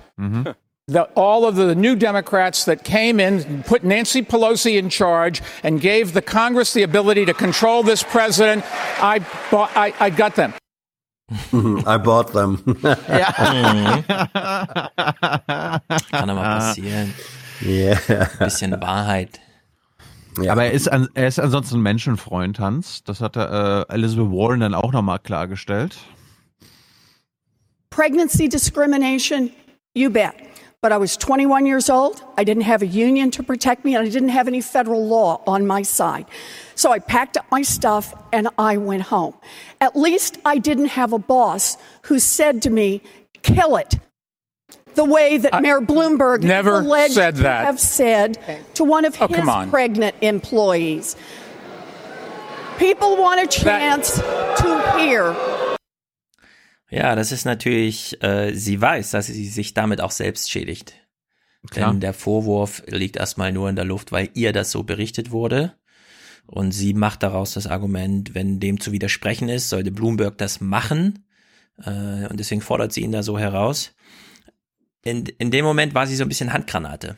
Ne? Äh, aber eben während des Handschlags sozusagen. Und das ist schon was Besonderes.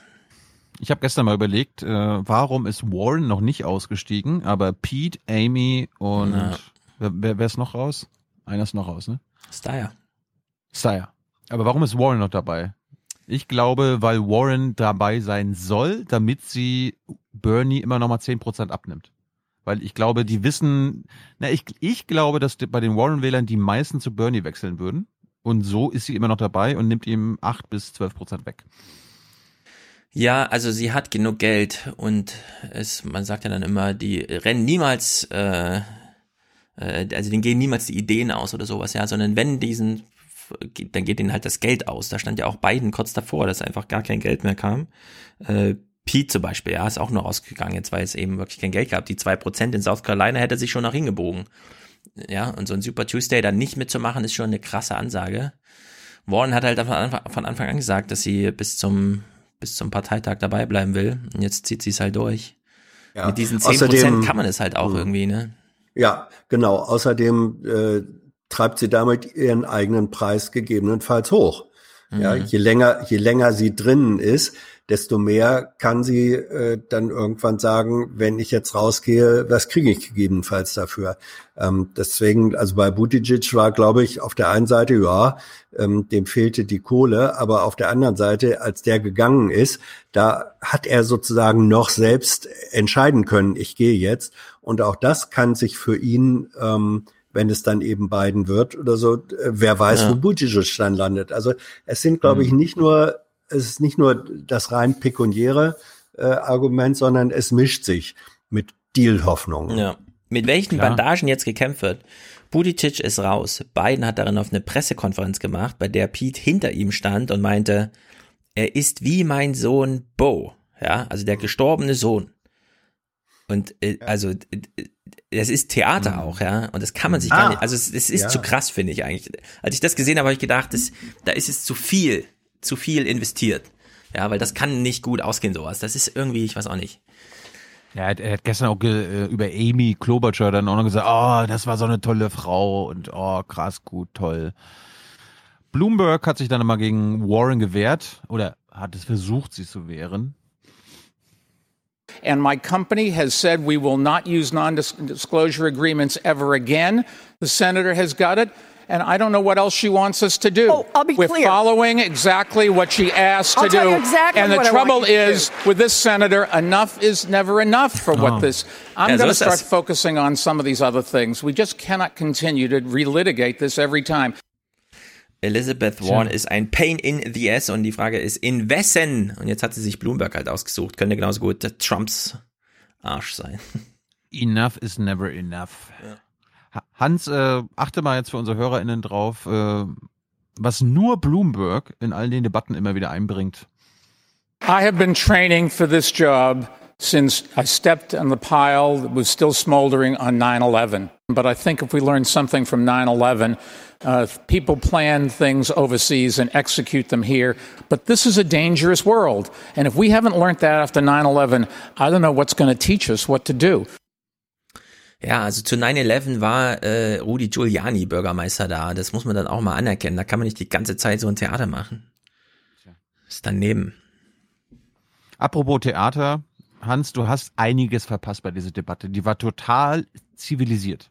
Mm. and do something for the people of America instead of a bunch of broken promises that sound good on bumper stickers. Mr. Steyer, Mr. Steyer. I think we're talking we will about get to you, Mr. Sanders. Let's talk let about me, it. Can I say something? look, first of all, Bernie, first, let me go. No, let me go. I think, Tom, I think she was talking about my plan, not yours. I think we were right? talking about math, and it no, doesn't take no, two hours well, to do the math. Because let's talk about let's what talk it adds about up to. Well, we math. Don't, let's talk about let's math talk indeed. About math. Okay, so here's the math. Nothing, no, here's the math. Excuse but, me, can I respond doing to the nothing is what will happen. Senator Sanders, you're allowed a quick response, and then we would like to allow the other candidates. Moderator, Senator guys. Sanders.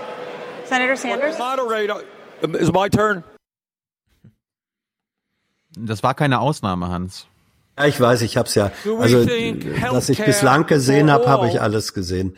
Ähm, ja, das ist, äh, es ist, ich habe es mir angeguckt, obwohl es mich eigentlich angekotzt hat. Das ist unwürdig. Ja, also diese Formate sind unwürdig. Ähm, sie sind in keiner Weise geeignet, politische äh, Fähigkeiten und Qualitäten darzustellen, sondern das ist so, als wenn du, als wenn du 20 Schwergewichtsboxer in einen Aufzug steckst und dann sagst, äh, so und wer verschafft sich jetzt Platz. Das ist ein Hauen und Stechen, das in keiner Weise etwas mit politischer Substanz äh, zu tun hat. Der Mehrwert, ähm, der Erkenntnismehrwert ist, äh, ist, ist null oder nahe null. Ich möchte den schwarzen Peter an den Pete, an Not Black Pete weitergeben. Der hat immer wieder dazwischen gefunkt und einfach reingeredet und sich einfach, obwohl Bernie dran war und Bernie ihn nur nebenbei angesprochen hat, dann trotzdem weitergeredet. Anderes Beispiel. Pete, is some kind of radical communist idea. Do we think raising the minimum wage to a living wage? Do we think building the millions of units of affordable housing that we need? Do we think raising taxes on billionaires is a radical idea? Let's talk about what's radical about that plan. Senator, is a radical idea. The things you just named. Do we think immigration reform? The truth is, named are the things we that the American. No. Das ist der Olaf Scholz der amerikanischen Politik. Der hat einfach nur seine Sprechblasen abgesondert. Hm. Ich erinnere mich noch Gut. an Niederlande gegen Italien damals in irgendeinem WM-Halbfinale, als die Ansage des Trainers an die Niederländer war, einfach alle umnieten. Hier wird heute kein Fußball gespielt. Kurz zu Tom Steyer, der jetzt ja auch raus ist hat 250 Millionen, also nur die Hälfte von Bloombergs Geld in den Wahlkampf gesteckt. Und Joe Biden hatte offenbar Angst, dass Tom Steyer ihm ein paar Stimmen abnehmen könnte. Er sei ja auch gar nicht so, doch, er sah scheiße aus in Umfragen, aber so 10 Prozent hat er dann trotzdem geholt. Und ja, Joe in Biden South Carolina an irgendwo sonst. Genau. Ja, aber das war ja wichtig für Steyer, dass er dann sagen kann, okay, ich bin wählbar als weißer Milliardär. Aber Biden hat dann mal äh, seine Basis darin erinnert, wer Tom Steyer ist. You talk about concerned about race. Well, my good friend on the end of this platform, he in fact bought a system that was a private prison system after after he knew that in fact what happened was they hogtied young men in prison here in this state.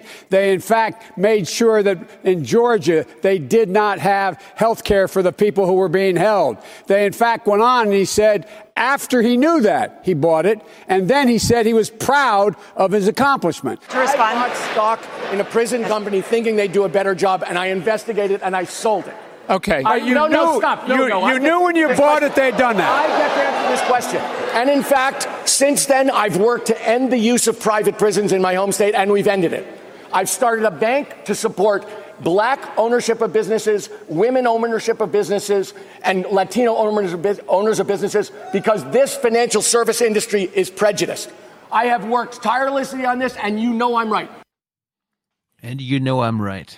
Das sind allerdings Probleme, die kennen wir alle. Ja, man geht irgendwie los und kauft sich den Serrano-Schinken bei Rewe oder so und dann ist man zu Hause und plötzlich heißt es, bist du bescheuert, du kaufst diesen Schinken. Erstens, der ist aus Fleisch, zweitens, jede Scheibe ist mit einer extra äh, Plastikdings und so. Ja, und als Milliardär halt, ja, ich habe aus Versehen dieses Gefängnis gekauft. Ich wusste ja nicht, was da vor sich geht. ja. Ich wollte das alles nicht. Ich habe vorher nicht geprüft, was das für Praktiken dort sind, ja, ja. ob die sich an die Gesetze halten und so. Das ist halt einfach passiert. Kann ja mal passieren. Das war in diesem Portfolio, keine Ahnung. Also ich finde, Tom Steyer ist sehr glaubwürdig, unter anderem auch deshalb, weil er der wahre Mensch ist, der eine Graswurzelbewegung gegründet hat. But I am also, Senator Sanders is right. We need to win a huge victory across the board. All right, Democrats need to go to the grassroots. I built one of the biggest grassroots organizations in the United States. Your the way to up, win sir. at the grassroots is tell the truth and up, organize. Aber Tom Steyer ist schon ein okayer Typ.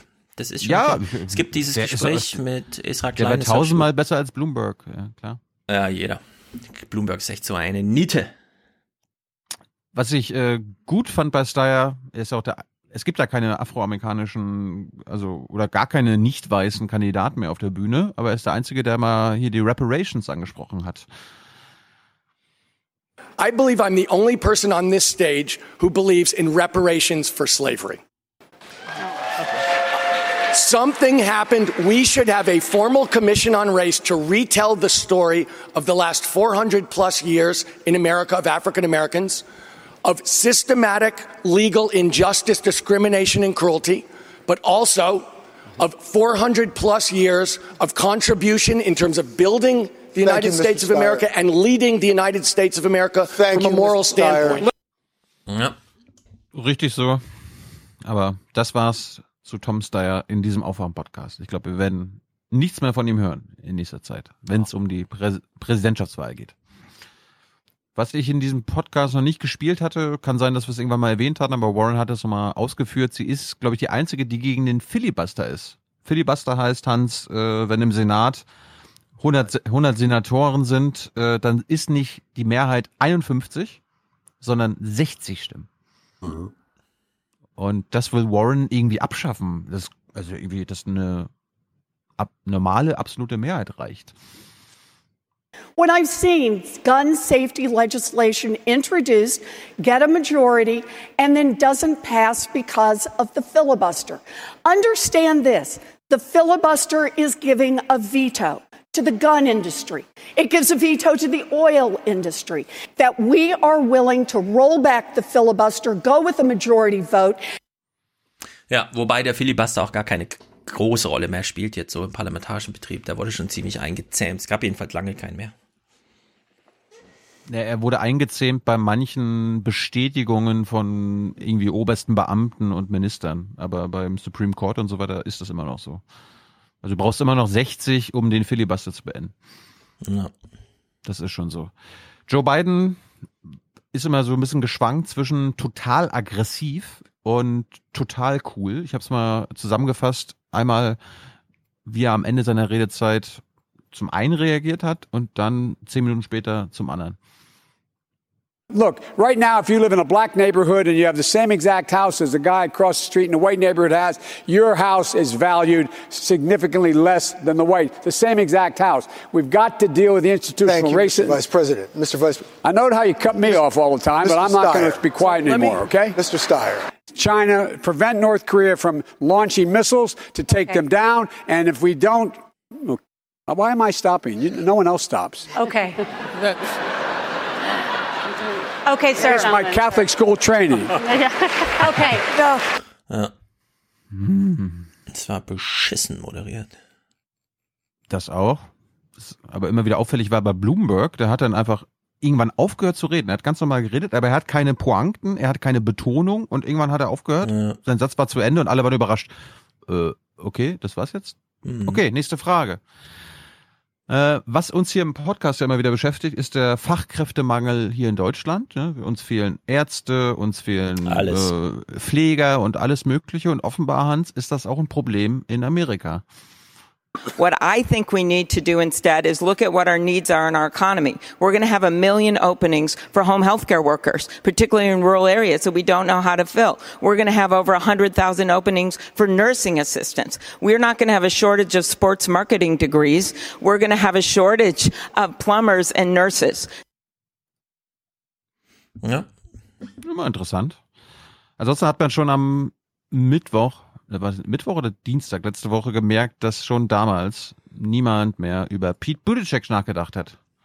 We will have health care for all people in all parts of this country. But in order for any of that to Dale? happen, it has to pass. Thank and you. we're talking Next about topic, a plan Dale? that goes Uh, beyond even what they I'm sorry, do. we're going to go to Mayor Bloomberg. We're going to change topics. Shut up, Pete. Hm. Nobody cares.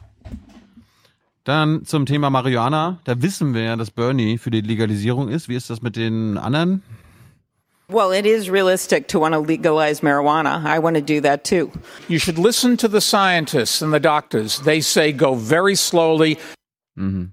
Also Amy ist dafür. Wie, man soll noch im Bloomberg. Kiffen langsam gehen, damit man nicht die Bordsteinkante runterfällt, oder was? Bloomberg ist skeptisch und Bernie hat ein, was gebracht, was ich auch noch nicht kannte. And I'll tell you what else we're going to do.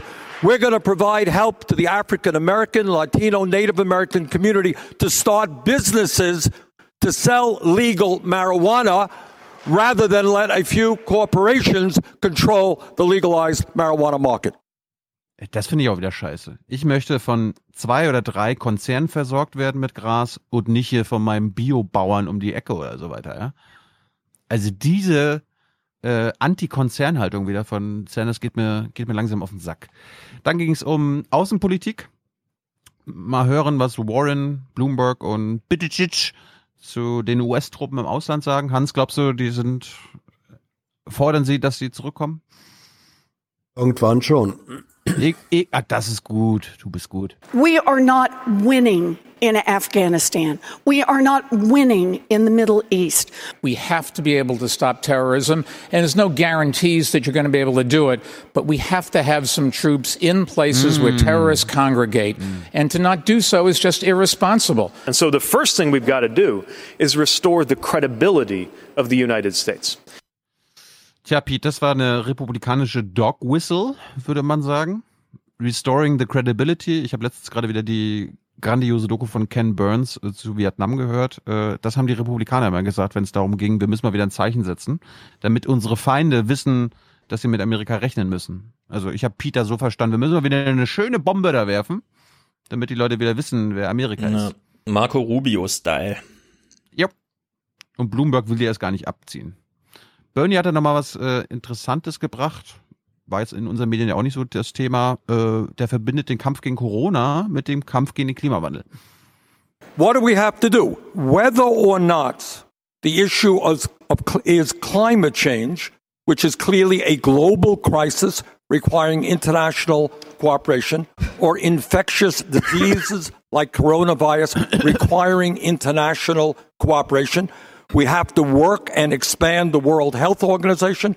Obviously, we have to make sure the CDC, the NIH, our infectious departments are fully funded. This is a global problem. We've got to work with countries all over the world to solve it. No. Das ist ein gutes Beispiel. Ja, gut. Ja, sicher. Also er, er positioniert sich da äh, als Globalist und Internationalist ähm, gegen Trumps äh, US-Isolationismus. Ne? Das ist sozusagen die äh, das, das generelle Muster, was er da zu bedienen versucht. Und da, ja, schlimm. Ja, schlimm. wobei Steve Bannon ja. und so, die führen ja jetzt diesen großen Kampf an. An Corona mhm. kann man sehen, dass die Globalisierung gescheitert ist. Wenn wir es nicht bei uns produzieren, funktioniert es alles nicht. Weil in China, die machen halt einfach, was sie wollen und dann fallen halt alle Lieferketten aus. Ja. Also diese Argumente, da muss man auch erstmal was dagegen halten, wenn man hier so ein großes ja, ja. globales Argument macht. Ja, ja, ja, ja. Das ist klar. Da sind im Moment die Isolationisten, die sagen, da habt ihr es. Mhm. Das ist hier die, das ist die Scheiße der Globalisierung. Ne? Da ist mhm. nichts mehr. Da sind alle, alle Türe und Tore und Schleusen äh, offen. Ja. Mhm. Dem kannst du nur begegnen, wenn du sagst, ja, aber es gibt auch die Möglichkeiten einer sinnvollen internationalen Kooperation, die äh, vernünftig reagieren kann. Aber das ist abstrakt. Ähm, Türen zu ist, Türen zu ist, ist handhabbarer. Hm. Aber es ist ein gutes, Stich, ist ein gutes Stichwort, Hans. Kooperation mit dem demokratischen, mit der demokratischen Regierung in China. Würde jetzt Mike Bloomberg sagen. Das kannst du jetzt mal bewerten, ob du das auch so siehst, dass der Xi, also der Präsident der kommunistischen Partei oder der Präsident Chinas, Chef der kommunistischen Partei, ob das ein Demokrat ist, Hans. Hör mal zu. And in terms of whether he's a dictator, he does serve at the behest of the Politburo, uh, of their, their group of people. But uh, there's no question he has an enormous amount of power. Um, and um, he, but he does play to his constituency. You can negotiate with him. That's exactly what we have to do. Make it seem that it's in his interest and it's in people's interest to do what we want to do. Ja, die Wähler, die Wähler von Xi, An die muss Xi auch denken. Wenn du, wenn du 10% deines Unternehmensumsatzes in China machst mit Konferenzbusiness, redest du halt so. Ja. ja. ja. Aber damit kommst du auf jeden Fall leichter durch bei den Demokraten, als wenn du mal äh, Sozialprogramme in Kuba oder China äh, gelobt hast. Ja. I have opposed authoritarianism all over the world, and I was really amazed at what Mayor Bloomberg just said a moment ago. He said that the Chinese government is responsive to the Politburo. But who the hell is the Politburo responsive to? Who elects the Politburo? You got a real dictatorship there? Of course you have a dictatorship in Cuba. What I said is what Barack Obama said in terms of Cuba. that Cuba made progress on education. Yes, I think, really? Really? Yes, Literacy because there's no programs comparing are bad. those two What Barack Obama What Barack said Obama is they made great progress doors. on Pete, what you were doing education and excuses. health care. That was Barack Obama. I talked to Occasionally- Barack Obama. Excuse me. Occasionally, up, it might be good idea to be honest about American foreign policy. Uh-oh, uh-oh. And that includes the fact that America has overthrown governments all over the world, in Chile, in Guatemala, in Iran. And when dictatorships, whether it is the Chinese or the Cubans, do something good, you acknowledge that. Hi, Mr. But you don't have trade All right. love letters Vice with President them. Biden. This man said that, in fact, he thought it was, he did not condemn what That they is did. untrue, categorically untrue. what, what did you tell him? I have condemned authoritarianism, whether it is the people in Saudi Arabia that the United States government has Cuba, loved Nicaragua? for years, Cuba, Nicaragua. Authoritarianism of any stripe is bad. But that is different than saying that governments occasionally do things that are good. Look, That's the- what oh, Barack. Obama said. Mark, about the education. only way- Also Hans, da müssen wir jetzt nochmal hier Staats, Staatstrag drüber reden. Das geht nicht, was Bernie da macht, oder? Also kennt er nicht, wie man im Westen Außenpolitik macht? Die autoritären Regime, die unsere Freunde sind, die werden nicht kritisiert.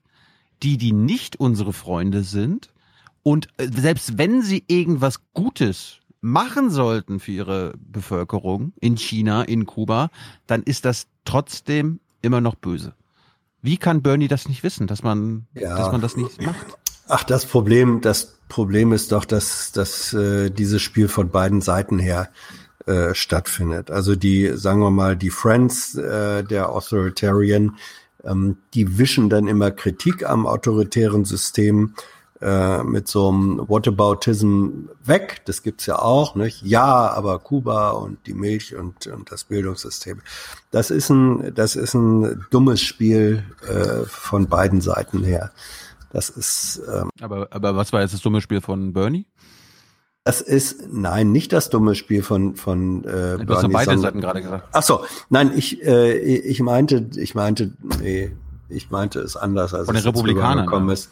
Ja, also äh, es ist natürlich richtig, dass ähm, es auch Leute gibt, die das, was Sanders dann zu Recht gesagt hat, ähm, jetzt so verdrehen, als habe er damit, äh, als sei er damit der größte Fan von Fidel Castro.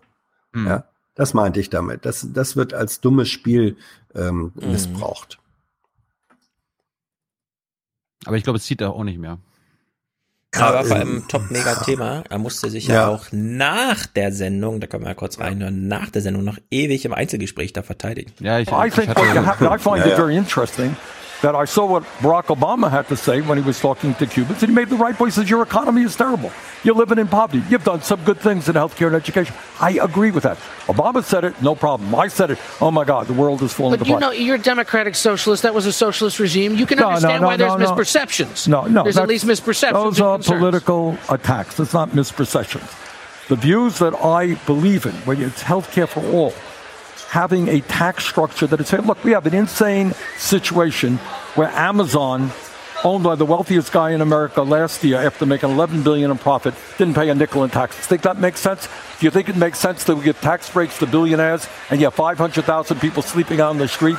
They got 45 million people in student debt. We have to change the priorities. The only way we change priorities is taking on the economic and political special interests in this country. That's what my campaign is about.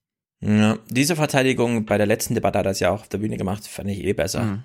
Sie wollen über Sozialismus reden? Na, dann reden wir mal über 0% äh, zu Steuern für Amazon. Ne? Ja, aber, aber, aber, aber das, das sind ja zwei verschiedene Angriffe. Einmal, er will hier Sozialismus und Ja. dann, er ist der Freund von äh, den Diktatoren, die wir nicht mögen. Ja, aber David Axelrod und die ganzen Pod Save America Leute und so, die fragen sich ja alle, warum klammert er so am Begriff Sozialismus? Wenn er nach Europa guckt, nach Dänemark, kann er nicht den Begriff Sozialismus aufrechterhalten, da muss er Sozialdemokratie sagen, ja.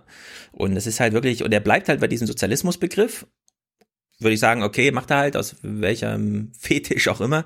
Dann Er wäre drehen jetzt- aber wenigstens auf diesen Amazon-Sozialismus. Ja, Ja, aber er, er wäre ja bescheuert. Er hat ja, vielleicht war der Fehler 2016, dass er mit dem demokratischen Sozialismus angetreten ist. Er wäre bescheuert, jetzt sich davon zu distanzieren und das nicht mehr zu sagen, weil dann würde ja erst recht die äh, Attacken kommen. Also so geht er Außerdem, jetzt halt auch ja. ein und Ja, was, außerdem, bleibt, was, bleibt, es würde, was bleibt ihm an, was bleibt ihm anderes übrig? es würde auch nicht viel helfen, wenn er jetzt äh, Sozialdemokratie sagen würde.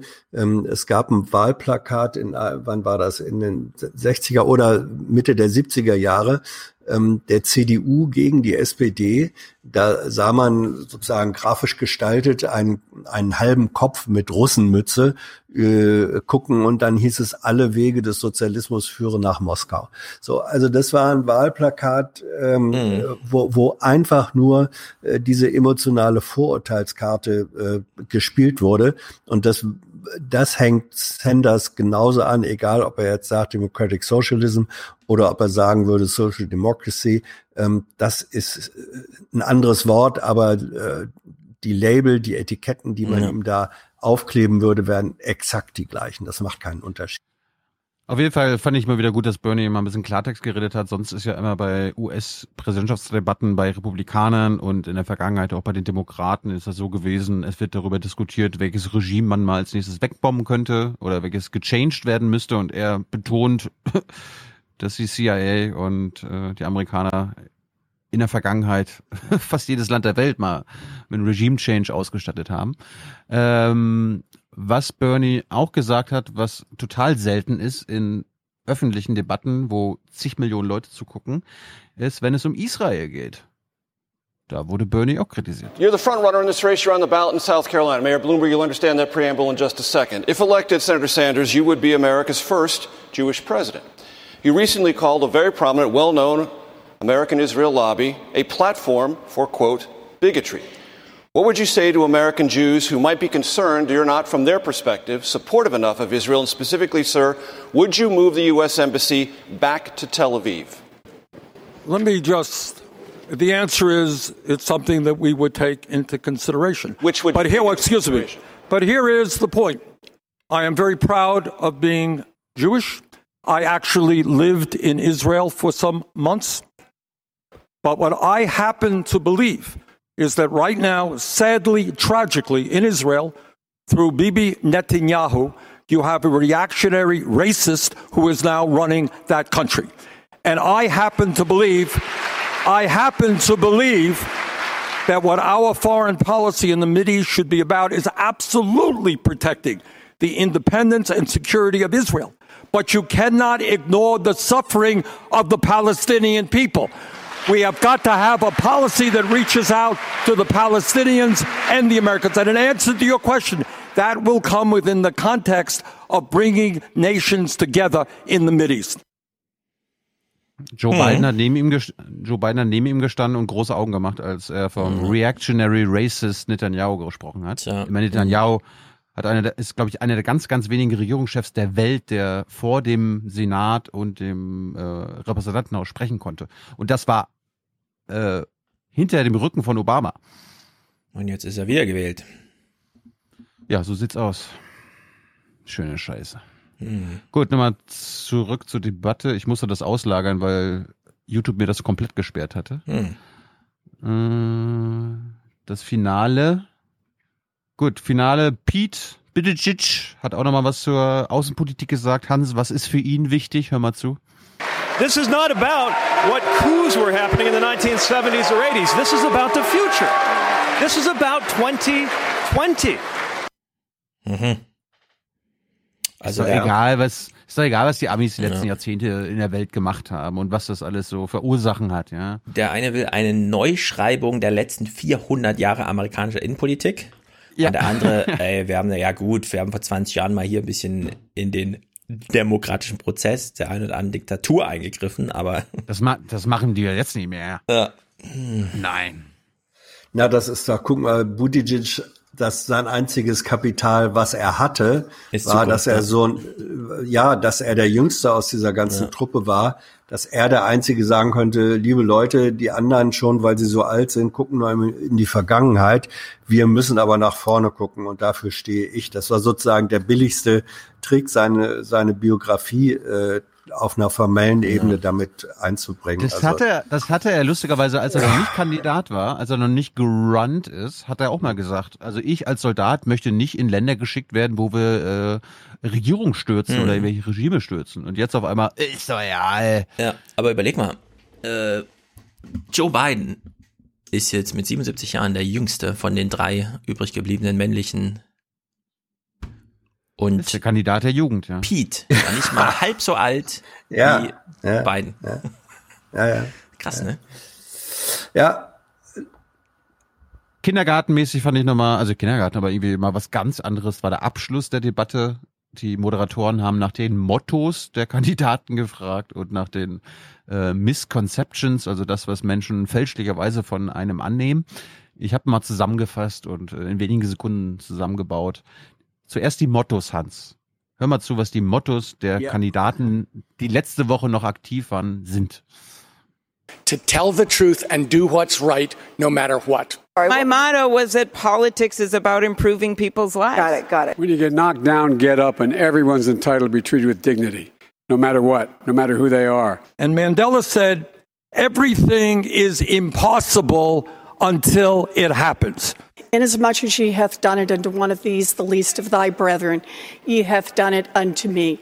But I seek to live by the teachings that say that if you would be a leader, you must first be a servant. I am loyal. I do what I say. And, quote, um, I've trained for this job for a long time, and when I get it, I'm going to do something rather than just talk about it.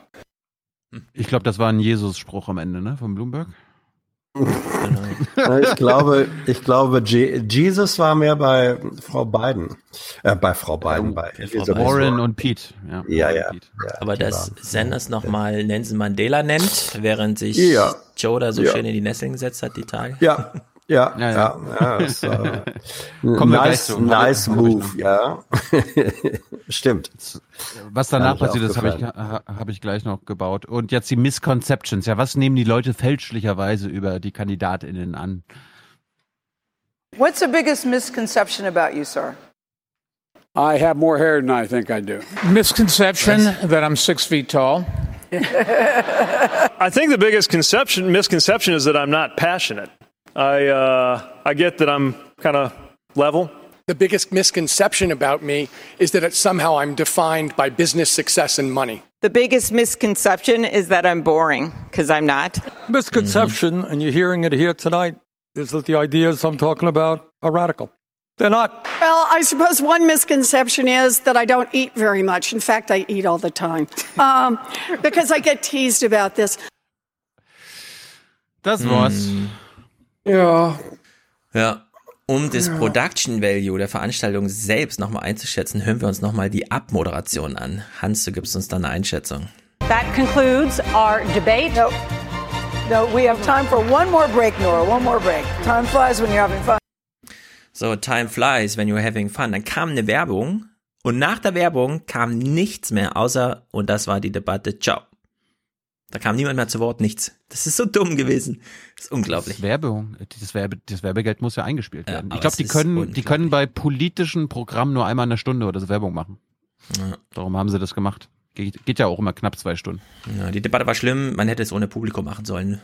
Ach, die war nicht schlimm, die war geil. Unterhaltsam auf jeden Fall. Naja. Ja. Unterhaltsam, unterhaltsam war auch die Reaktion äh, von MSNBC mal wieder am Wochenende, nachdem Joe Biden in South Carolina gewonnen hat. Und äh, wir aber im Hinterkopf haben, dass national, also in nationalen Umfragen, ein gewisser Bernie Sanders bei äh, Minderheiten in der Führung ist. Nicht nur bei Latinos, auch bei afroamerikanischen Wählern. Das behalten wir im Kopf. Das sind die Fakten. Jetzt hören wir Rachel Maddow. If anybody knows anything about winning the Democratic nomination and about what it takes for a Democratic nominee to win a general election, it is black voters. Absolutely. And if Senator Sanders continues to underperform systematically with black voters, and if we see him get shellacked, not just beaten, but shellacked tonight in South Carolina because of his performance with black voters, that's a existential question about that nomination. Undoubtedly. Einfach nur Bullshit. Einfach nur Bullshit, was Meadow. Ich habe Meadow ja echt mal bewundert. Jetzt nervt sie nur noch. Mhm. Apropos, wer mhm. nervt? Joe, Joe Biden zum Beispiel. Ähm, hat er mal hat mal einen Tipp an alle unsere jungen HörerInnen. Ihr seid nicht so wichtig. The younger generation now tells me how tough things are. Give me a break. No, no. I have no empathy for it. Give me a break. Because here's the deal, guys. We decided we were going to change the world, and we did. We did. We finished the civil rights movement to the first stage. The women's movement came to the being. So my message is get involved. Tja, Greta, ähm, ey, Greta, give me a break. Ja. da legt er sozusagen den Teppich aus für Stephen Bannon, der nämlich wie so ein Rattenfänger wieder loszieht und sagt, seit 2008 hat niemand unter 40 Jahren in Amerika irgendwo irgendwas verdient. Und klar kann man sie immer zur Revolution aufrufen, aber wenn deine Monatsmiete 4.500 Dollar für zwei Zimmer ist, dann überlegst du es dir halt nochmal, ja. Also diese Arroganz hier, die ist genickbrechend für so eine demokratische Partei. Weil diese Leute, die jetzt zu 80, 90 Prozent da einfach an Senders anhängen, die sind dann einfach tot. Also die sind aus diesem demokratischen Prozess raus, wenn kann natürlich sein, dass Biden jetzt bis auf 100 Delegiertenstimmen rankommt oder so im weiteren Verlauf. Ja, wir werden ja heute so ein paar Vorahnungen davon bekommen. Aber wenn die Demokratische Partei illegitimerweise Sanders da rauskegelt, dann, also dann ist wirklich aus die Maus. Aber werden sie, glaube ich, nicht schaffen. Ich glaube, das wird so wie bei Trump 2016 sein. Die versuchen sich. Äh Als Sanders braucht jetzt starke Ergebnisse. Kalifornien zum Beispiel, wird, da die, muss er so die wird er, glaube ich, liefern. reinhauen, Die wird er, ja. glaube ich, liefern. Ich glaube, Texas und Kalifornien geht heute an ihn. Ja. Hier nochmal in Bild und Ton Bidens bester Spruch von gestern. We hold these truths to be self-evident. All men and women created by go. You know the you know the thing. Der ist verwirrt. Hans, der ist Nein, das verwirrt. ist, das ist der moderne säkulare Staat, weißt du?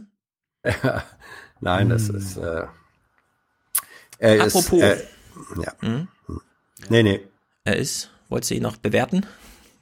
Nein, es ist doch mehrfach gesagt, es ist, es, er hat einen Wortsteinbruch im Kopf und da purzeln die Steine irgendwie manchmal so rum, manchmal so rum raus. Ja, aber es kann einem Angst machen, wenn man überlegt, Natürlich, da stehen ja, Debatten mit Trump ja. an. Also das ist ja wohl gruselig. Ja, ja, ja. Die nächste Debatte ist am 15. März. Da ist der Super Tuesday und die nächste Wahl schon durch. Äh, Ich wünsche mir sehr, dass es hier zu einer Auseinandersetzung Biden gegen Sanders kommt. Z zwei auch. Leute auf der Bühne.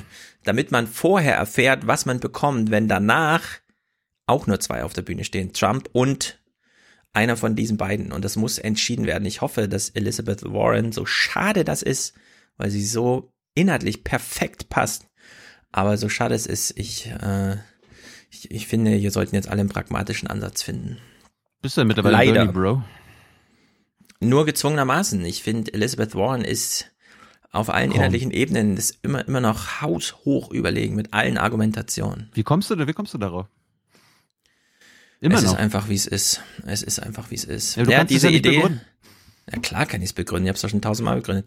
Elizabeth Warren ist eine Kapitalistin, die will, dass der Kapitalismus funktioniert. Die hat nicht diese hochtrabenden programmatischen Ideen, sondern die sagt einfach, wir ziehen jetzt hier Schranken ein, wir schichten groß um, zwei Prozent reicht, um alles zu bezahlen. Es muss halt nur gemacht werden. Und es kommt leider nicht dazu. Apropos, wir können ja mal kurz über den Nationalstaat und auch das Verfassungsgefüge in Amerika. Oder hast du noch Clips? Sonst kann man ausklingen Hm, ich damit. muss, ich muss noch einen hochladen. Hm. Dann lad mal einen hoch. Also du hast ja von den Vetorechten gesprochen, die der Präsident hat, ne? Es ist so, die Vetorechte sind natürlich eine mediale Verkürzung. Also das kann man den Nachrichten gut sagen. Das Vetorecht findet sich in der Verfassung natürlich nicht. Es gibt kein Vetorecht, sondern die Verfassung, die das Machtgefüge zwischen dem Kongress bestehend aus Repräsentantenhaus und Senat. Repräsentantenhaus bildet einmal die amerikanische Bevölkerung ab und der, das Senat natürlich einmal mit zwei Abgeordneten pro Staat, die Staaten, ja, sozusagen der Bundesrat und so. Das ist das verfassungsgebende legislative Organ. Alle legislativen Power kommt aus diesem Gremium. Der Präsident steht gewaltenteilungstechnisch daneben. Das ist viel strenger als in Deutschland. Es wäre undenkbar, ja, dass einfach ein Ministerium in Amerika ein Gesetz schreibt, das dann eine Mehrheit im Parlament findet. Nee, es funktioniert andersrum. Solche Gesetze wie, was weiß ich, Obamacare, die heißen zwar Obama wie der Präsident, aber nein, es ist der Affordable Care Act und es muss aus dem Kongress erwachsen. Der Präsident ist allerdings beteiligt obwohl er keine legislative Power, sondern nur Presidential Powers hat. Ja, also Executive ja. Order. Genau, er muss schreiben, er ist die Exekutive, er muss es dann umsetzen. Deswegen war ja auch bei Obama dann diese Sitte, dass man Gesetze, die aus dem Kongress kommen, nicht nur unterschreibt, sondern dass man zu der Unterschrift auch noch so eine handschriftliche Notiz dazu liefert, wie etwas auszulegen ist. Ja, also man nimmt sich sozusagen exekutive Kraft und führt dann halt ein Gesetz aus. So, und der Präsident ist trotzdem, also trotz dieser strengen Gewaltenteilung, am legislativen Prozess beteiligt.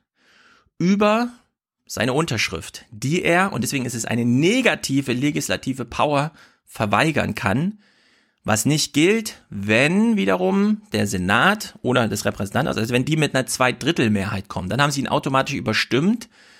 Allerdings fehlt dann trotzdem noch, äh, wenn die Präsidentenunterschrift nicht da ist, ein Weg, wie man das jetzt der Exekutive übergibt. Ja, also muss der Präsident ein Gesetz umsetzen, das er nicht unterschrieben hat. Das ist ja auch ein bisschen, da wird's halt so ein bisschen tricky. Ja, deswegen ist das auch alles so ein bisschen immer auf Sand gebaut. Aber man kann jetzt nicht sagen, dass der Präsident ein Vetorecht hat im Sinne von, da ist er inhaltlich dagegen, deswegen greift er da ein, sondern er kann einfach nur nicht zustimmen. Und die Frage ist jetzt, bei was kann er nicht zustimmen? Und wir haben es ja mit United States of America zu tun und nicht mit den United People of America und so weiter. Das heißt, wenn immer die Bundesstaaten für sich ein Gesetz, eine Regelung verabschieden, gilt die, es sei denn, es ein Bundesgesetz widerspricht. Das heißt, das eigentliche Vetorecht gegen die Gouverneure und die ähm, ähm, Bundesstaaten äh, entscheiden irgendwas. Die, das eigentliche Vetorecht ist, die auf föderaler Ebene gibt es eine bessere Idee. Das hatten wir ja zum Beispiel beim Romney Care, ja, also dieses Argument, 150 Millionen Amerikaner haben jetzt schon eine Krankenversicherung und wollen nicht, dass ein Bundesgesetz kommt, das ihnen die wegnimmt, ist ein ganz, ganz wichtiges Argument. Das kann man bei Paul Krugman mit David Axelrod, das kam gestern nochmal nachhören, das ist wirklich hochinteressant. Denn diese ganze Idee von beiden äh, Senders will jetzt ein ähm, Medicare for All und so weiter machen. Das heißt eben konkret auch, dass wie tot die Krankenversicherung von 150 Millionen Amerikanern, die nämlich so lange eine Gesundheitsversicherung wie auch immer über die Organisation, in denen sie arbeiten, über die privaten Versicherer und so weiter, die haben eine Gesundheitsversicherung, bis das Veto von der föderalen Ebene kommt, nämlich der Kongress mit Hilfe des Präsidenten, der das unterstützt, ein Gesetz macht und sagt, ab jetzt gilt das. Ja, also da gibt's ein Veto. Und jetzt muss man sagen, man kann tatsächlich einen amerikanischen Präsidenten richtig kalt stellen, indem man einfach sagt, hier ist Vetocracy, das ist ja Francis Fukuyama, kennen wir ja, ja, die Vetocracy, Checks and Balances ist nicht mehr Checks and Balances, sondern das gleicht sich alles aus.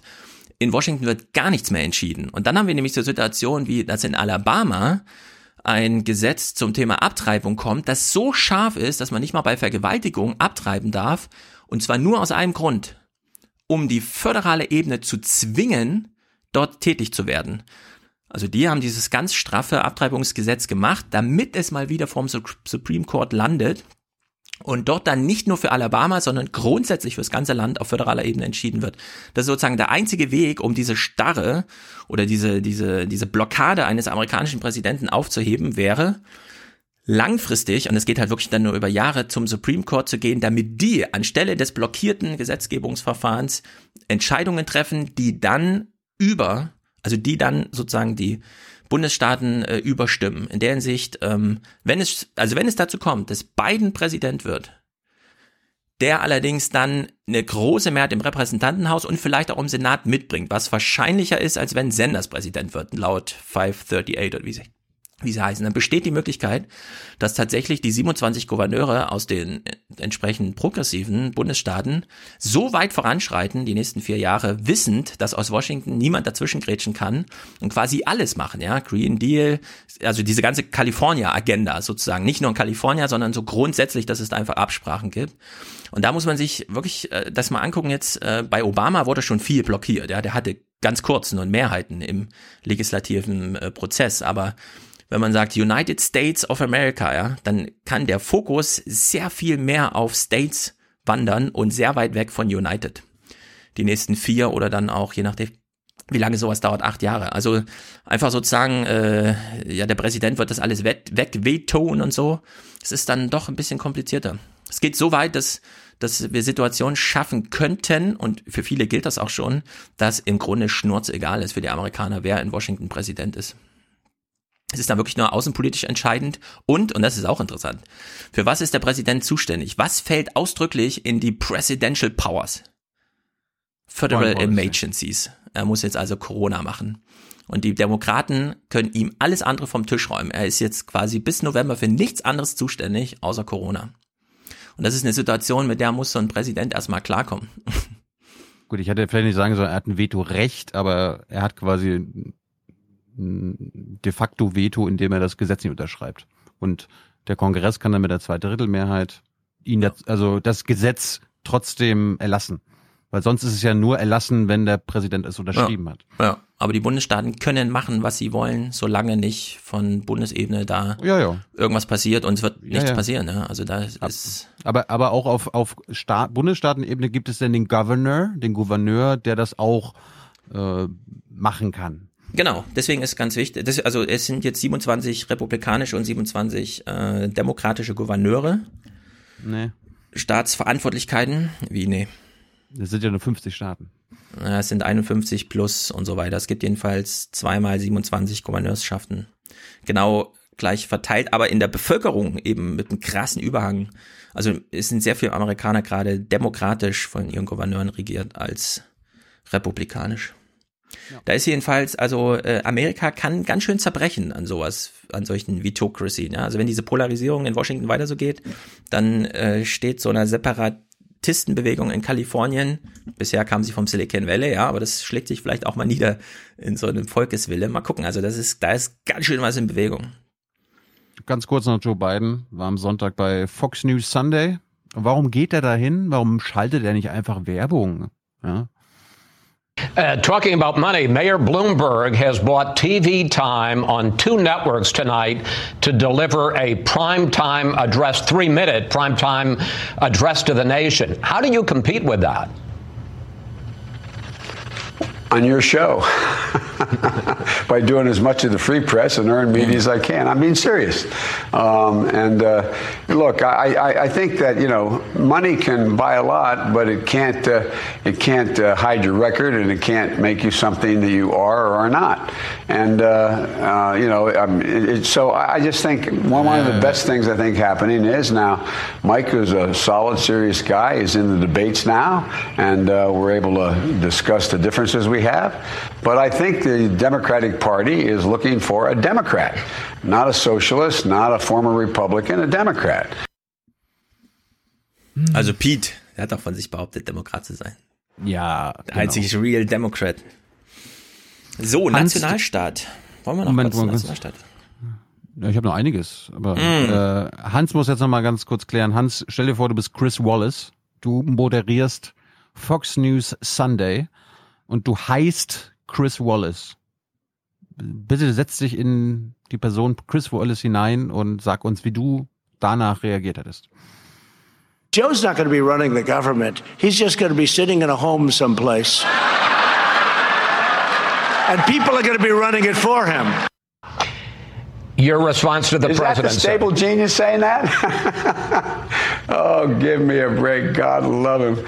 I, I, I'm going to resist saying what I feel like saying. No, go ahead. I, I Don't- don't resist it. Go ahead, Mr. Vice no, President. No, no, no, no, no, no, no. I'm not going to do it. I'm not going to try to, uh, uh, you know, assign names and insults to the stable genius. Uh, this is a guy who doesn't know what he's doing. He doesn't know how to run the country. He, he is making us mo- more unsafe the way he's responding to the coronavirus. He has done virtually nothing well that I can see, and so I can hardly wait to debate him on stage. I want to, I want people to see me standing next to him and him standing next to me. Mm-hmm. we'll see who's sleepy.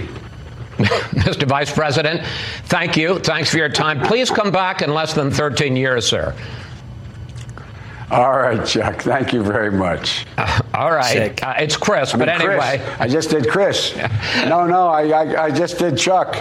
I tell you what, man, these are back to back. Anyway, No, it's I don't Know how okay. you do it early in the morning too. Sa- safe, tra- you, safe travels on the Appreciate it. campaign trail. Thank you, sir.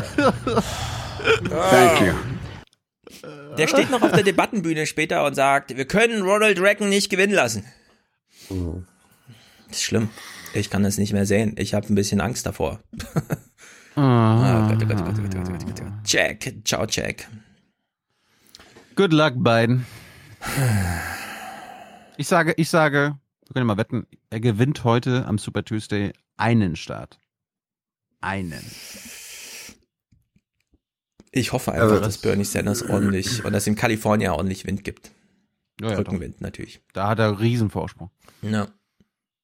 Ja, aber ähm, also wahrscheinlich entscheidet der Super Tuesday dann eben doch nicht alles, weil es kommt nachher auf den Parteitag äh, drauf an und entweder, entweder, ja, entweder, Also dieser Projektion von 538 fehlen äh, Sanders gerade nur 60 Stimmen oder so für eine richtige mehr ja, nee, 400 ja, Stimmen deswegen, oder so. des, ja, aber auf die kommt es nachher möglicherweise an. Also, Ja, weil, aber wenn er die richtige Mehrheit äh, nicht schafft, dann, äh, also Stand heute würde ich sagen, dann wird eben das Partei-Establishment doch alles, wirklich alles versuchen, um ihn ähm, nicht zum Kandidaten zu machen. Und dann Ja, das- hast du die Superdelegates, also Das Problem ist so ein bisschen, alle Vorhersagen, auch die wir bisher gemacht haben, waren alle schief und krumm.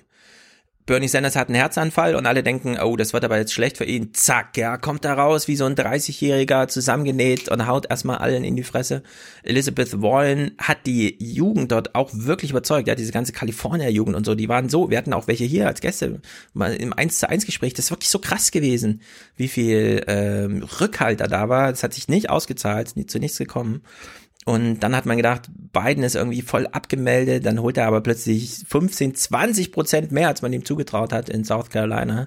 Deswegen, diese, diese Sache heute da mit Super Tuesday, einfach, ich, ich warte einfach mal ab. Ich habe jetzt erstmal Ja, gar keine ja, größeren, eben. weiten Vorstellungen, was da passiert. Das ist wirklich erstaunlich, äh, wie drunter und drüber es geht. Richtig. Ähm, also deswegen habe ich ja, glaube ich, in der Vergangenheit auch mich nie äh, in dem Maße wie andere so oder so festlegen können, weil da die Range, was passieren kann, so unglaublich groß ist. Wir machen immer nur Momentaufnahmen und sagen, das wäre jetzt vielleicht im Moment meine persönliche Hochrechnung oder so, aber mehr ist es nicht. Mehr ist es nicht. Ja, wir gucken vor allem nur Fernsehen und der Wahlkampf findet nun echt Ja. nicht im Fernsehen statt. Ich meine, wir Ja. haben, wir haben Das vor ein paar Monaten auch. schon gesagt, solange Super Tuesday nicht vorbei ist, brauchen wir gar nicht ernsthaft reden und so ist es ja auch. Naja, aber für viele war das jetzt schon eine ernsthafte Entwicklung bis zum Super Tuesday. Es sind ja viele rausgeflogen. Ne? Ja. Also in der Ja, Hinsicht ja, klar. ist schon ein bisschen Wahrheit liegt schon auf dem Platz, sonst wurde schon eine Weile Ja. gespielt. Aber es ist halt, Ja. man kann es einfach nicht wissen. Das, So ist egal, es. Diese Wahl in South Carolina, wo alle sagten, na, demografisch bildet es jetzt nicht unbedingt Amerika ab, die hat so eingeschlagen in diese Ja. äh, Nate Silver-Projektionen, das ist unglaublich. Ich frage mich so ein bisschen, die machen auch nur Hokuspokus oder was? Gewichen Ja, da das wild ist- rum. Nein, das Nate ist der Silver war Punkt. Ist, der, Nate Silver war der, der mit 98-prozentiger Wahrscheinlichkeit äh, Hillary Clinton vorausgesagt hat. Nur so. aber Aber Ned Silver war auch der, der daraus gelernt hat und dieses Projekt halt weiterfährt. Also in der Hinsicht Das weiß weiß ich ich Ja. nicht, ob man das jetzt so. Also das Bedeutende an South Carolina ist doch einfach, dass durch diese Wahnsinnsdifferenz, mit der kaum jemand, äh, vielleicht sogar Biden selbst nicht, gerechnet hatte, ähm, die, äh, das entsteht, was man Momentum nennt. Und Momentum ist sozusagen die große. Unbekannte. Ja, ein Joe Mentum. Oh, der ist hübsch. Der ist hübsch, der ist Ah, die gut. Schön. Podsafe Amerikaner haben das Ja. dem Podcast so genannt heute Morgen. Ah, ah, guck an. Also dieses Momentum, äh, Momentum ist, ist die große Unbekannte in, in jeder politischen Mathematik und das ist, das kannst du nicht berechnen. Da kommt dann viel Mhm. aus irgendwie aus den Guts und aus dem Erfahrungsgefühl. Man kann komplett äh, schief liegen. Aber erstmal ist es da. Hm. Also erstmal ist es da und Biden ist eben nicht so tot, wie manche ihn vorher gesehen haben. Ja. So, bevor Thilo jetzt Krimskrams, Wolf und so weiter, da wir gerade beim großen Verfassungskrieg waren, wollen wir mal kurz Nationalstaat sind, drei kleine Clips. Hm? Thilo wollte ihn ja überwinden. Ich habe gesagt, nein, wir müssen ihn erhalten, um überhaupt noch was zu machen und nicht ähm, keine Ahnung, in welcher Haltlosigkeit. Nee, nee, da mache ich jetzt gar nicht mehr. Also wir haben uns, wir haben letzte Woche aneinander vorbeigeredet. Und äh, da gehe ich jetzt, da gehe ich jetzt gar nicht mehr drauf ein. Also, dass du jetzt das wieder wiederholst, nachdem du im Forum da, die Sachen, ne, das ist ja bei dir Was immer im Forum? so, Ich wer, hab di- gar nichts im Forum. wer, wer, wer, wer dich lobt, kriegt ein Like von dir, wer dich kritisiert, wird äh, blockiert oder Was habe ich im Forum ignoriert. geliked? Ich habe gar nichts geliked im Forum. Ja, da kam, da kam doch wieder irgendeiner, der äh, kritisiert hat, wo ich dann gesagt habe, ja genau das meine ich ja auch. Und das hat wieder gezeigt, dass wir aneinander vorbeigeredet haben. Ich du hast gesagt, du willst Nationalstaat überwinden. Das haben, ja, natürlich. Ja, na, also doch, natürlich. Na also, sage ich doch. Ja, das, Nein. Wir meinen aber ich habe eben nur gesagt, du willst Nationalstaat überwinden. Dann hast du gesagt, nee, nee, nee. Und dann sage ich das nochmal. Und dann sagst du, ja, natürlich. Also, du willst Nationalstaat überwinden. Die Frage ist, ob überwinden ja. identisch wäre du, mit abschaffen. Wenn du die Europäische Union zu einem richtigen, äh, richtigen Staatengefüge machen willst, dann musst du nationalstaatliche Souveränität aufgeben. Und da sind wir uns doch alle einig. Und darum geht's. Ich will jetzt nicht Deutschland abschaffen. Habe ich, hab ich gesagt, Deutschland abschaffen? Ich habe damit. Du hast gesagt Nationalstaat überwinden und ich habe eben einfach nur wiederholt, dass du gesagt hast Nationalstaat überwinden. Ich habe jetzt nicht gesagt, du willst Deutschland abschaffen. Das hast du jetzt gerade ja, eingebracht. Aber, aber du implizierst und hast letzte Woche impliziert, dass ich Deutschland abschaffen will. Hä? Das hast du gemacht. Ich habe ja. gesagt Nationalstaat überwinden und du hast jetzt Deutschland abschaffen gesagt. Schieb das jetzt nicht mir zu. Du hast es gerade ja, gesagt. Hans so ist es aber Zeuge bei unseren hier. HörerInnen angekommen. Ja, aber Deutschland schafft sich doch selber ab. Das auch. Ja, also wir bleiben mal bei Nationalstaat überwinden und nicht Deutschland abschaffen, ja? ja mein gut. Vorschlag an der Stelle. Gut. So, Nationalstaat. Wozu brauchen wir ihn? Aleida Assmann, das ist nämlich wirklich spektakulär im Hörsaal, den wir ja alle mal hören sollten. Da kommen manchmal gute Themen, manchmal auch nicht und so weiter. Und da hat sie in drei Punkten, und ihr wisst, wer Assmann ist. Wir haben schon mal, Hans, hier über sie gesprochen. Sie hat mhm. nämlich den Friedenspreis gekriegt, gemeinsam mit ihrem ja. Mann. Und ah, dieses ah, Buch Frau. hier, dieses ah. Buch hier, was ich jetzt gerade in diese Kamera halte, der Titel lautet Das kulturelle Gedächtnis. Das ist nicht einfach nur so normatives, dahingesagtes, wir sollten mal und hier und bitte und wenn Sie heute Abend schlafen gehen, denken Sie nochmal drüber nach, sondern das ist the real deal, wie man so schön sagt. Ja? Wenn man über alles nachdenken möchte, dann sollte man sowas lesen. Und das meine ich jetzt mit ganz explizit. Legt euren Adorno mal weg, ja, und lest mal Jan Assmann. So. Und seine Frau, mit der er zusammen ausgezeichnet wurde, die hat einen Vortrag gehalten im Januar. Der, wie wir wissen, so ein bisschen zeitlos, Aktualität, aber der natürlich jetzt durch Hanau und durch die Verstrickung und so weiter nochmal eine besondere, der Nationalstaat, was bedeutet das eigentlich? Wer ist Bürger? Wer ist Mitglied? Wer irgendwie? Wir und die Fremde? Ja, und die Fremden, wenn die dann äh, totgeschossen werden, dürfen wir dann sagen, wir trauen mit ihnen oder müssen wir dann aushalten zu sagen, nein, wir können uns nie in diese Trauer reinversetzen, weil wir sehen ja ganz anders aus, diese Empathiebrücken gibt's überhaupt gar nicht und so weiter und so fort. Ja, das spielt da alles eine mega große Rolle, denn es geht um... Das hat auch keiner gesagt. Er hat dann gesagt, dass wir nicht mit denen trauern können. Wir können nur nicht so, wir können nur nicht so trauern wie die, weil wir nicht ja, das die Empathiefähigkeiten genau das meine ich. wie die haben. Genau, nicht die gleiche Empathie. Du hast den Musha Baraf oder wie er heißt gespielt der gesagt hat, für die einen ist das einfach nur empörend, wenn die AfD das sagt, für die anderen ist das eine Bedrohung. Mit dem Argument, diese Bedrohungslage können wir, die wir das nur als empörend empfinden, niemals nachvollziehen, weil wir Schulz und Jung heißen und nicht mit diesen Namen, die ich mir einfach auch nicht merken kann, ja, Mushabaf oder wie auch immer heißt. Das ist das Argument. Ich habe es jetzt nur wiedergegeben. Okay? So, ah, leider Asman. Wir hören nur bin, in bin drei. Ja froh, dass du jetzt nicht von, den, äh, von der Olympiade von Gefühlen wieder redest oder so ein Scheiß. Ja, dann sei froh darüber. Aber bitte halte es kurz aus, dass ich jetzt drei Clips von Aleida Asmal spiele. Schaffst du das? Gut. Es sind auch nur Thesen, denn es ist nur eine Empfehlung. Die Argumentation ist, wie wir wissen, langwierig bei solchen Sachen. Die muss man dann selber hören. Dieser Vortrag ist zumindest da, geht eine Dreiviertelstunde. Man kann allerdings auch die ganzen Bücher einfach mal lesen. So, und leider Aßmann hat halt hier in diesem, und wir hören jetzt mal aus dem Teaser des Vortrags, den Deutschlandfunk zusammengeschnippelt hat, deswegen liegt da nochmal Musik drunter hat sie schon eine sehr scharfe These, über die sollte man auch nachdenken, egal wie emotional aufgewühlt, wegen was auch immer man ist in solchen Diskussionen. In unserem liberalen Denken vergaßen wir die Nation. Das Desinteresse an der Nation und die Tabuisierung alles Nationalen seitens der Linken könnte sogar zu dem Rechtsruck eher beigetragen haben. Hm, nur zum drüber nachdenken, ja. Da muss man nicht in die nächste Diskussion einsteigen, aber könnte es sein, dass die Nachlässigkeit des liberalen Denkens über die auch produktiven, funktionalen Prinzipien des Nationalstaats oder der Nation, wie Sie sagen, eventuell zum Rechtsruck, wie wir ihn erleben, bis hin zu Morden auf offener Straße beigetragen haben? Das ist Ihre Frage, die Sie stellten. Die ist wichtig. Zum Umgang mit erlebten, gelebten Erfahrungen marginalisierter und entrechteter Gruppen na, sagt sie Folgendes. Die gelebte Erfahrung marginalisierter und entrechteter Gruppen anzuerkennen, ist eine Sache. Mauern um sie zu ziehen und ihre Erfahrungen als unantastbar, unverständlich und unübersetzbar darzustellen, ist jedoch problematisch, denn es versperrt Kommunikation, Kunst, Empathie, geteilte Werte und gemeinsame Projekte. Ja, also bei solchen Vorfällen immer überlegen, ob man jetzt zu instrumentell in so eine Argumentation reingeht, kann ich sowieso nicht verstehen.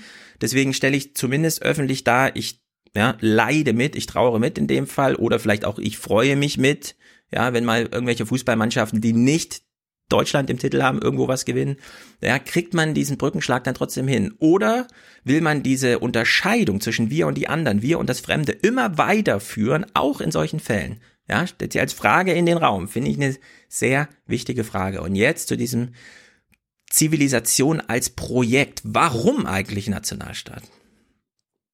Zivilisation ist aber kein Prozess, sondern ein Projekt. Und nur Menschen sind imstande, ein solches Projekt mit Hilfe kultureller Werte, Programme und dauernder Erziehung anzustoßen und durchzuhalten. Nationen sind für sich genommen niemals brutal oder zivil, sondern nur in Bezug auf ihre kulturellen Programme. So, wir haben es also mit einer leeren Hülle zu tun, inhaltlich leer, nicht strukturell leer. Wir wählen einen Bundeskanzler. Die Frage ist nur welchen. Und dieser Bundeskanzler ist entscheidend für alle, die hier leben. Jetzt kann man sich wünschen, dass die EU-Kommissionspräsidentin mal wichtiger für Deutschland wird als der Bundeskanzler. Ja, kann man alles haben. Dann hat man vielleicht irgendwas überwunden oder so. Das kann man dann irgendwo abhaken auf einer To-Do-Liste, wie auch immer. Aber was sie eben hier sagte, ähm, ja, es gibt Prozesse, ja, Prozessgeschichte. Sachen passieren einfach. Aber es gibt eben auch Projekte. Man kann eingreifen, mitgestalten. Das ja, nennen wir im Grunde dieses, diese demografische Partizipation. Man kommt dann auf Programmebene zu Inhalten, bei der man nicht in Frage stellt, dass es den Nationalstand gibt, sondern man fragt sich, wie füllt man dieses Gefäß? Und das ist ein sehr junges Projekt und sie hat von dauerhafter Erziehung gesprochen. Es ist eine ständige Sozialisation, denn wir kennen nur ein anderes erfolgreiches Modell und das ist der sakrale Staat, wo einfach Gottes Gnadentums der Herrscher hingesetzt wird und keiner hinterfragt ihn, weil so funktioniert's halt. Und vor zwei Jahren hat man halt diese Legitimation von Macht ins Diesseits geholt wir nennen es ja soziale Ordnung via Demokratie. Diese Form der diesseitigen Legitimation gibt es überhaupt nur im Nationalstaat bisher. Ja, wir sehen schon Nationalstaaten ohne Demokratie, aber wir sehen noch nirgendwo Demokratie ohne Nationalstaat. So, und diese Experimente mit, wir sollten das mal überwinden, das sollte man nicht zu schnell sagen oder sogar als Wünsche formulieren. Und das sage ich jetzt explizit, explizit, wie du das gemacht hast, Thilo, ja, diesen Wunsch in den Raum gestellt, den Nationalstaat zu überwinden. Da sind wir uns doch alle einig. Da habe ich dir gesagt, nee, und seitdem bist du da böse auf mich, was das angeht. Aber ich will den Nationalstaat nicht überwinden. Wir brauchen einen fortschrittlichen Nationalstaat, der bleibt, ja, aber der sollte auch demokratisch bleiben. Und jetzt sehen wir schon erste Exportmodelle äh, dieses chinesischen Modells zum Beispiel. Ja, und deswegen überwinden war einfach ein falsches Wort, sage ich hier nochmal explizit. Und ich wollte es jetzt nochmal aufgreifen, weil dieser Vortrag ist zum Beispiel da, ja, für alle, die nur eine 45 Minuten Zeit haben, das kann man einfach sich jetzt anhören. Und ich finde es ziemlich gut, ziemlich wichtig, es hat eine gewisse Aktualität, da der Vortrag eben diese Woche aktuell ist. Vielleicht findet man sogar noch jemanden, der mit einem darüber spricht. Aber nicht zu schnell zu irgendwelchen Schlussfolgerungen oder gar Wünschen kommen bei solchen Sachen. Und Blätter lesen werd, natürlich. Ich werde sie zu Jung Naiv einladen. Zum Beispiel, am besten zusammen mit ihrem Mann, Jan Assmann. Ja, und im Übrigen, wer sich, wer sich dafür interessiert, ähm, was dahinter steckt, auch hinter diesem Begriff von äh, Nation, Identität, ähm, Gemeinschaftsbildung, dem sei Ferdinand Tönnies empfohlen, Gesellschaft und Gemeinschaft, eins der grundlegenden soziologischen Werke, vor über 100 Jahren geschrieben. Das ist das Interessante dabei. Äh, das ist eigentlich das Fundament, äh, auf das sie sich hier stützt. Der Text ist verlinkt von Almeida mhm. in den Blättern. Der Aber eigentlich solltet, eigentlich solltet ihr euch verlinkt. das abonnieren und kaufen. Ja, Blätter unbedingt. Katapult kann man am Bahnhof kaufen. Mhm. Blätter sollte man abonnieren. Mhm. Und ich verlinke Gut, euch, und das ist wirklich Hardcore, diese Jürgen Habermas Besprechung. Jürgen Habermas und die, die Rettung der Moderne. Ich werde es nachher auch nochmal hören. Das ist, äh, keine Ahnung, es hat mich getroffen irgendwie. So, es hat bei mir Sensibilitätsbereiche erreicht. Äh, ich komme vielleicht drauf zurück, keine Ahnung. Sehr krasses Ding. Nicht mitbekommen. Ja. Ist, äh, äh. Das ist Essay und Diskurs, genau. Äh, Assmann ist äh, Deutschlandfunk Hörsaal. Essay und Diskurs? Mensch. Sagt mir mein Podcatcher nicht mehr Bescheid, dass neue Folge da ist? Was ist hier los? Ähm, wir hatten vor zwei Wochen, da war Hans auch dabei, äh, uns ja gefragt, was diese geplatzte Einigung von VW und der Verbraucherzentrale in Sachen Musterfeststellungsklage zu bedeuten hat. Äh, ich glaube, wir hören in den Audiokommentaren, haben wir eine Zusendung aus Hessen bekommen von der Verbraucherzentrale. Ja, von letzter Woche schon. Ist leider untergegangen, weil per Mail an Tilo, hm. äh, Audiokommentare bitte, es steht ja im Bild und so, wo die hingehören. Am liebsten natürlich per WhatsApp, weil das mache ich einfach auf, da habe ich so eine gewisse Routine. Aus den Mails hole ich es allerdings dann auch raus. Heute ist es dabei. Checkst du Signal noch? Signal ist auch immer dabei. Signal und WhatsApp okay. äh, ist hier auf dem Desktop einfach, zack, läuft durch. Mails immer so ein bisschen. Mhm. Aber wir hatten ja spekuliert. Wir hatten ja spekuliert, was das bedeutet und äh, gibt es jetzt keine Einigung und äh, wir, wir haben ja auch in, hören in Audiokommentaren dann auch noch, dass es im Mai ein Grundsatzurteil des Bundesgerichtshofs geben wird. Trotzdem, Hans, mhm. haben sich beide Seiten letzte Woche dann doch geeinigt. Und ich fand den äh, Klaus Müller von der Verbraucherzentrale hat das mal ganz gut erklärt. Welcher Unter Also nur im Hintergrund, meine Eltern sind betroffen und äh, werden hiervon in Anführungsstrichen profitieren. Unterschied besteht zwischen dem zuvor von Volkswagen vor genau zwei Wochen veröffentlichten Vergleichsangebot und dem heute Morgen geschlossenen Vergleich. In drei Punkten liegt der Unterschied.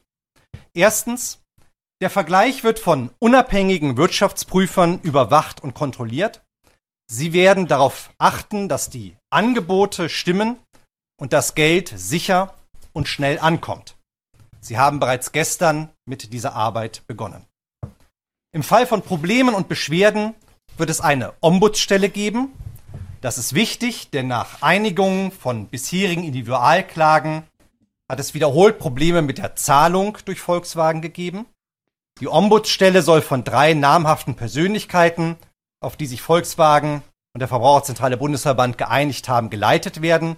Mit diesen Persönlichkeiten werden noch Gespräche geführt und sobald diese abgeschlossen sind, werden sie vorgestellt. Das heißt, mit diesem Vergleich ist sichergestellt, dass die Kunden nicht blind dem Unternehmen vertrauen müssen, von dem sie bereits einmal betrogen wurden. Zweitens, alle Verbraucherinnen und Verbraucher, die im Zuge des ausgehandelten Vergleiches von Volkswagen ein Angebot bekommen, können sich zuvor anwaltlich beraten lassen.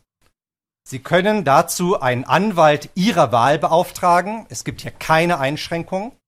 Sollten Sie den Vergleich annehmen, wird Volkswagen die Kosten für die 262.500 Anspruchberechtigten in Höhe von bis zu 150, äh, 190 Euro netto übernehmen. Und drittens, wer dem Vergleich zustimmt, verzichtet nicht auf alle Schadensansprüche gegen Volkswagen. Ausgenommen davon sind explizit künftige Schäden oder Kosten, die daraus entstehen können, dass die Harz. Ich glaube, wir haben noch nie einen langweiligeren 4-Minuten-Clip geguckt als diesen.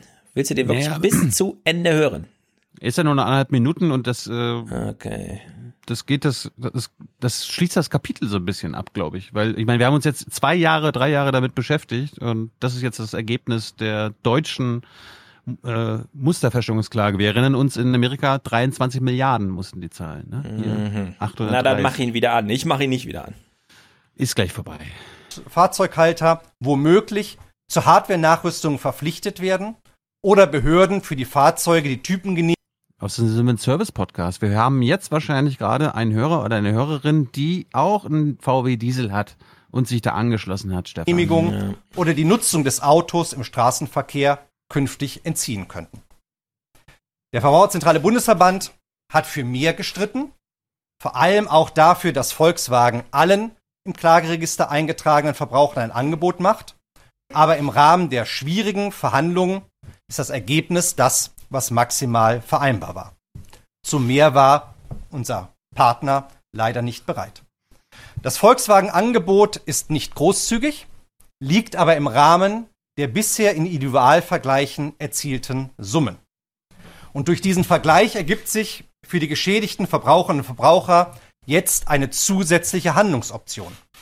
Sie haben die Wahlfreiheit und können jetzt entscheiden, ob sie schnell und unkompliziert zu ihrem Geld kommen möchten oder ob sie individuell weiterklagen wollen. Denn der Vergleich gibt vielen Verbrauchern eine Chance, ein sehr unerfreuliches Kapitel zügig zu beenden oder aber eine individuelle Klage für eine andere Lösung anzustrengen. Teil des Vergleiches ist somit, dass der Verbraucherzentrale Bundesverband seine Musterfeststellungsklage zurückzieht. Damit machen wir gleichzeitig den Weg frei. Alle, die den Vergleich nicht annehmen oder aber kein Angebot von Volkswagen bekommen, können nun individuell weiterklagen. Ich bin mal gespannt, wie meine Eltern sich entscheiden werden. Also es gab noch keine Post, stand gestern. Sind wir mal gespannt, Hans, ne? was sie da, ob sie 1000 Euro Angebot bekommen oder die mhm. 6000. Ja, und ob sie, ob sie nachher einem grünen Verhandlungsführer belobigen. Okay. Klaus Müller, ja genau, äh, den kannte ich irgendwoher. Wo, woher kenne ich ja. den? Klaus Müller ist das, omnipräsent, redet allerdings immer so wie hier. Also Klaus Müller ist der Vorgänger von Robert Habeck. Er war Landwirtschafts- und Umweltminister in Schleswig-Holstein und davor war er grüner Bundestagsabgeordneter, bis er sich dann eben äh, ja ja, bis er sich dann entschieden hat und gesagt hat, ähm, mein Ansatzpunkt, wo ich ein bisschen versuchen will, die gesellschaftlichen Verhältnisse zu beeinflussen, ist eben in der Spitzenorganisation der Verbraucherzentralen. Klaus Müller ist allerdings leider einschläfern. Soll ich uns aufwecken mit Sterbehilfe? Bisschen Leben in die Bude bringen. Ich hätte er ist aber relativ effektiv in seiner Arbeit. Das stimmt. Sehr gut. Ich habe noch, weil ich am Ende auch noch was zu Leben in der Bude und Sterben mhm. was habe. Magst du noch kurz warten und wir amüsieren uns mal ein bisschen bei, mit Defender 2020? Mhm. Muss weg, weil nächste Woche ist es schon wieder nicht mehr aktuell. Das ist ja auch Sterbehilfe um, eigentlich, ne? Es geht, oh, ja, na, tot. Äh, Hans, wir gehen in deine Heimat. Du fragst dich ja, du hast dich ja die Welche ganze Woche Heimat. Hamburg, in seine Geburtsheimat, Hannover, Niedersachsen. Hans hat mich die ganze Woche genervt und gemeint, was machen die Amerikaner? Geht es ihnen gut? Fühlen sie sich wohl in Niedersachsen? Sie wollen ja nach Polen ne, über Mecklenburgische Autobahn, aber sie machen ja Rast in Niedersachsen und Hans hat ständig gefragt, wie geht's den Soldaten? Steht das Feldlager? Ja, Hans. Mhm. Auf dem Gelände der Logistikschule der Bundeswehr in Galstedt ist eine Zeltstadt entstanden. Die Bundeswehr leistet den Host Nation Support, zu Deutsch die Unterstützung als Gastland. 900 US-Soldaten sind bereits eingetroffen. Das Feldlager ist eine Zwischenstation auf dem Weg zu den Manövern in Polen und dem Baltikum. Wir befinden uns hier in einem von den 22 Zelten, die wir hier aufgebaut haben.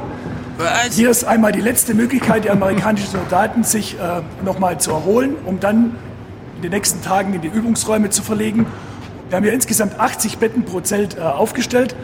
Ähm, wir haben hier zwischen den Zelten jeweils Trennwände, um einmal eine kleine etwas Privatsphäre zu, äh, herzustellen und auch die weiblichen Soldaten von den männlichen Soldaten zu trennen. Den Holzboden fegen die Amerikaner selbst. Das Wäschewaschen übernehmen dagegen die Gastgeber.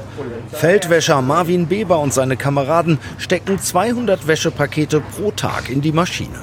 Wow. Insgesamt schon 1400. Die Amerikaner freut's. Zuerst sehr, sehr überrascht, wirklich, dass äh, dieser Service geboten wird, das rundum sorglos Paket der Bundeswehr. Der NATO-Partner USA zahlt für alle Leistungen, die er während des Großmanövers in Anspruch nimmt. Doch wichtiger als diese Kostenübernahme sei für die Bundeswehr der Lerneffekt. Umso mehr die Soldaten sich mit dem Material vertraut machen, auch während sie damit arbeiten, desto einfacher gehen einfach die Handgriffe ähm, voran oder von der Hand. Weißt du, wo man sowas Waschen, braucht? Beim, beim Waschen, glaube ich. Auf Lesbos. Also, äh, ja. Ja. Da ja, könnte man gut. das mal machen. Mhm. Aber Ähm, das ist jetzt freiwillig gemacht. Da kriegt man irgendwie, alle drei Monate kann man seine Wäsche da waschen lassen. Ne? Da, da Ja. braucht man jetzt mal eine Bundeswehr. Es ist beruhigend zu wissen, dass die Bundeswehr noch über einsatzfähiges technisches Gerät verfügt. Ja, ja. Die und sei es auch Waschmaschinen funktionieren. Waschmasch Waschmaschinen funktionieren. Das Mhm. ist für eine saubere Kriegsführung äh, ist das nicht unwichtig. Also da unterstütze ich das 2% hier, wenn da das Geld reingeht. Aber in die deutschen, in die deutschen Waschmaschinen. ja, nat Natürlich. Ja, ja. Siemens. Ja, Es ist ja Hans, es ist natürlich Es ist- als Reporter, es- Hans es als nicht das- Reporter, Es ist nicht das Militär, sondern das Militär. Das musst du jetzt noch gesagt. Ja, bitte. Hans, was macht man als guter Reporter, wenn man gerade über ein Feldlager berichtet hat, wo es einen Wäscheservice gibt und tolle, tolle Holzböden? Ähm, man lässt seine Wäsche natürlich mitwaschen. Nein, man fragt eine Soldatin. One of the things that's made well very here is the, the, the ability of the laundry facilities. Die Wäscherei and, ist uh, wirklich the großartig. sleeping tents that Und have auch die Schlafzelte mit ihren Holzböden wood sind toll. The construction Das Wetter in Norddeutschland ist ja immer Uh, etwas unbeständig, Germany, aber durch die gute Unterbringung muss hier keiner Uh, unserer Soldaten frieren oder nass werden. The LSA have always remained very warm and very dry. Alle happy. Hm. Jetzt gab es ja Kritik, Hans, von Greenpeace und diesen dummen, bescheuerten Linken, ja, wegen Nahtod und bla bla bla, dass irgendwie dieses ganze Manöver äh, umweltschädigend ist. Jetzt hör mal genau zu, was der Soldat uns sagt, wie umweltschädigend das ist. Greenpeace und Friedensaktivisten haben gegen die Übung protestiert. Diese provoziere Russland und belastet zudem die Umwelt schwer. Die Bundeswehr hält dagegen, sie berücksichtige auch Umweltfragen. Im Sinne der Ressourcen haben wir natürlich die Aufträge, möglichst umweltschonend, möglichst ressourcensparend dieses Ganze umzusetzen. Möglichst.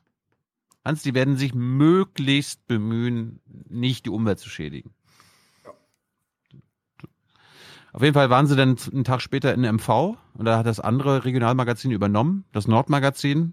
Und was machen die? Die zeigen natürlich einen Soldaten, der happy ist, weil er auf der Autobahn fährt. Über die A24 kommen jetzt Nacht für Nacht Dutzende US-Fahrzeuge nach Hagenow. Zwischenstopp auf dem Weg ins Baltikum. Defender Europe 20 heißt die größte Verlegeübung von Amerikanern und NATO-Alliierten seit 25 Jahren. Ich bin noch nie auf deutschen Autobahnen gefahren und habe viele schnelle Autos gesehen. Wir sind froh, die Feldjäger dabei zu haben, die uns nachts durchs Land eskortieren. Für die besonders schwierigen Stellen im Verkehrsnetz, die Autobahnkreuze, wo man dann auch sich mal auf der falschen Spur einordnen könnte als Nicht-Ortskundiger, da haben wir dann auch ein Vorausfahrzeug gehabt, was die entsprechend gelotst hat. Und die Amerikaner sagen uns, was ihre Kapazitäten sind, wie schnell die Fahrzeuge fahren können, etc. Und wir setzen das dann entsprechend um. I mean, any operation Jede große Operation hat ihre Herausforderungen, aber die Deutschen machen es uns sehr einfach, mit ihnen zu arbeiten. Unsere Offiziere sprechen permanent mit unseren Verbündeten und so läuft es sehr gut. Ich finde gut, dass der deutsche Soldat Storm heißt. Ja. Ich bin so stolz auf Deutschland. Es geht doch runter wie Öl, dass wir so gelobt Gut. werden hier von den amerikanischen Ja, Soldaten. ja genau, das, das, ist ja, das ist ja meine Kritik an diesen Beiträgen. Es wird einfach nur gelobt, wie die Ich hätte da, Bundeswehr ich hätte da einen, einen kleinen Nachtrag aus diesem Radio Bremen Jahrbuch von 1964, was äh, ich schon erwähnt hatte. Da sind auch Fotos drin und eins muss ich jetzt mal mal gucken, wie wir das vor die Mhm. äh, kann Schiff, man das kann man Ja. ja. genau dieses Schiff, was wir Ein bisschen äh, höher, ein bisschen höher. ja okay Ja, also, okay mhm. ja und jetzt kippe ich es ein bisschen an. Dieses Schiff, was wir äh, da sehen, das ist die NS Savannah, die ähm, ja 1964 in Bremerhaven zu Besuch war. Sie wurde vom bremischen Senatspräsidenten, also dem Regierungschef, empfangen. Und die NS Savannah war der Ja. erste atomgetriebene Frachter der Ah, Welt. Toll, toll, damals, toll, damals Geschichte. 64 war das noch eine Wahnsinnsgeschichte, äh, höchster Senatsempfang. Man dachte, das ist die Zukunft der christlichen Seefahrt, atomgetriebene Frachter. Ja. So ändern sich die Zeiten. Ja, und heute fahren die AIDA also immer noch mit Schweröl und so. Das kann doch alles nicht wahr Ja. sein. Oder vielleicht mit irgendwas anderem, keine Ahnung. Ja. Hier, hier nochmal kurz der aktuelle Talking Point der Bundeswehr. Mhm. Das ist, hat alles nichts mit Russland zu tun, Hans. Diese Übung richtet sich gegen niemand. Das ist einfach ein Beweis, dass die NATO schlagkräftig ist und dass die NATO-Staaten zusammenhalten und äh, dass wir eine Armee haben, die entsprechend funktioniert und äh, für ihre Aufgaben gerüstet ist. Kein Öl ins Feuer. Kein Öl ins Feuer. Aber Defender Europe 20 ist auch laut Bundeswehr ein deutliches Signal der Abschreckung vor Übergriffen auf NATO-Staaten. Oh, da waren sie noch kritisch am Ende. Ah. Da hat der General nicht alles gesagt. Die Übung richtet sich gegen niemanden. Was ist denn das für eine Aussage, Nein. bitte? Ja, hat, Stefan, ich will dich abschrecken Mhm. mit etwas, aber ich will dich nicht abschrecken. Ich will Ja, das nur ist so. abschrecken. Man ruft bei Putin nochmal an, um ihm Mhm. zu zeigen, wie abschreckend man jetzt, und dann sucht man sich irgendein Land aus, die Philippinen oder so, ja. Guck mal, wie abschreckend wir gegen die Philippinen sind hier an deiner Grenze. ja, ist natürlich tolle Taktik. Also strategisch Ja. wieder mal superb, was da abläuft. Gut, Sterbehilfe. Gibt ein neues Apropos Gesetz. NATO, ja. Es gibt ein neues Gesetz. Es gibt kein neues Gesetz. Ein altes Gesetz geht nicht mehr so ganz wie vorher, sagen wir mal so. Und man muss leider sagen, was heißt leider, aber äh, hinsichtlich Nationalstaat und seine Programme für die Bürger, das kann man wieder bei Asma dann im Nachhören, ja, die Gefühle, welche Rolle spielt eigentlich das? äh, Da kommt auch viel Adorno, Gefühle und so. Oder auf Gefühle ist dann mehr Fukuyama. Jedenfalls, wer macht hier eigentlich Politik? Wer macht in Deutschland Politik? In so wichtigen Sachen wie Sterbehilfe. Ist ja nun kein unbedeutendes Thema. Und es ist tatsächlich das Bundesverfassungsgericht, ja. Wie vorhin schon betont, also wenn da alles ausfällt, dann haben wir halt immer noch ein höchstes Gericht, das dann einfach einkommt und äh, mit Veto zur Handlung zwingt. Und in der Hinsicht ist es doch, äh, äh, ja, wenn man das nochmal hervorhebt, wirklich bedeutend, was da passiert ist. Deswegen nannte man früher das Bundesverfassungsgericht auch gelegentlich schon mal die dritte Kammer der deutschen Politik. Richtig. Und sie greift Hm. erst, wenn die ersten beiden ausfallen oder es drauf So ist es. anlegen, das mit lauter Ja. Fehlern in der eigenen Arbeit zu Ja. provozieren, dass es zu sowas Und- kommen muss. Ja, und ich finde diesen Begriff, ich meine, der ist äh, nicht mehr so richtig in Betrieb gewesen. Ich finde den aber eigentlich gar nicht, äh, gar nicht so dumm und gar nicht so falsch, weil wenigstens substanziell stimmt es im Grunde. Wenn also Bundestag und Bundesrat als die ersten beiden Kammern, ähm, wenn es da nicht funktioniert, dann hat man eben immer noch das Verfassungsgericht. Ja. Das Urteil ist jetzt da. Es gibt zwei inhaltliche Sachen, auf die man jetzt achten muss. Ab sofort dürfen Mediziner, Angehörige und Sterbehilfeorganisationen tödliche Medikamente beschaffen, wenn Sterbewillige das wünschen. Also Dritte dürfen jetzt zum Beispiel Material besorgen, das giftig ist. Und die Sterbehilfeangebote dürfen nicht nur unheilbar Kranken vorbehalten sein. Ich bin ganz froh, dass das jetzt als verfassungswidrig ähm, beschrieben wird, das Gesetz, und uns eben in unseren Rechten verletzt, mich als Arzt in mein Recht auf freie Berufsausübung. Und ich glaube, es ist ein gutes Gesetz für oder ein gutes Urteil für Menschen in verzweifelten Situationen, die wir jetzt wieder ganz normal nach unserem Gewissen behandeln dürfen. Und er war zutiefst ergriffen. Helmut Feldmann, dessen Beschwerde durch das höchste Gericht nach vier Jahren zu seinen Gunsten entschieden wurde. Der unheilbar Erkrankte kann nun planen. Ja, ich bin emotional sehr aufgewühlt, aber ich bin auch sehr erleichtert. Äh, Und es gibt mir die Sicherheit, die ich brauche, um das Leben, was ich noch habe, äh, zu gestalten und zu erleben mit meinen Kindern, mit meiner Familie. Ich möchte noch gerne einige Jahre leben. Ja, also dieses Urteil, äh, klar, es behandelt jetzt den Tod, ja, aber es hat erstmal großen Einfluss auf die letzte Lebensphase vor dem Tod, die man nämlich ganz anders gestaltet, wenn man über das Ende befinden kann.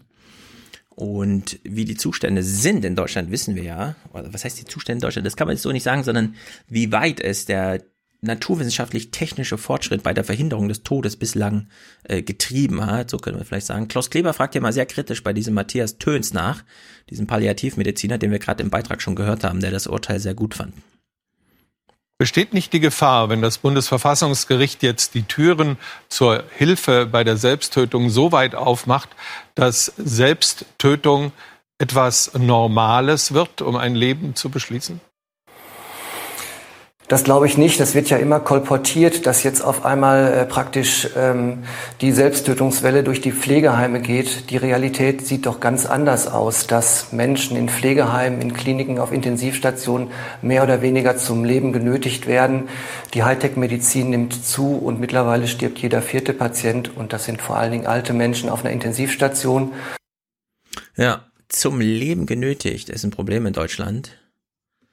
Äh, dieser Matthias Töns war schon mal beim SWR 2 Forum, das haben wir damals auch gehört, als er mit Hans-Jörg Eni darüber sprach, wenn Sie heute durch einen Unfall oder wie auch immer an Gerätemedizin angeschlossen werden, dann sind die Zustände für Sie persönlich teilweise schlimmer als der Tod.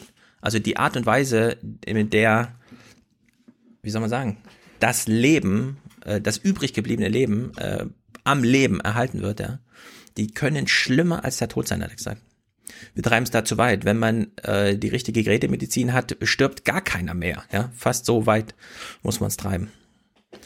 Und dass er hier nochmal darauf hinweist, ja, ein Viertel äh, stirbt schon in Intensivstationen. Also hier äh, ähm, lebensverlängerte Maßnahmen, äh, da gab es eine sehr große Konjunktur zuletzt in Deutschland. Vielleicht, vielleicht sollen wir noch mal kurz, ich habe noch mal nachgeguckt, äh, kurz sagen, was jetzt verfassungswidrig erklärt wurde, nämlich der Strafgesetzbuchparagraph, der besagt, dass das Verbot der geschäftsmäßigen Förderung der Selbsttötung äh, illegal ist. Ja. Das Geschäftsmäßig juristisch heißt wiederholend, was im Grunde bedeutet, ja, du kannst dir von Dritten Hilfe holen, aber es darf niemand sein, der am laufenden Band irgendwelchen Leuten hilft.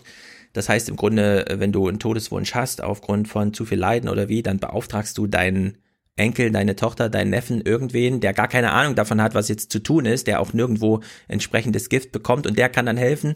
Also hier muss man sagen, der Gesetzgeber hat bisher das Recht auf Sterbehilfe, ja, diese Art des Persönlichkeitsrechts, äh, total limitiert, indem er gar keine materiellen Möglichkeiten geschaffen hat, da also tatsächlich zu entsprechendem Gift und eben auch Hilfestellung zu kommen. Ja, und jetzt ist es wieder Geschäfts, also jetzt gibt es diese Vereine, die sich darum kümmern, die haben wir ja auch aus der Schweiz, weshalb es möglich war, diese Art des Tourismus zu machen. Zu dem ist es aber nie so richtig gekommen. Ja, vor allem es nicht nur Vereine, sondern es dürfen äh, Ärzte machen. Also es dürfen wirklich man, man, muss kein ja man muss keine Ausweichkonstruktion mehr machen und ähm, es ist eben so am, am Ende die letzte Freiheit, die man als Mensch vielleicht noch hat, ist äh, zu bestimmen, wann man selbst sein Leben beenden will und diese mhm letzte Freiheit, ähm, die ist hier ein Stück weit wiederhergestellt worden. Und das ist einfach gut. Ja, vor allem hast du jetzt ähm, wieder die Möglichkeit, wie soll man sagen, das eine oder andere medizinische Problem, psychisch ja. oder ähm, körperlich, ja, ist mit Absicht nicht an die eigene Verwandtschaft delegiert, selbst wenn sie den professionellen Hintergrund hat um da eben das eine oder andere zu verhindern, ja. Und dass der Gesetzgeber bisher den Sterbewunsch nur möglich machte an, du musst quasi in deinem nahen Umfeld jemanden suchen, der dir dabei hilft, ist natürlich eine sinnlose Belastung für alle Beteiligten, ja, die nur, also die wirklich nur als Boykott dieses Persönlichkeitsrechtes äh, hinzustellen ist, zumindest aus meiner Perspektive. Naja, Sterbe, Sterbe, Sterbehilfe war da bisher nur legal, wenn die Amerikaner dich auf ihre Killlist gesetzt haben. Dann hat die ja. Bundesregierung kein Problem damit. Fand auf deutschem Boden aber nicht unbedingt jetzt so statt. da war wieder, da wäre wieder Tourismus involviert gewesen. Stimmt, stimmt. Die Ärztekammer, äh, lange war es ja Montgomery, glaube ich, äh, der taucht gar mhm. nicht mehr auf, der hat jetzt einen Nachfolger. Naja, ja. er äußert sich jedenfalls zum Thema Suizid und Normalfall. Also jetzt kommt sozusagen der Pflicht, aber auch Standardsatz. Kritisch sieht das Urteil die Bundesärztekammer und fordert eine Neuregelung, die nicht dazu führen darf, dass der Suizid als solcher zur Normalität wird und nicht dazu führen darf, dass zum Beispiel ältere Menschen in einer Gesellschaft, in der sie auf Hilfe angewiesen sind und in der die Hilfe vielleicht nicht mehr so einfach zu kriegen ist oder auch kostenträchtig ist, das Gefühl bekommen dürfen, dass sie jetzt in dieser Gesellschaft nicht mehr gewünscht werden. Tja, das ist natürlich äh Jens Spahn war im Deutschlandfunk hinter äh, Interview der Woche letzte Woche noch. Also der war irgendwie überall, hat er Donnerstag noch das Deutschlandfunk Interview der Woche aufgenommen und hat da auch nochmal darauf hingewiesen, naja, dieses Gesetz muss man jetzt mal auch kritisch, ah, ich habe sogar hier, man muss ein bisschen in die Zukunft schauen, was das angeht. Hier hören wir kurz Jens Spahn. Das ist ein sehr umfassendes Urteil, das müssen wir jetzt auswerten. Und der zweite Teil ist der gesellschaftliche, äh, dass aus der äh, Möglichkeit, Hilfe zur Selbsttötung zu bekommen, nicht nachher eine Gewöhnung wird äh, oder gar auch so eine Verpflichtung nach dem Motto, an Schwerstkranke meinetwegen, Demenzkranke, gäbe doch einen Ausweg, warum nimmst du den nicht? Also ich finde es sehr wichtig, das mögen einige jetzt für übertrieben halten im ersten Moment, aber wir müssen ja mal fünf oder zehn Jahre weiterdenken. Was macht das mit einer Gesellschaft? Ähm, und da, finde ich, braucht es ein Rahmenwerk, der das sicherstellt, dass das nicht passiert. Und das Urteil macht das Rahmenwerk möglich. Ja, absolut Das mega relevanter Einwurf von ihm. Ja. Kommt aber auch hinzu, dass er natürlich im Wahlkampf steckt bei der CDU und die CDUler haben sich nicht nur aus dem Bundestag, sondern deutschlandweit letzte Woche ja empört über das Urteil. Also es kann natürlich sein, dass er so ein bisschen Ja, bei Jens Spahn würde ich sogar sagen, der ist innerlich wirklich persönlich überzeugt davon, dass er Ja. beispielsweise auch diese Medikamente nicht ausgibt, also diesen Ministererlaubnis oder wie auch immer man das da nennt, ähm, äh, nicht gegeben hat zuletzt. Das Ding ist, Jens Spahn kennt sich aber auch wirklich aus. Also Jens Spahn kennt die Pflegeversorgung in Deutschland. 80 Prozent der Pflege findet privat statt. Das heißt, irgendwelche Schwiegertöchter pflegen irgendwelche Männer, die sie überhaupt nicht kennen, vor denen sie sich ekeln, von denen sie, weil sie an Demenz leiden, angebrüllt werden. Ja, also der Druck auf äh, diese Familien, die das durchmachen müssen, ist extrem hoch. Und wenn jetzt so ein Gesetz im Raum steht und man zehn Jahre in die Zukunft schaut, gibt's hier absolut Sachen, über die man nachdenken muss. Jetzt schon, weil da, also da ist auch Jens Spahn, finde ich, der richtige Ansprechpartner dafür, ja, als Gesundheitsminister, um genau dieses Problem mal zu thematisieren. Wir wissen ja heute, das sind Zahlen aus dem Institut der deutschen Wirtschaft in Köln, ja, dass in zehn Jahren sieben Prozent aller ostdeutschen Pflegefälle sind. Diagnostizierte Pflegefälle. An diesen sieben Prozent, die Pflegefälle sind, hängen natürlich ein riesiger Rattenschwanz an Menschen, die für diese Pflege zuständig sind. Das wird nicht 100% professionell gemacht. Also da ist einiges, äh, da muss jetzt einiges geregelt werden. Man hätte es natürlich wie die CDU noch weiter aufschieben können, ja, einfach pauschal mit Nein, machen wir nicht und so. Jetzt kam das Bundesverfassungsgericht und hat die einfach unter Druck gesetzt, sich das Problem jetzt mal anzuschauen. Und in der Hinsicht ist hier, also das ist wirklich ein ganz, ganz, ganz wichtiges Ding. Wir hören hier nochmal den Helmut Feldmann, den Anstoßer, der vor vier Jahren sein eigenes Schicksal da zum Bundesverfassungsgericht getragen hat. Der 73-Jährige leidet an einer unheilbaren Lungenkrankheit. Schon seine Schwester starb daran.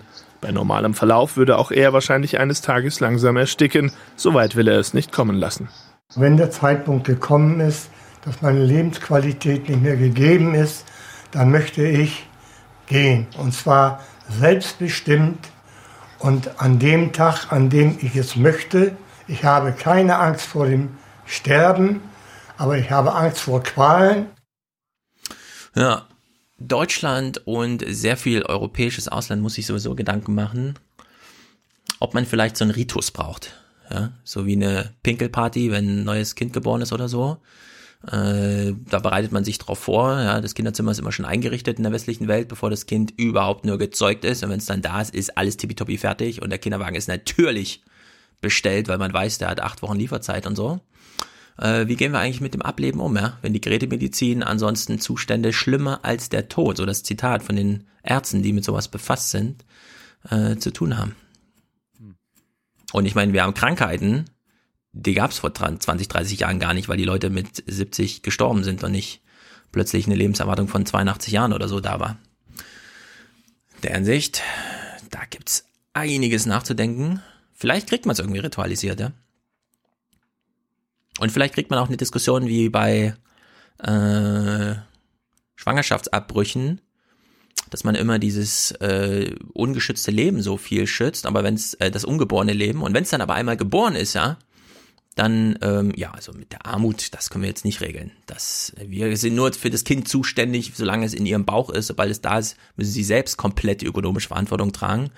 Vielleicht kriegt man so eine Diskussion auch hier, dass man sich, weil es jetzt ums Sterben geht, nochmal mit den letzten Jahren des Lebens, ein, also von jedem Einzelnen befasst und da eben auch Mediziner in die Pflicht nimmt, ja? dass man eben nicht nur, wie das in der Schweiz oder so sagt, ja, da gibt es irgendwo so Sterbevereine, keine Ahnung, ich muss sie jetzt leider aus meiner Alltagspraxisarbeit hier rausnehmen, weil sie sind jetzt kein Fall mehr für mich, sondern dass man es wirklich irgendwie integriert bekommt.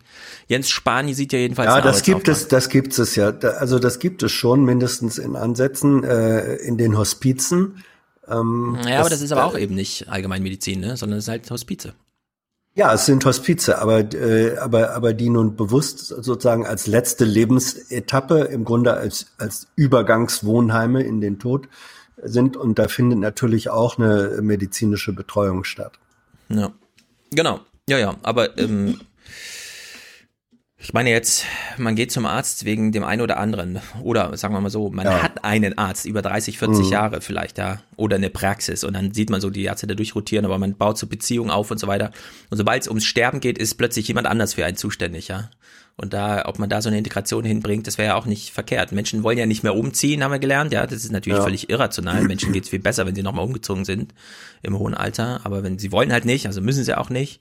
Aber den Arzt nochmal wechseln, wenn es dann äh, da mit den neuen Möglichkeiten kritisch wird. Also da gibt es schon einiges zu tun. Jens Spahn sieht ja auch einen Arbeitsauftrag. Ich werde jetzt mit allen Beteiligten sprechen, um eine verfassungsgerechte Lösung zu finden, auch mit Blick auf Beratungspflichten, Wartefristen und den Umstand, dass je nach Lebenssituation unterschiedliche Anforderungen an den Nachweis der Ernsthaftigkeit und Dauerhaftigkeit des Sterbewillens gestellt werden können. Helmut Feldmann hofft auf noch einige Jahre. Aber wenn es soweit ist, dann weiß er seit heute, er kann so gehen, wie er es will. Ja, das größte Drama ist jedenfalls, dass diese Form der progressiven Politik nicht aus dem Bundestag oder aus den Parlamenten hervortrat, sondern vom Bundesverfassungsgericht. Ja? Jein, also es gab. Ähm, die Bundesregierung hat ja quasi die Gewissensentscheidung im Bundestag so ein bisschen verhindert. Also das ist ja, ja unter anderem ja. Spahn gewesen, der ja hier ja. Äh, einen Daumen, Daumen drauf gesetzt hat. Und der ich. Bundestag, und der Bundestag will ja jetzt als Reaktion auf dieses Verfassungsurteil äh, Eigeninitiativ werden und nicht. Er muss jetzt. Er wurde ja gezwungen jetzt. Also es, es gab. Nee, nee, nee, Theori nee, nee, nee, theoretisch könnte das Gesundheitsministerium ja einen Gesetzesvorschlag machen und der wird dann verabschiedet von der Koalition. Das wäre möglich, aber äh, das hoffe, wäre der Bundestag. Also Gesetze werden immer noch im Bundestag. Nee, es ist so. Oh, ähm, ja, was? Also weil, weil Stefan sagte, schade, dass es nicht aus dem Bundestag hervorgegangen ist. Es gab eine, die Diskussion im Bundestag, es gab auch äh, von Seiten der Opposition die Versuche, ähm, das sozusagen ähm, zu ermöglichen. Das ist von der Regierungsmehrheit blockiert worden. So ja. rum. Ja, genau. Ja, in Deutschland haben wir nämlich das gleiche Problem wie in Amerika. Irgendwann greift Vitocracy. Alle sind nur im Dauerwahlkampf. Jetzt ist das Urteil jedenfalls da, dass es wieder in die Corona-Zeit fällt und so, ist natürlich wieder mal tragisch, aber naja, noch haben wir ja eine Bundesregierung, ne?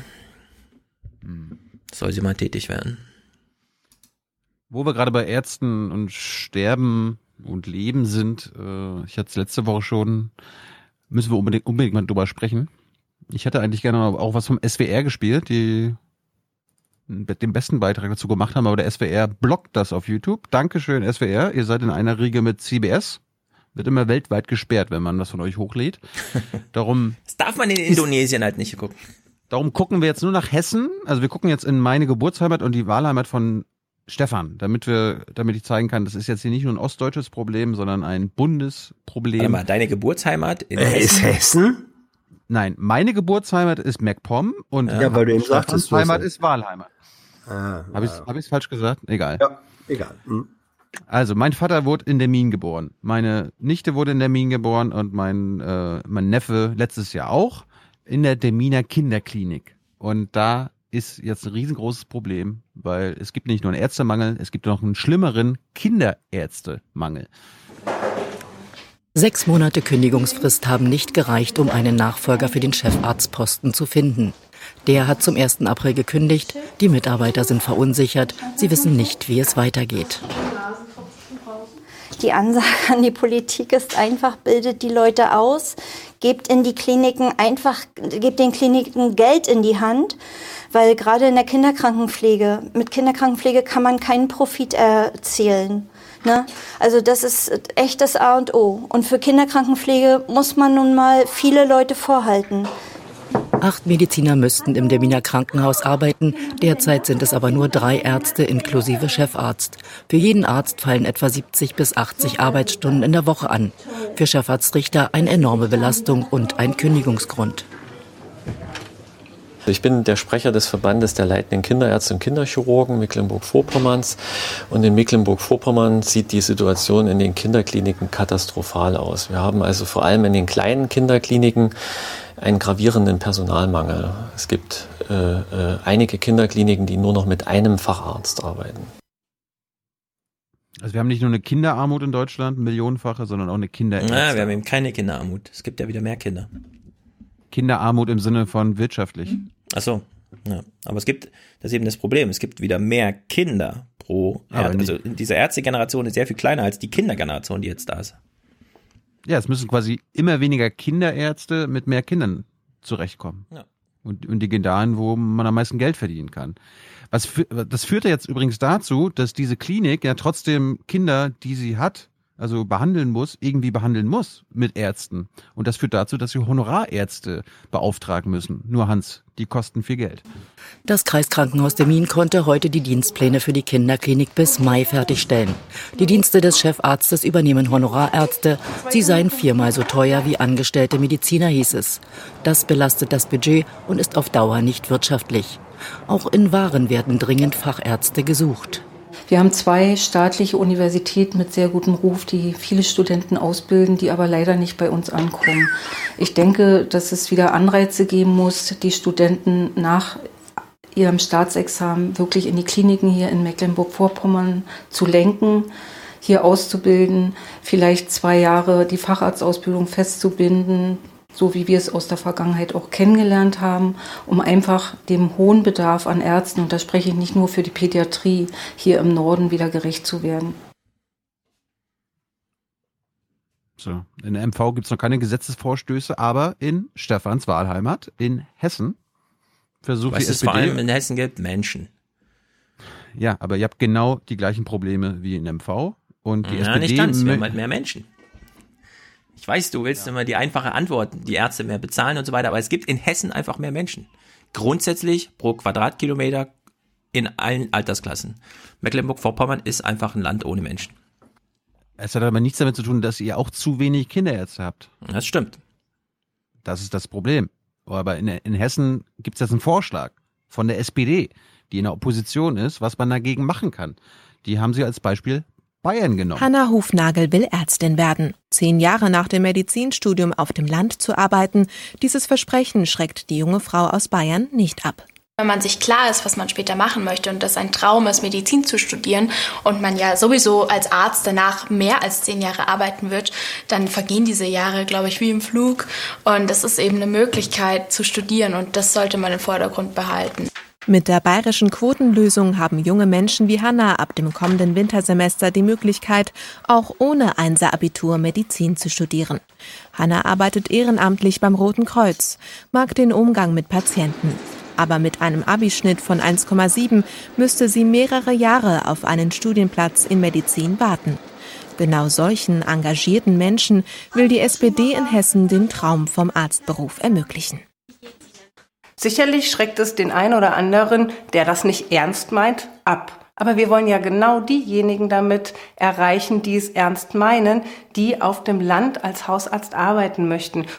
Zehn Jahre Landarzt nach dem Studium. Wer das nicht einhält, dem soll eine Vertragsstrafe von bis zu 250.000 Euro drohen. Ja, ist leider keine Lösung für Mecklenburg-Vorpommern. Wieso? Wir haben ja, Ja, auch was zwei passiert denn, wenn du die, ja, ja, klar, aber was passiert denn, wenn du die vor die Wahl stellst?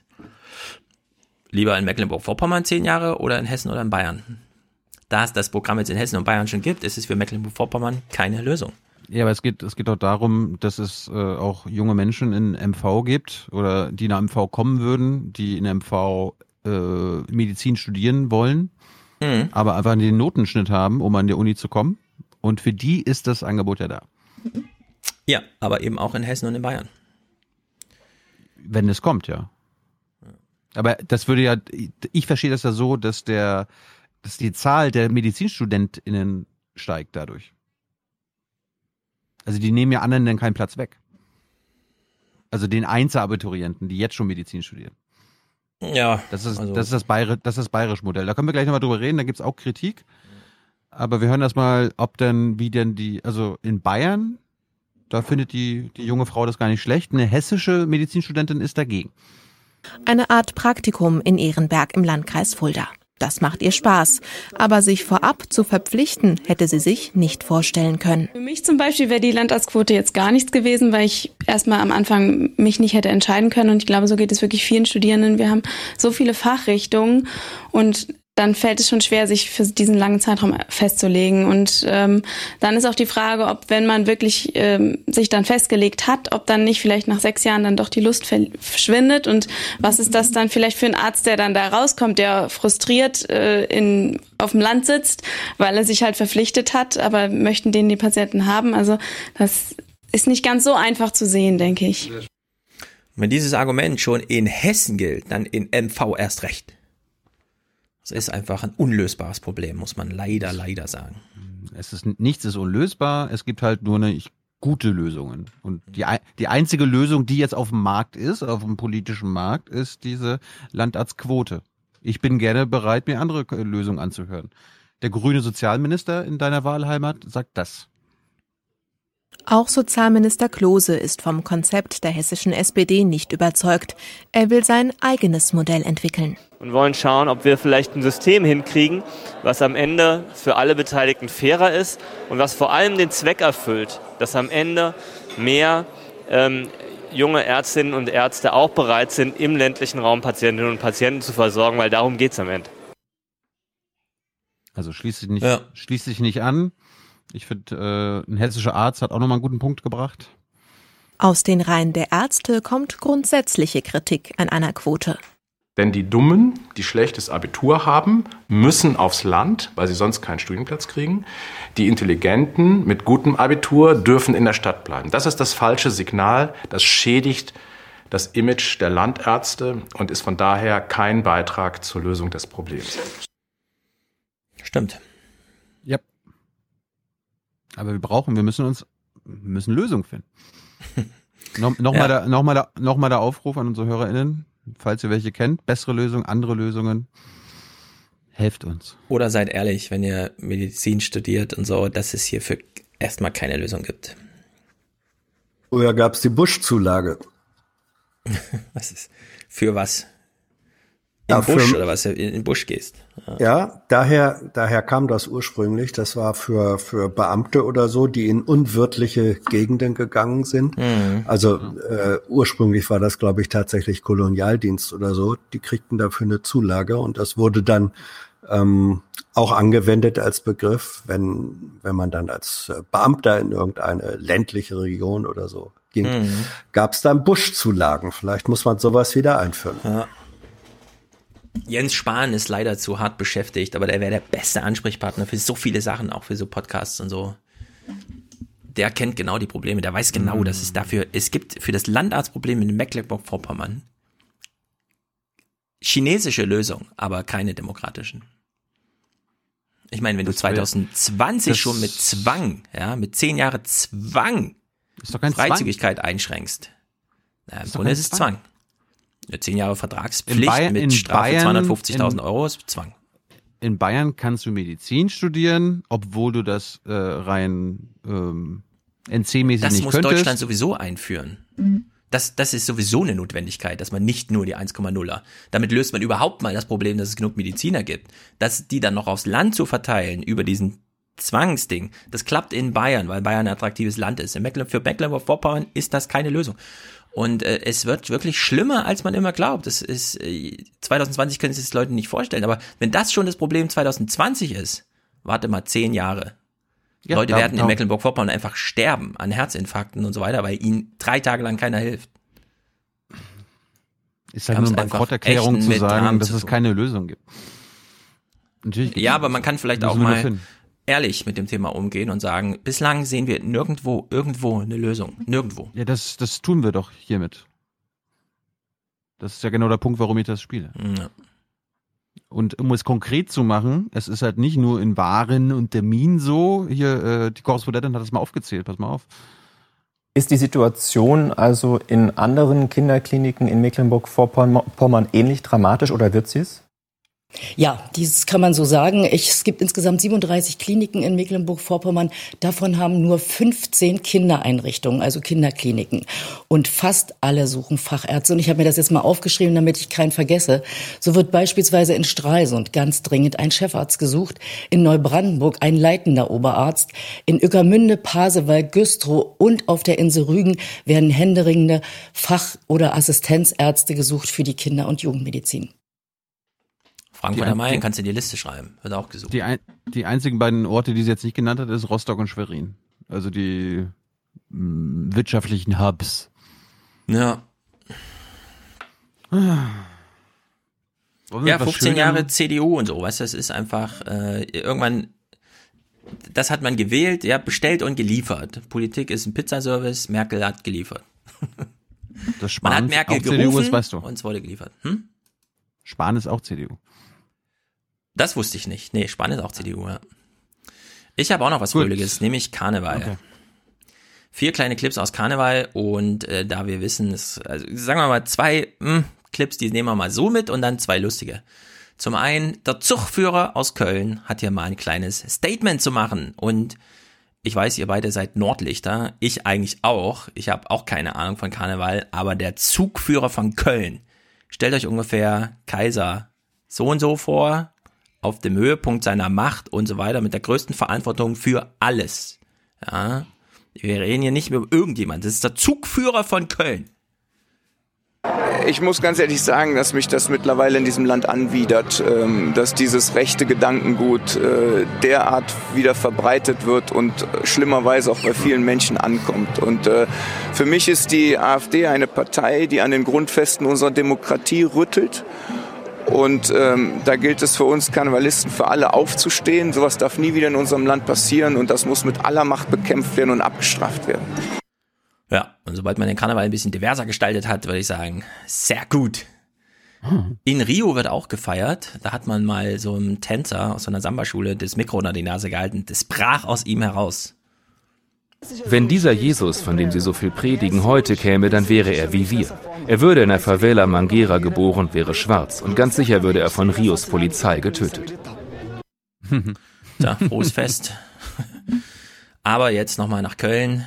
Das Dreigestirn, das Kölner Dreigestirn, außer sich vor Freude. Davon hat er sein Leben lang geträumt, einmal Prinz zu sein. Jetzt endlich kann Immobilienmakler Christian Krath den Traum vieler Kölner Karnevalisten leben. Genauso wie Bauer Frank und Jungfrau Gried alias Ralf, das diesjährige Kölner Dreigestirn. Das wird heute der Tag unseres Lebens. Das ist pure, pure Freude und da ist nicht ein irgendwie negativer Gedanke. Heute ist nur Freude. Wenn Jens Spahn den gesagt hätte, wir sagen den Zug ab wegen Corona, hätten die gesagt, zum Glück ist Sterbeurteil da. Nee, der hat sogar nie wieder CDU. Ja, da wäre da wär was los gewesen. Ne? Man hört hier mal kurz, kurz vor Aschermittwoch, wie ist die Stimmung? Wissend, wissend, dass es bald zu Ende geht. Noch zwei Tage, dann endet Christians Traum, denn dann ist Aschermittwoch und bekanntlich ja alles vorbei. Ja, mir kommen die Tränen. Wenn ich ja daran denke, dass es leider bald vorbei ist, dann äh, kommen mir die Tränen. Ich werde in meinem Herzen immer Prinz Karneval bleiben. Und mit meinen beiden Freunden werden wir in unseren Herzen immer das Dreigestirn 2020 bleiben. Ich kann es Warum- mittlerweile nachvollziehen. Ich bin reingewachsen. Warum gibt es eigentlich Prinzen beim Karneval, aber keine Könige oder Königin? Mm, Keine Ahnung. Hans, weißt du das? Auftrag an unsere HörerInnen. Ja. Lasst uns das wissen. Ich warte immer noch drauf, dass ich irgendwann mal die richtigen Menschen kennenlerne, die mich zum Oktoberfest bringen und zum Karneval. Ja, in Karneval muss halt wirklich reinwachsen. Einfach nur mal kurz hinfahren und dann, ja klar, alle feiern dann Karneval in dem Moment, man ist dabei, aber ich Das würd macht sagen, Tyler so. Tyler fährt aber, der fährt alle zwei Jahre irgendwie zum Karneval nach Köln. Hm. Der, der ist so drauf. Ja. Bei uns tanzen ja auch die Kinder am Karnevalsverein und so. Grüße, Tyler. Da kriegt man so ein bisschen was mit, wie es so läuft bei den Alteingesessenen, bei den Ureinwohnern hier. Und es ist nur Frankfurt, ja. Das ist wirklich weit weg vom Rhein. Das ist schon erstaunlich. Also Karneval habe ich ein Auge drauf. Nächstes Jahr das laufe ich kommt- auch mal mit in Frankfurt. Zug Heißt das- mitlaufen. Ist das in Frankfurt auch Karneval? Jetzt kannst du dir meine ersten besserwisserischen Sachen abholen. Ja, ich heißt frage, es in Frankfurt frage. nicht eigentlich Fasching? Hans, du hast absolut recht. In Frankfurt sagt man Fasching, man feiert hier die Fastnacht. Aber es ist trotzdem Karneval. Und sehr viele Karnevalsvereine hier heißen auch CC, Karneval Club und so weiter. Es wird sogar mit C geschrieben teilweise. Man kann auch Karneval sagen, aber das ist der Punkt. Wenn man neu herkommt, dann muss man wie du drauf, daran aufpassen, dass man immer nur Fasching sagt. Fast nach Fasching und so weiter. Wenn man schon eine Weile hier ist, so wie ich, dann kann man auch ganz locker einfach Karneval sagen, weil alle wissen, ah, er kennt sich aus. So ist das. da schmunzelt er nur der Hans, unwissend davon, wovon ich hier rede. Ja. Ich glaube, wir mein- wollen zum Schluss kommen, ja? Was? Jetzt zum Schluss kommen, ist gerade so lustig. Hm. Ich will Hans auch Doch. mal in so einer Strumpfhose sehen, eigentlich. Ich nicht. Bei guten und Binnen. Ja. Vergesst die Badewanne in Strumpfhose. Nein. Nein. Das will niemand sehen. Na gut. Also wir haben ja ein, ein, Herz, für, ein Herz für Omas, für die Oma Ernas dieses Landes. Und Mhm. wenn eine Oma am, Ilse. 29, am 29. Februar 25 geworden ist, dann müssen wir das Mhm. hier dokumentieren. Ah, bist du dicht, da musst reingehen. Ah, siehst du. Na was, ich hab doch noch Mumm in den Knochen. Oma hat viel Sport gemacht. Ilse Kernin wird heute 25 Jahre alt. Jahrhunderthalle, da haben wir keinen Sport gemacht. Ich bin trotzdem älter geworden. Ja, das stimmt. Und hier die Falten. Oh. Eigentlich ist Ilse Kernin 100 Jahre alt. Sie ist in einem Schaltjahr geboren. Nur jedes vierte Jahr konnte sie ihren Ehrentag am tatsächlichen Geburtstag, also am 29. Februar, feiern. Sonst immer am 1. März oder später.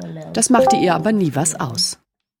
Also die Hebamme hat gesagt äh, zu meiner Mutter, also so hat sie mir das erzählt, sie hat gefragt, soll ich sie zurückstufen auf den 28. Und jeder wollte gern Sonntagkind haben, ne? Nur war gerade der 29. auch ein Sonntag. Nein, hat sie gesagt, die wird so eingeschrieben, wie sie gekommen ist. Ja. Wie gut. Sonst wären sie heute nicht hier. Was für Zeiten damals, ey. Ah, das ist ja Verleitungsangebot von Urkundenfälschung. Ja, wirklich. Weißt du, Ja. wie krass das heute ist, wie das dokumentiert wird und so, wann dein Kind geboren wurde? Ah, das muss Ja. aber auf die Minute genau dokumentiert werden. Ja, Kann ich absolut. einfach morgen reinschreiben? Also, Zurückstufen. Ja, wirklich. ich, ich könnte sie einen Tag älter machen. unglaubliche Zustände. Naja. Aber alles Jetzt Gute ich- zum hab- 25. Jetzt habe ich vergessen, was ich Hans noch fragen wollte. Vielleicht was zum Thema Alter? Nee. Wie ist es mit 35, Hans? Und zwar nicht Schaltjahrjahre, sondern echt. Nee, Hans ist, Hans, Hans ist 35 Jahre älter als ich. So aus. Ja, ja. Auf jeden Fall fühlt sie sich noch fit genug für ihren 26. Geburtstag und die Begründung finde ich lässig. Die Kriwitzerin will auf jeden Fall ihren 26. Geburtstag noch erleben. wenn es weiter so geht. Ich kann puren Speck essen. Ich kann Eisbeine essen. Also mein Magen ist noch in Schuss. Aber auch in diesem Jahr wird sie auch nicht an ihrem eigentlichen Geburtstag am 29. feiern. Ihr Lieblingsrestaurant war an diesem Tag ausgebucht. Äh, Also Kannst jetzt du noch nochmal die Speck Frage, essen, Hans? was sind das für Zustände? Hans, kannst du noch Speck essen? Kannst du noch Ja. Eisbein essen? Kannst du noch alles essen? Ja. Hans, stell dir mal vor, im Jahr 2085, wenn du 70 wirst, 100, 100, 100, so 100, rufst du in deinem Lieblingsrestaurant an und sagst, Leute, ich komme, ich werde 100. Und dann sagen Ja. die, es ist leider ausgebucht. Ja. Was ist hier los? Es muss sich Das um ein sehr kleines Restaurant handeln. Aber ich wollte schon sagen, diese Kuchenplatte eben, die sah wirklich tödlich aus. Ne? Da war eine höher als der andere. Ja. Aber wenn es der Magen mitmacht, warum nicht? Essen und Geselligkeit, das hält am Leben. Jan Frodeno war in irgendeiner äh, Fernseh, wo sie alle zusammensitzen im Kreis und so und meinte, ja, ja, hier und pipapo und Essen, wie ernähren sie sich eigentlich? Und dann meinte er, die guten Ergebnisse im hohen Alter von 38 und so, die kann ich auch bringen, weil ich mich nicht mehr zu irgendwas zwinge. Wenn ich abends Bock habe auf irgendwas, dann esse ich das einfach und am nächsten Tag, zack, fahre ich halt 10 Kilometer weiter. Ja, und seitdem er da so ein bisschen offener mit Ernährung umgeht und so, hat er bessere Sporterlebnisse.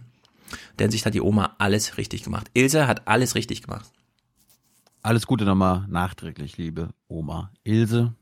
Ich spare mir meine ganzen Umwelt- und Natursachen für nächste Woche. Ich habe nichts im Wolf, aber Mhm. ist es egal. Yes. Ist auch nächste Woche, ist auch noch nächste Woche relevant. Ja, wenn ihr denkt, warte mal, nach fünf Stunden ist der Podcast vorbei, was ist denn das für ein Scheiß? Ingo hat Angebot für euch. In unserem neuen Zukunftspodcast der Tagesschau haben wir den Fall mal gedanklich durchgespielt. Mal angenommen, das Coronavirus bricht in Deutschland massiv aus. Was für Folgen hätte das für unseren Alltag? Ja, wer will's nicht gerne mal wissen? Das kann ich ihm sagen. Ingos Zukunftspodcast. Nein, danke. Gut.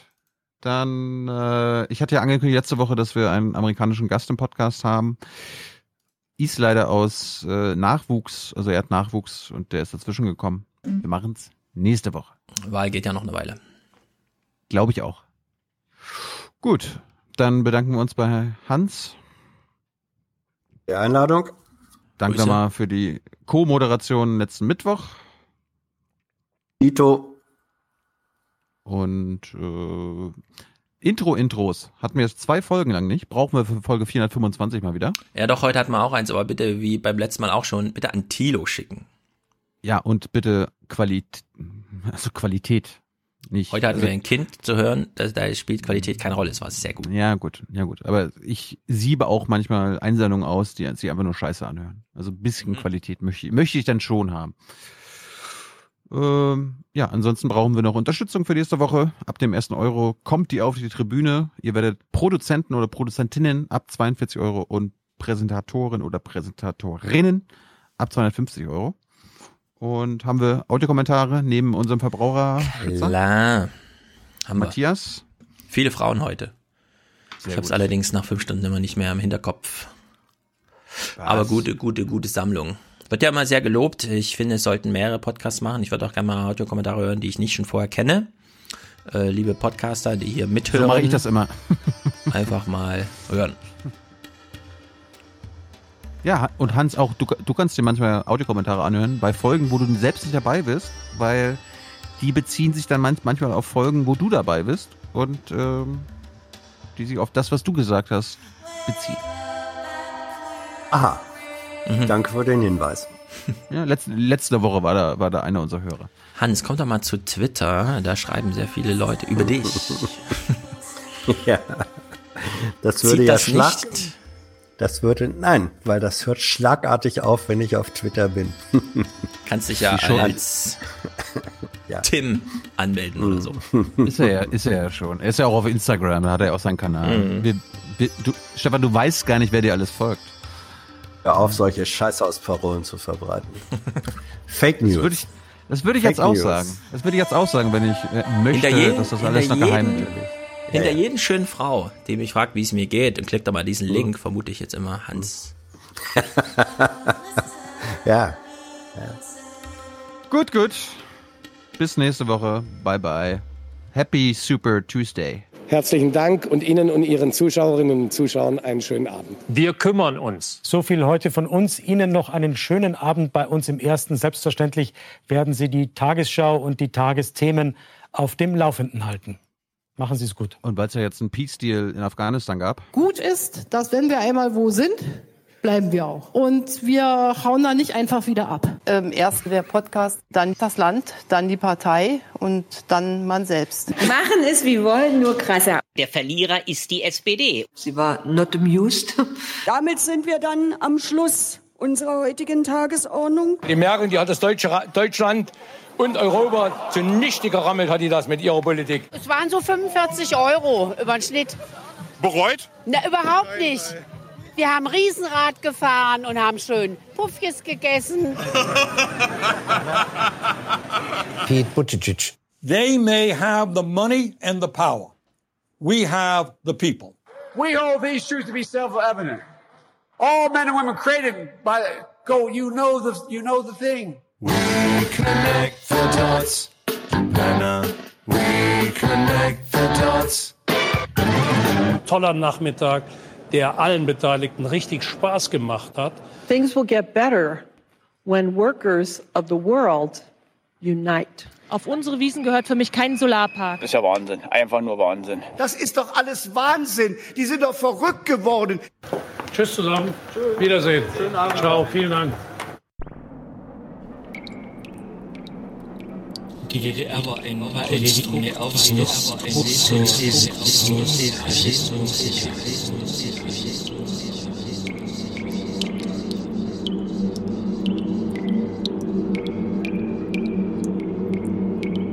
Die DDR war ein des Faschismus.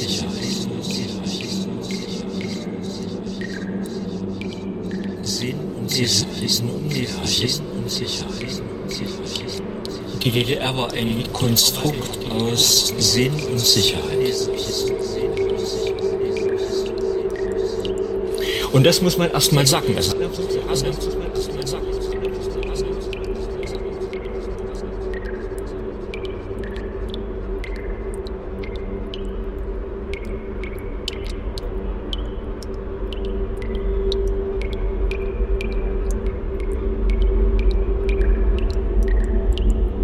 Ein Alleinstellungsmerkmal des Ostens Deutschlands ist seine, sein hohes Maß an Säkulari Säkularität.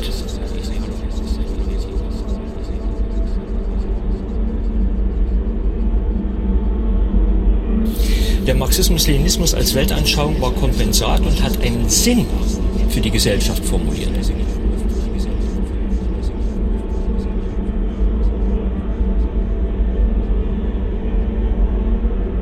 Ende nicht funktioniert, hat keiner mehr. Am Ende hat es nicht mehr funktioniert. Es ist völlig falsch, die DDR immer nur vom Ende her zu sehen. Die westliche liberale Gesellschaft hat keinen Sinn.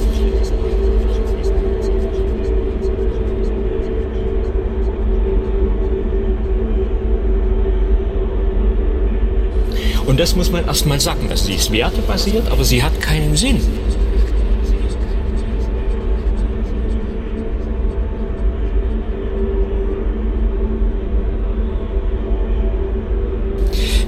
Der, Mensch, der im Osten, also kein, kein Übergeordneten, den muss ich mir selber organisieren, mache ich auch. Verstehen Sie mich falsch. Ich will nicht, dass der Staat mir einen Sinn vorgibt. Aber aus, in einer Gesellschaft, wo Gesellschaft insgesamt auch sinnorientiert gedacht worden ist, brach er weg und Sicherheit brach radikal weg.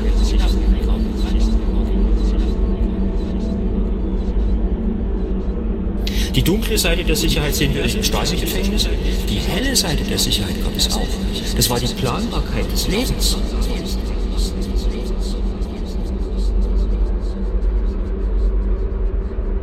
Diese beiden fundamentalen Dinge.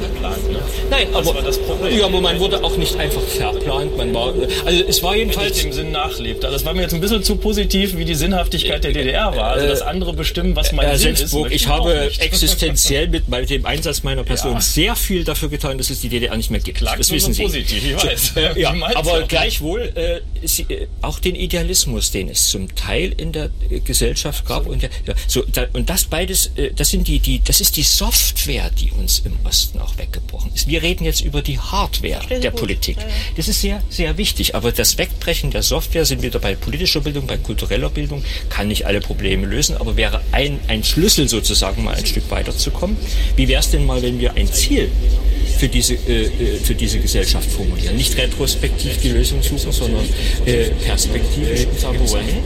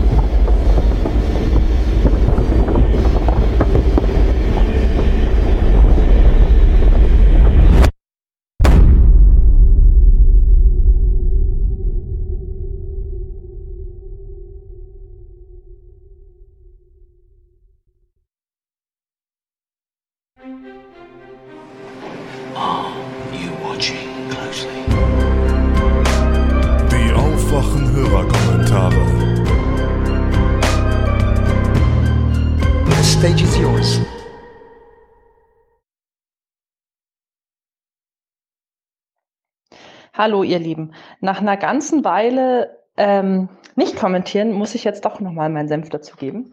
Und zwar zu den letzten beiden Folgen tatsächlich. Also ich habe, äh, und zum, zum Thema Sinn Fein. Ich habe ähm, lange in Irland gelebt. Ich habe sechs Jahre da gelebt. Ich habe da studiert. Ich bin da zur Schule gegangen. Und bin aber in einem sehr ja, linken Umfeld da gewesen, vor allem in Dublin und auch in Cork, das ja auch nicht umsonst Rebel County heißt. Ähm, und trotzdem hat für mich Sinn Fein immer den Ruf gehabt, ähm, ja, so der politische Arm von der IAA gewesen zu sein.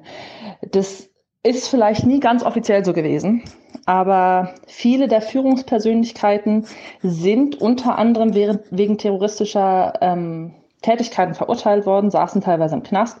Und wenn sie es nicht waren, gerade bei den Älteren, ähm, dann existieren da viele Gerüchte und den glaube ich an einigen Stellen auch.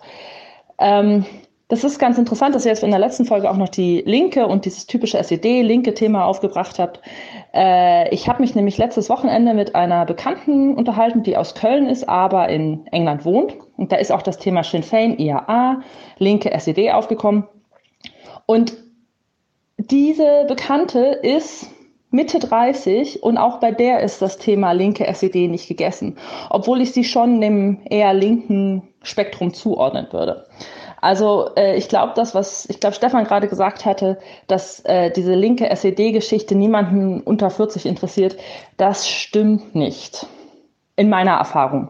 Und ich rede da relativ oft darüber, weil ich in der Linken bin und mich dieses linke SED-Thema ankotzt. Noch dazu bin ich aus dem Osten ursprünglich und wohne mittlerweile im Westen. Ähm, also das wird mir ständig entgegengehalten. Und noch ein ganz kleiner Kommentar zu Thomas, der ja seinen Kommentar, äh, seinen, seinen Hörerkommentar in der letzten Folge abgegeben hat zur Berufsausbildung. Ich bin im relativ großen Unternehmen. Wir haben viele Abteilungen, unter anderem auch eine Berufsausbildung, wo wir Chemielaboranten ausbilden und auch äh, Chemielaboranten zum Techniker weiterbilden. Und wenn ich mir meine jüngeren Kollegen angucke, die diese Ausbildung absolviert haben oder gerade mittendrin sind, ähm, und dann haben die Kundenkontakt von uns mit Kunden, die halt kein Deutsch sprechen und die müssen dann E-Mails auf Englisch schreiben. Das ist richtig gruselig. Das heißt, da ist die Ausbildung auch nicht so, ob, so, wie man sie sich vielleicht wünschen würde. Und wenn man dann mal nachfragt, was sie denn so im Englischunterricht, den sie ja haben, lernen, dann machen die da Literaturkritik und Literaturanalysen an einer Berufsausbildung. Die lesen in ihrer gesamten Ausbildung, auch im Techniker, kein Fachtext, ich weiß nicht, ob das daran liegt, dass das in NRW so ist, ähm, aber das fällt uns allen sehr auf, dass die Kollegen nicht wirklich Fachenglisch können. Und auch wenn wir viel mit deutschen Firmen zu tun haben und für deutsche Firmen arbeiten, ist es doch so, dass das Englische immer mehr und mehr kommt, weil wir auch viele Vorschriften haben, die auf Englisch geschrieben sind. Ja, das war mal wieder mein Senf dazu. Vielen Dank für die steten Folgen und bis bald. Tschüss. Achso, hier war Lina. Vergessen zu sagen, wer ich bin. Tschüss. Hallo zusammen, ich komme als Jurist mal eurem Aufruf nach, ein bisschen was zur Vergleichsproblematik bei der VW-Musterfeststellungsklage zu sagen.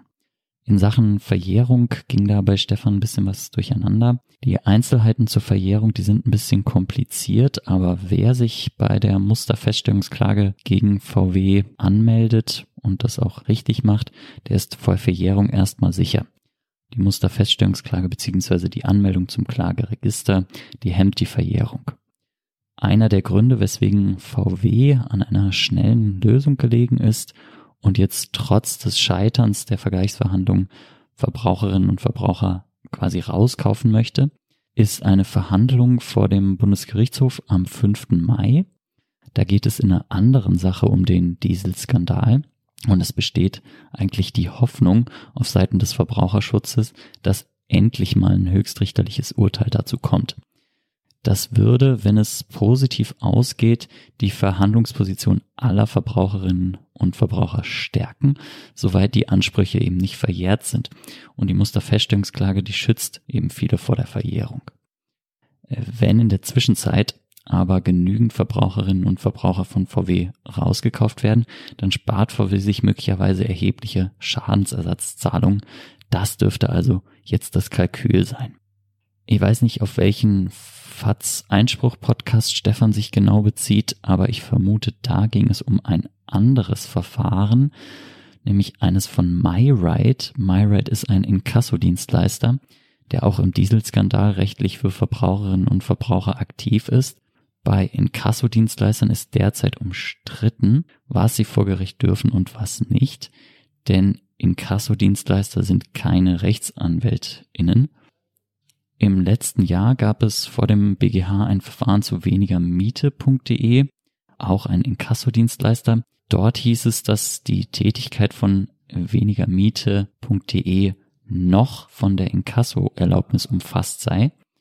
Der BGH hat aber klargemacht, dass es immer einer Einzelfallprüfung bedarf. Sollte es dazu kommen, dass bezüglich MyRide der BGH eine Überschreitung der Inkasso-Erlaubnis sieht, dann stünden die Verbraucherinnen und Verbraucher im Regen, die sich an MyRide gewandt haben.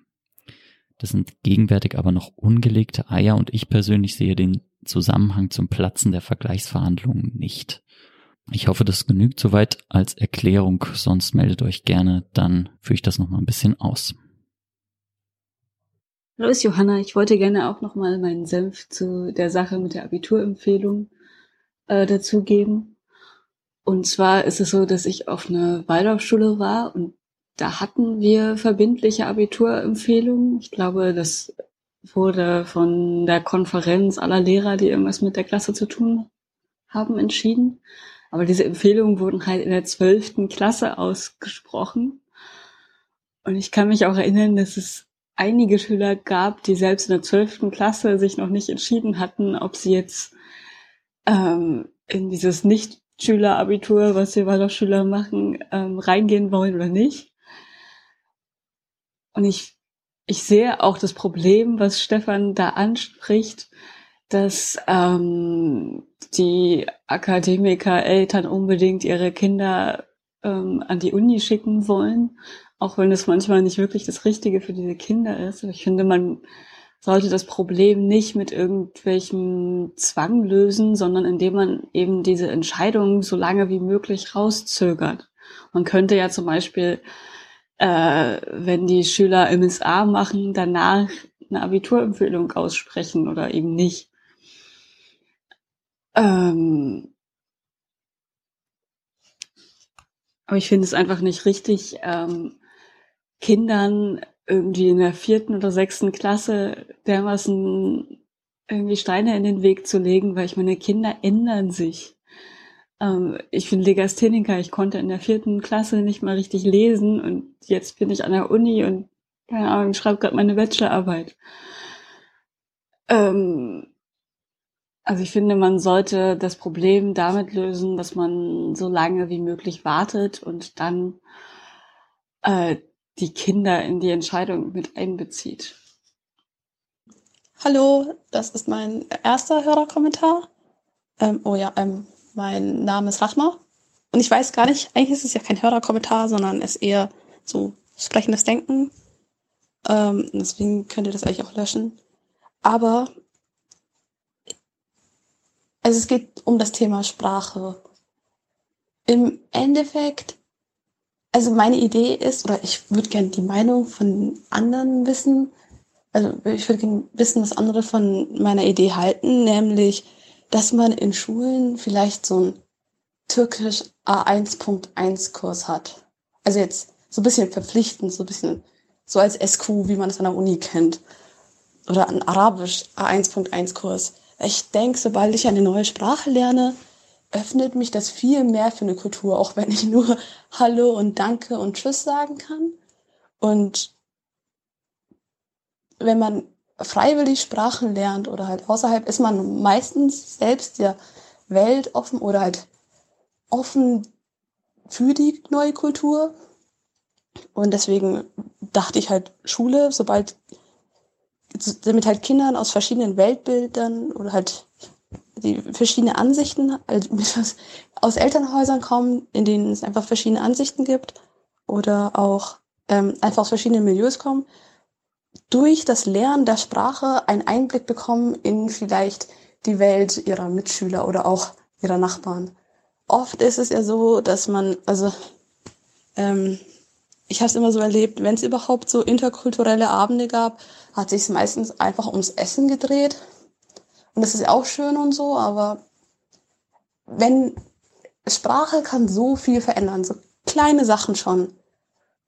Und allein dadurch, dass vielleicht jeder weiß, wie man Teschekula sagt oder so, das ist bestimmt jetzt richtig falsch gewesen, aber ich, es ist einfach eine Hand, die man einer Person reicht. Es ist ja kein Ding und es trotzdem hat es eine große Wirkung. Ich war zum Beispiel auf der türkischen Hochzeit von einer Freundin und dann hat die, oh ja, es wird gebohrt. Super. äh, hat sie uns ihre Mutter vorgestellt. Oh, war das Deutsch? Ähm, und ich habe einfach mit Memnun Oldum geantwortet. Und die Mutter hat sich unglaublich gefreut.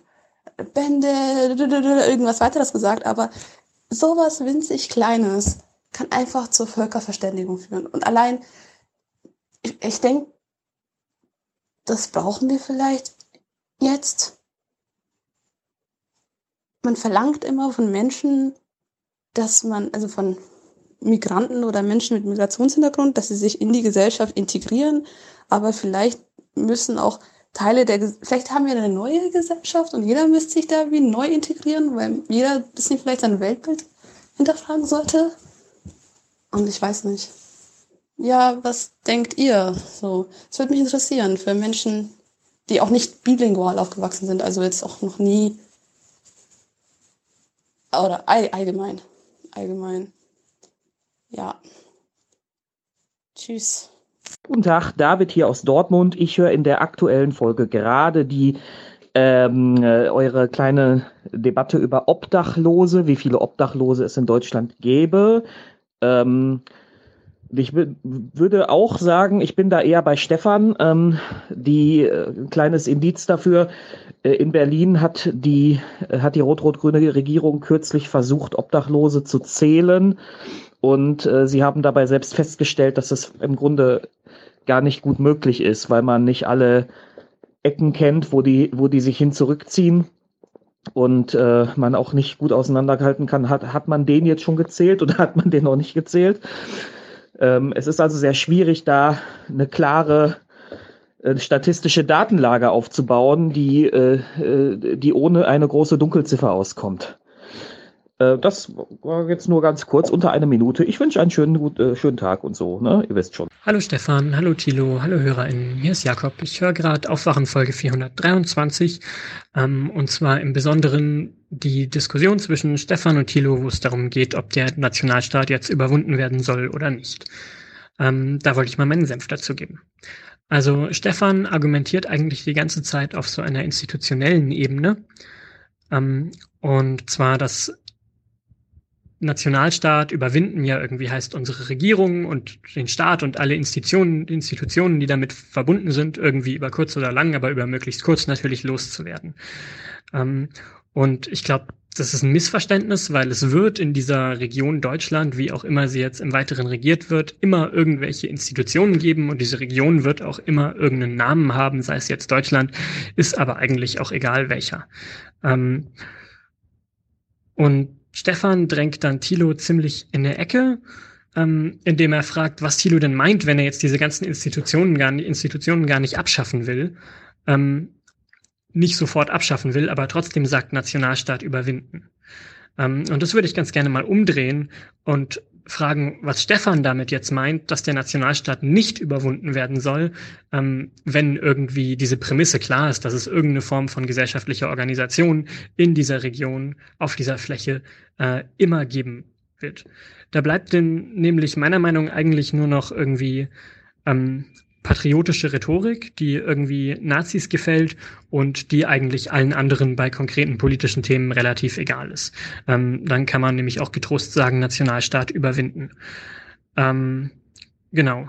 Und dann habe ich das Gefühl, dass Stefan noch so einen Widerspruch aufmacht, dass äh, eine Reformation oder ein Interesse daran, in der realen politischen Situation Dinge besser zu machen irgendwie nicht geht, ohne an diesen Nationalstaat zu glauben, ohne ihn nicht überwinden zu wollen oder ähm, ohne, weiß ich nicht, weltoffenen Patriotismus, ähm, was ja das Ausgangsstatement war. Und ähm, das, glaube ich, ist Quatsch. Ich glaube, wie gesagt, den meisten Menschen ist diese Rhetorik, die sich irgendwie auf äh, ein Volk bezieht, als wo, wo ja was ja Patriotismus eigentlich schon immer tut, ähm, nicht besonders wichtig. Und ähm, ich kenne sehr viele Leute, die sich irgendwie politisch in der Gesellschaft engagieren und wirklich einiges bewirken und äh, von denen ich oft äh, Nationalstaat überwinden höre. Also scheint sich das, also meiner Meinung nach schließt sich das keinesfalls aus. Und ich glaube, man sollte von dieser Rhetorik einfach die Finger lassen, ähm, weil es nichts anderes macht, äh, als irgendwie ähm, rechte Talking Points pushen. Ähm, genau.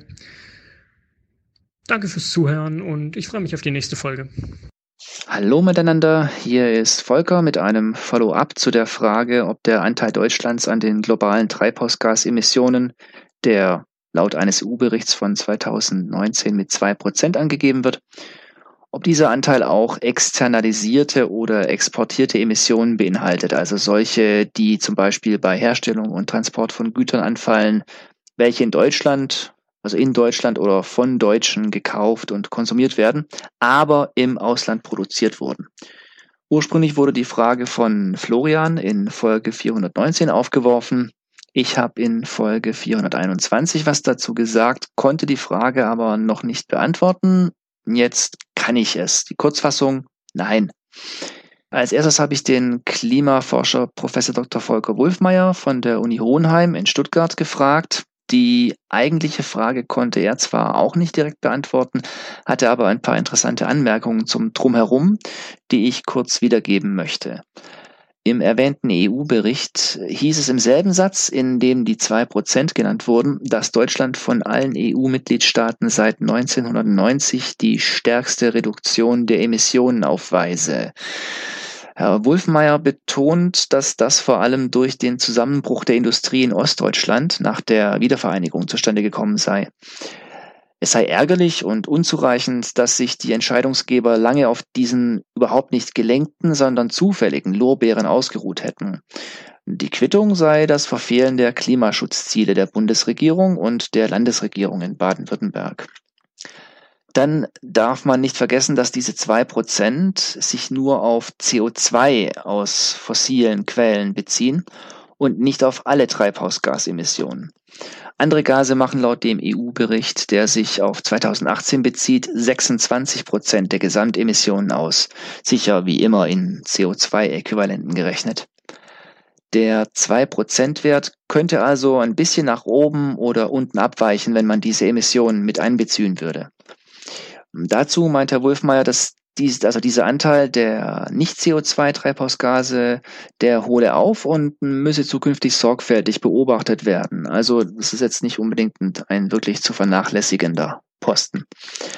Zurück zur eigentlichen Frage. Die konnte mir am Ende jemand vom Global Carbon Project beantworten. Hier nochmal ein Dank an Herrn Wolfmeier für den Hinweis. Die Antwort lautete, dass es sich bei dem 2%-Wert um sogenannte territoriale Emissionen handele, also das, was auf deutschem Staatsgebiet emittiert wurde.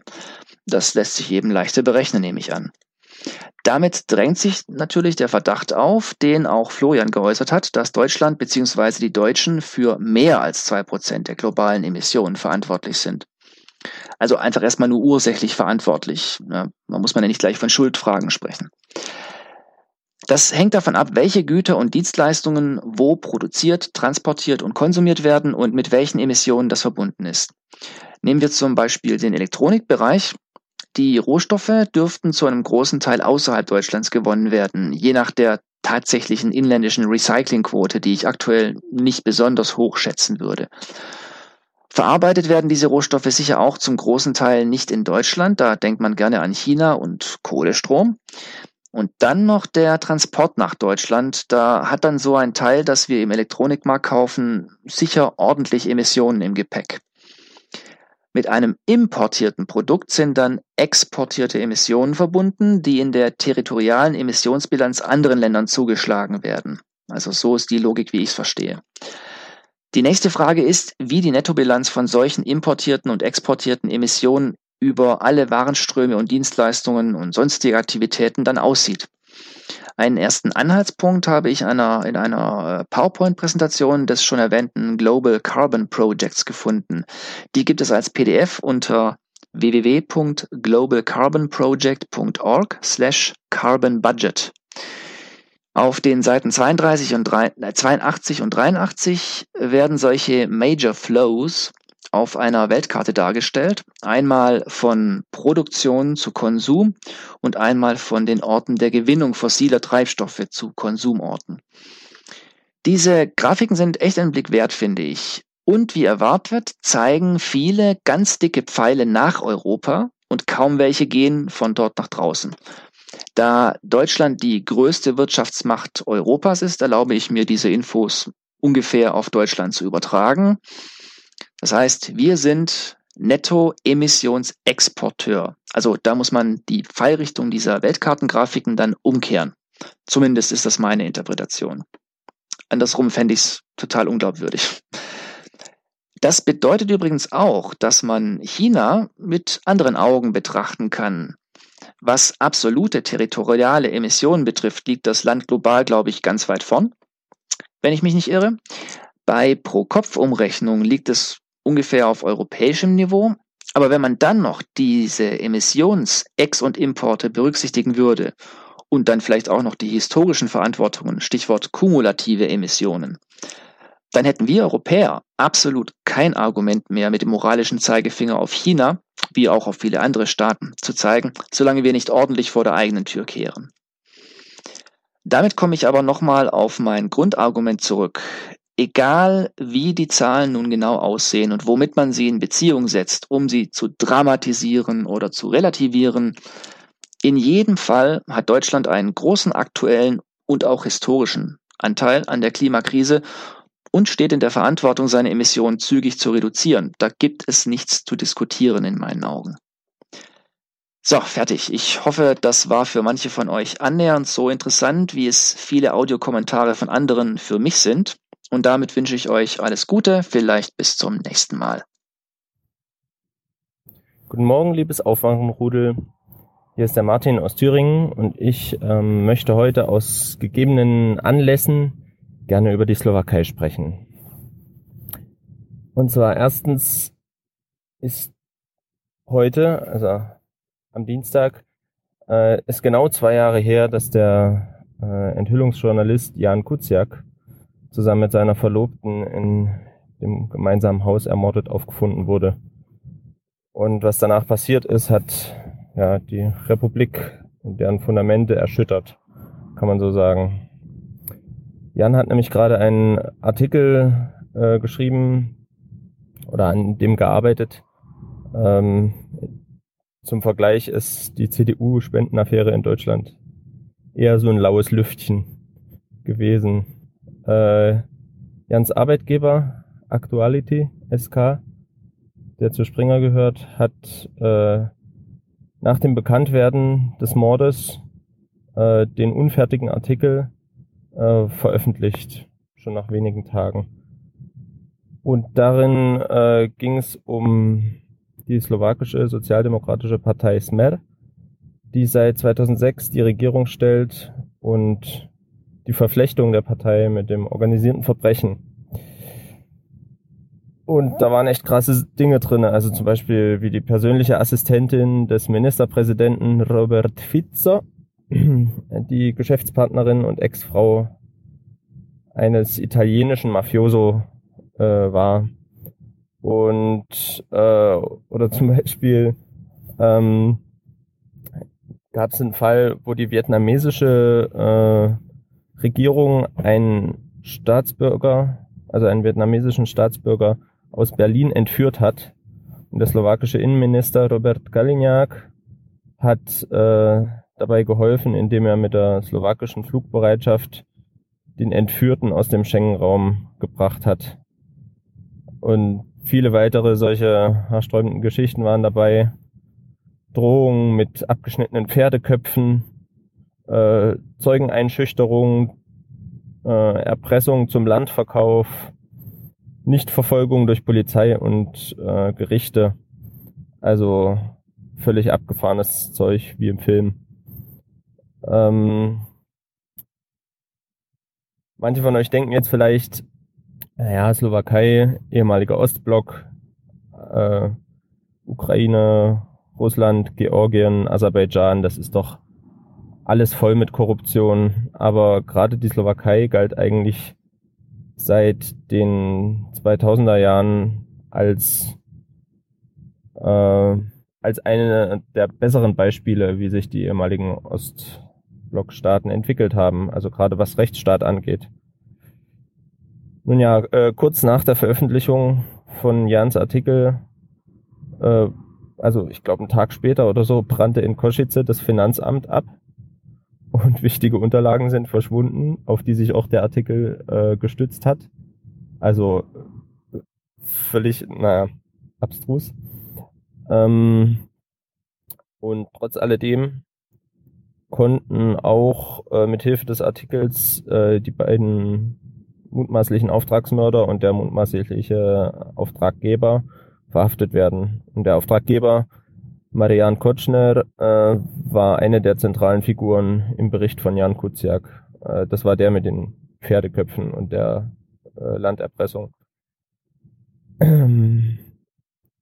genau. Und also die, die wurden verhaftet und ähm, äh, Gerichtspro im Gerichtsprozess während dieser Tage äh, die Urteilsverkündung erwartet. Das ist auch einer der aktuellen Anlässe.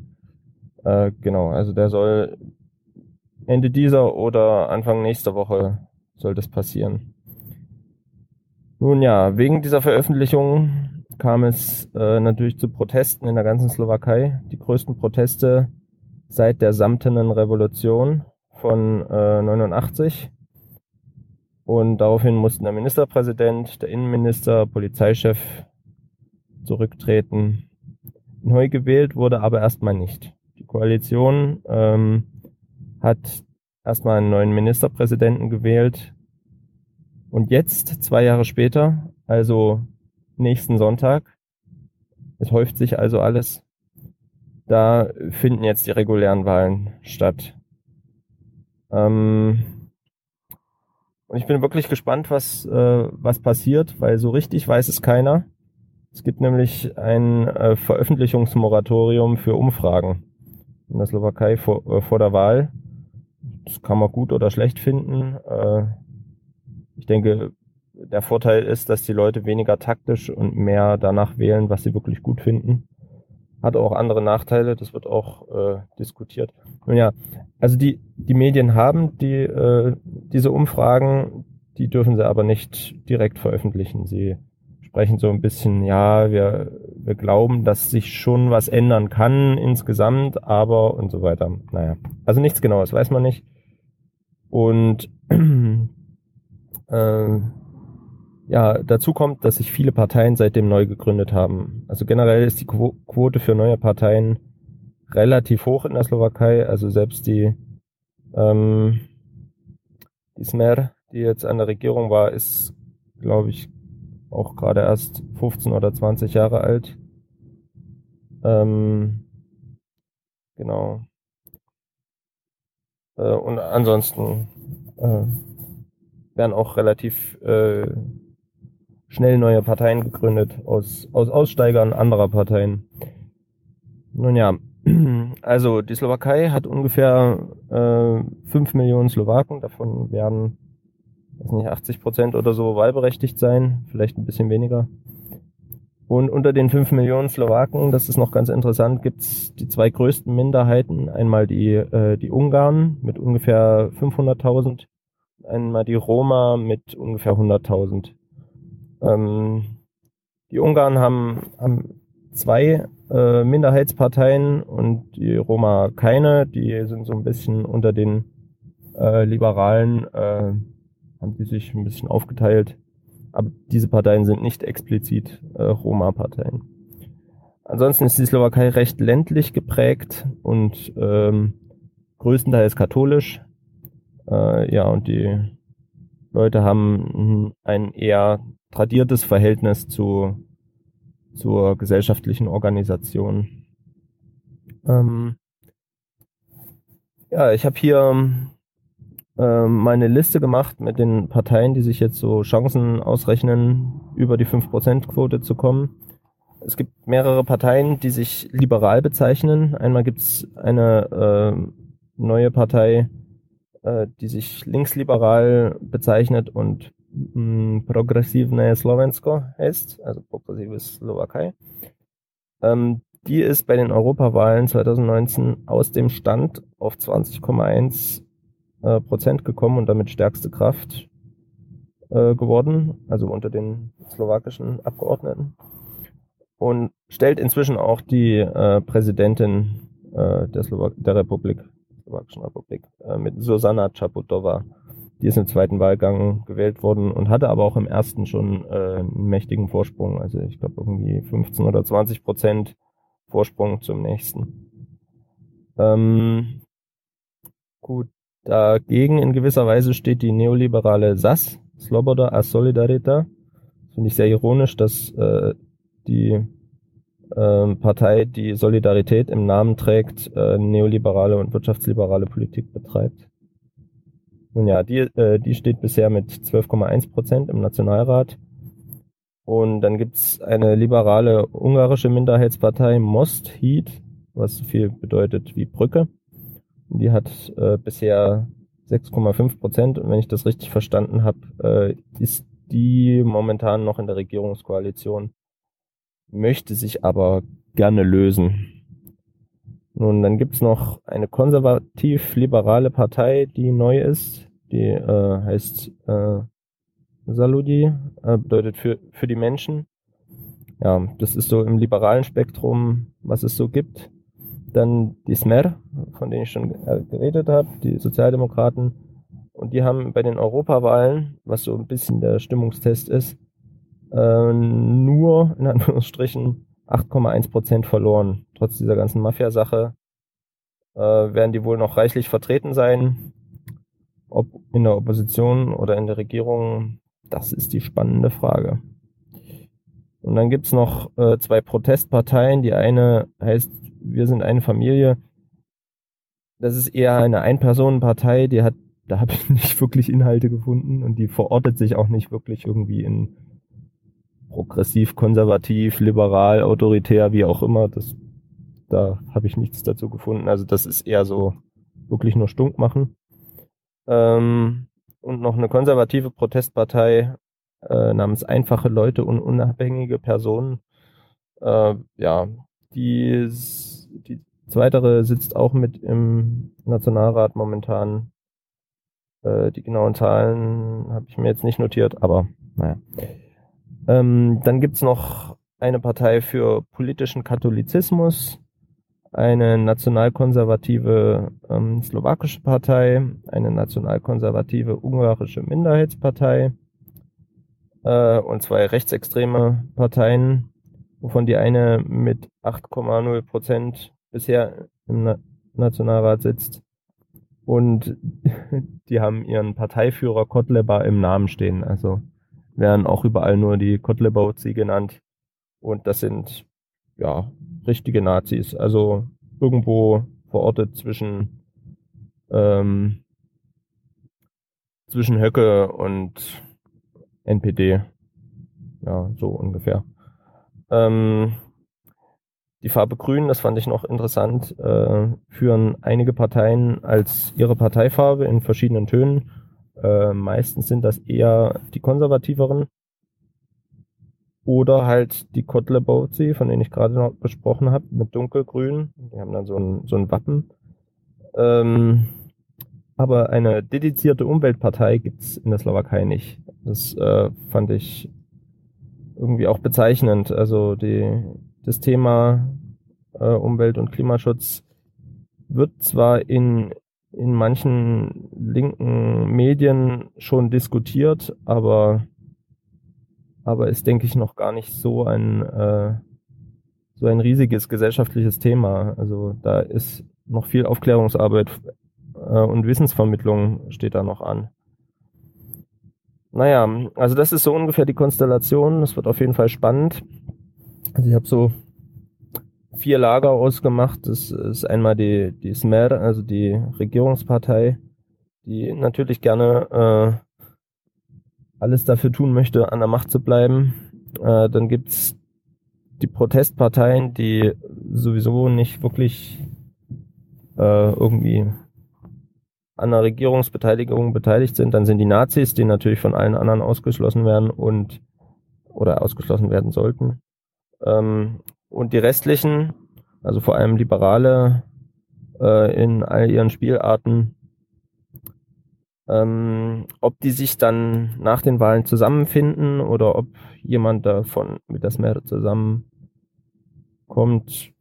keiner weiß es. Ähm, ich hoffe, ich werde es auch in den deutschen Nachrichten sehen, weil das wird auf jeden Fall interessant werden.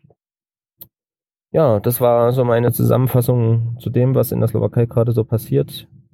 Ähm, ich glaube, Journalistenmorde sind in letzter Zeit, also in den letzten Jahren, ich das Gefühl, hat das irgendwie zugenommen oder zumindest die, die Berichterstattung darüber. Und äh, man, äh, man darf nicht ähm, von, von der Seite äh, von Journalisten weichen. Auch gerade wenn es um eher äh, unbequeme oder, oder auch mal unsympathische Leute geht, wie äh, Julian Assange oder so.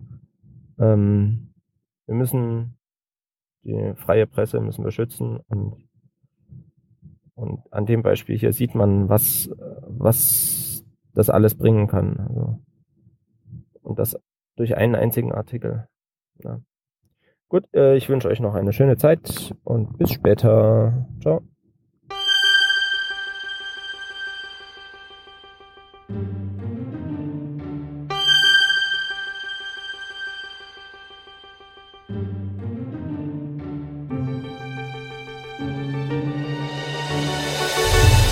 Vier Millionen Menschen sind auf der Straße, demonstrieren für 1,5 Grad und die Bundesregierung macht Autofahren billiger, Fliegen billiger und bremst die Windenergie ein.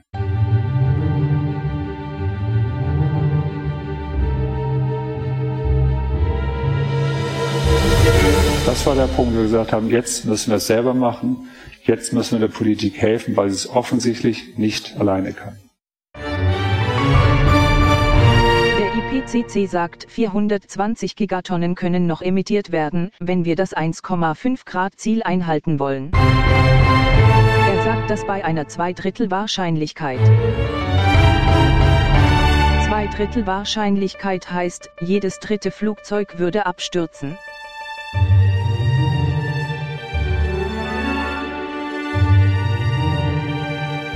Eigentlich ist die Menge auch noch viel weniger als 420 Gigatonnen CO2-Emissionen.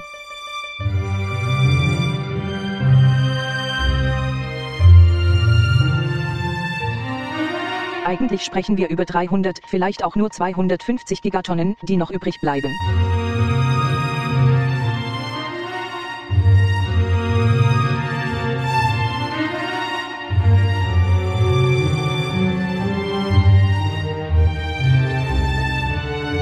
Dann wird global die 1,5 Grad Grenze überschritten sein.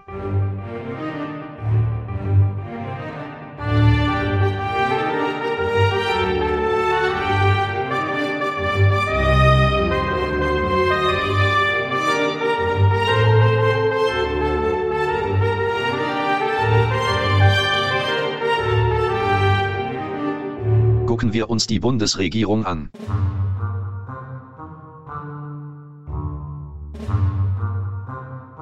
Die Bundesregierung geht zum einen davon aus, dass sie Zeit hat bis 2050, und sie geht ergänzend davon aus, dass sie nur 80 bis 95 Prozent einsparen muss. Zwei Dinge, die komplett nicht mit dem 1,5 Grad Ziel vereinbar sind. In Deutschland, wenn man durch die Anzahl der Menschen auf der Welt teilt, haben wir 3,1 Gigatonnen, die noch überbleiben. Wenn wir pro Jahr 0,8 Gigatonnen emittieren, ist unser CO2-Budget 2023 aufgebraucht, überzogen, das CO2-Konto ist leer. Dann ist der deutsche Beitrag für 1,5 Grad erledigt. Das ist eine der Hauptaussagen von dem Klimaplan. 2023 müssten wir in Deutschland klimaneutral sein. Was wir von der Bundesregierung erwarten, ist, dass sie ihre Zahlen offenlegt, von dem Restbudget, von dem sie ausgeht, Stellung nimmt zu den wissenschaftlichen Erkenntnissen und Klartext spricht. Aufhören zu emittieren. Wer heute Benzin verbrennt oder fliegt oder ähnliches tut, der macht das auf Kosten von zukünftigen Generationen. Und wenn wir jetzt diese Zahlen nochmal ernst nehmen, mit den 3,1 Gigatonnen und das 2023 Schluss ist, dann bedeutet das für unseren Klimaplan zwei Dinge. CO2 hat kaum einen Preis. Das erste, wir müssen so schnell wie möglich klimaneutral werden. Der wird aber bezahlt. Und das zweite ist, dass mit jeglicher Tonne CO2, die ab 2023 emittiert wird, dass wir die gleiche Menge im Ausland einsparen müssen. Und zwar nicht denen helfen bei ihren Einsparzielen, die sind für die 1,5 Grad global längst eingeplant, sondern über deren Einsparziel hinaus. Und wir brauchen deshalb halt Regeln für einen fairen, für einen schnellen und für einen wirksamen gemeinsamen Klimaschutz. Die, Situation, ist alles andere als auswegslos.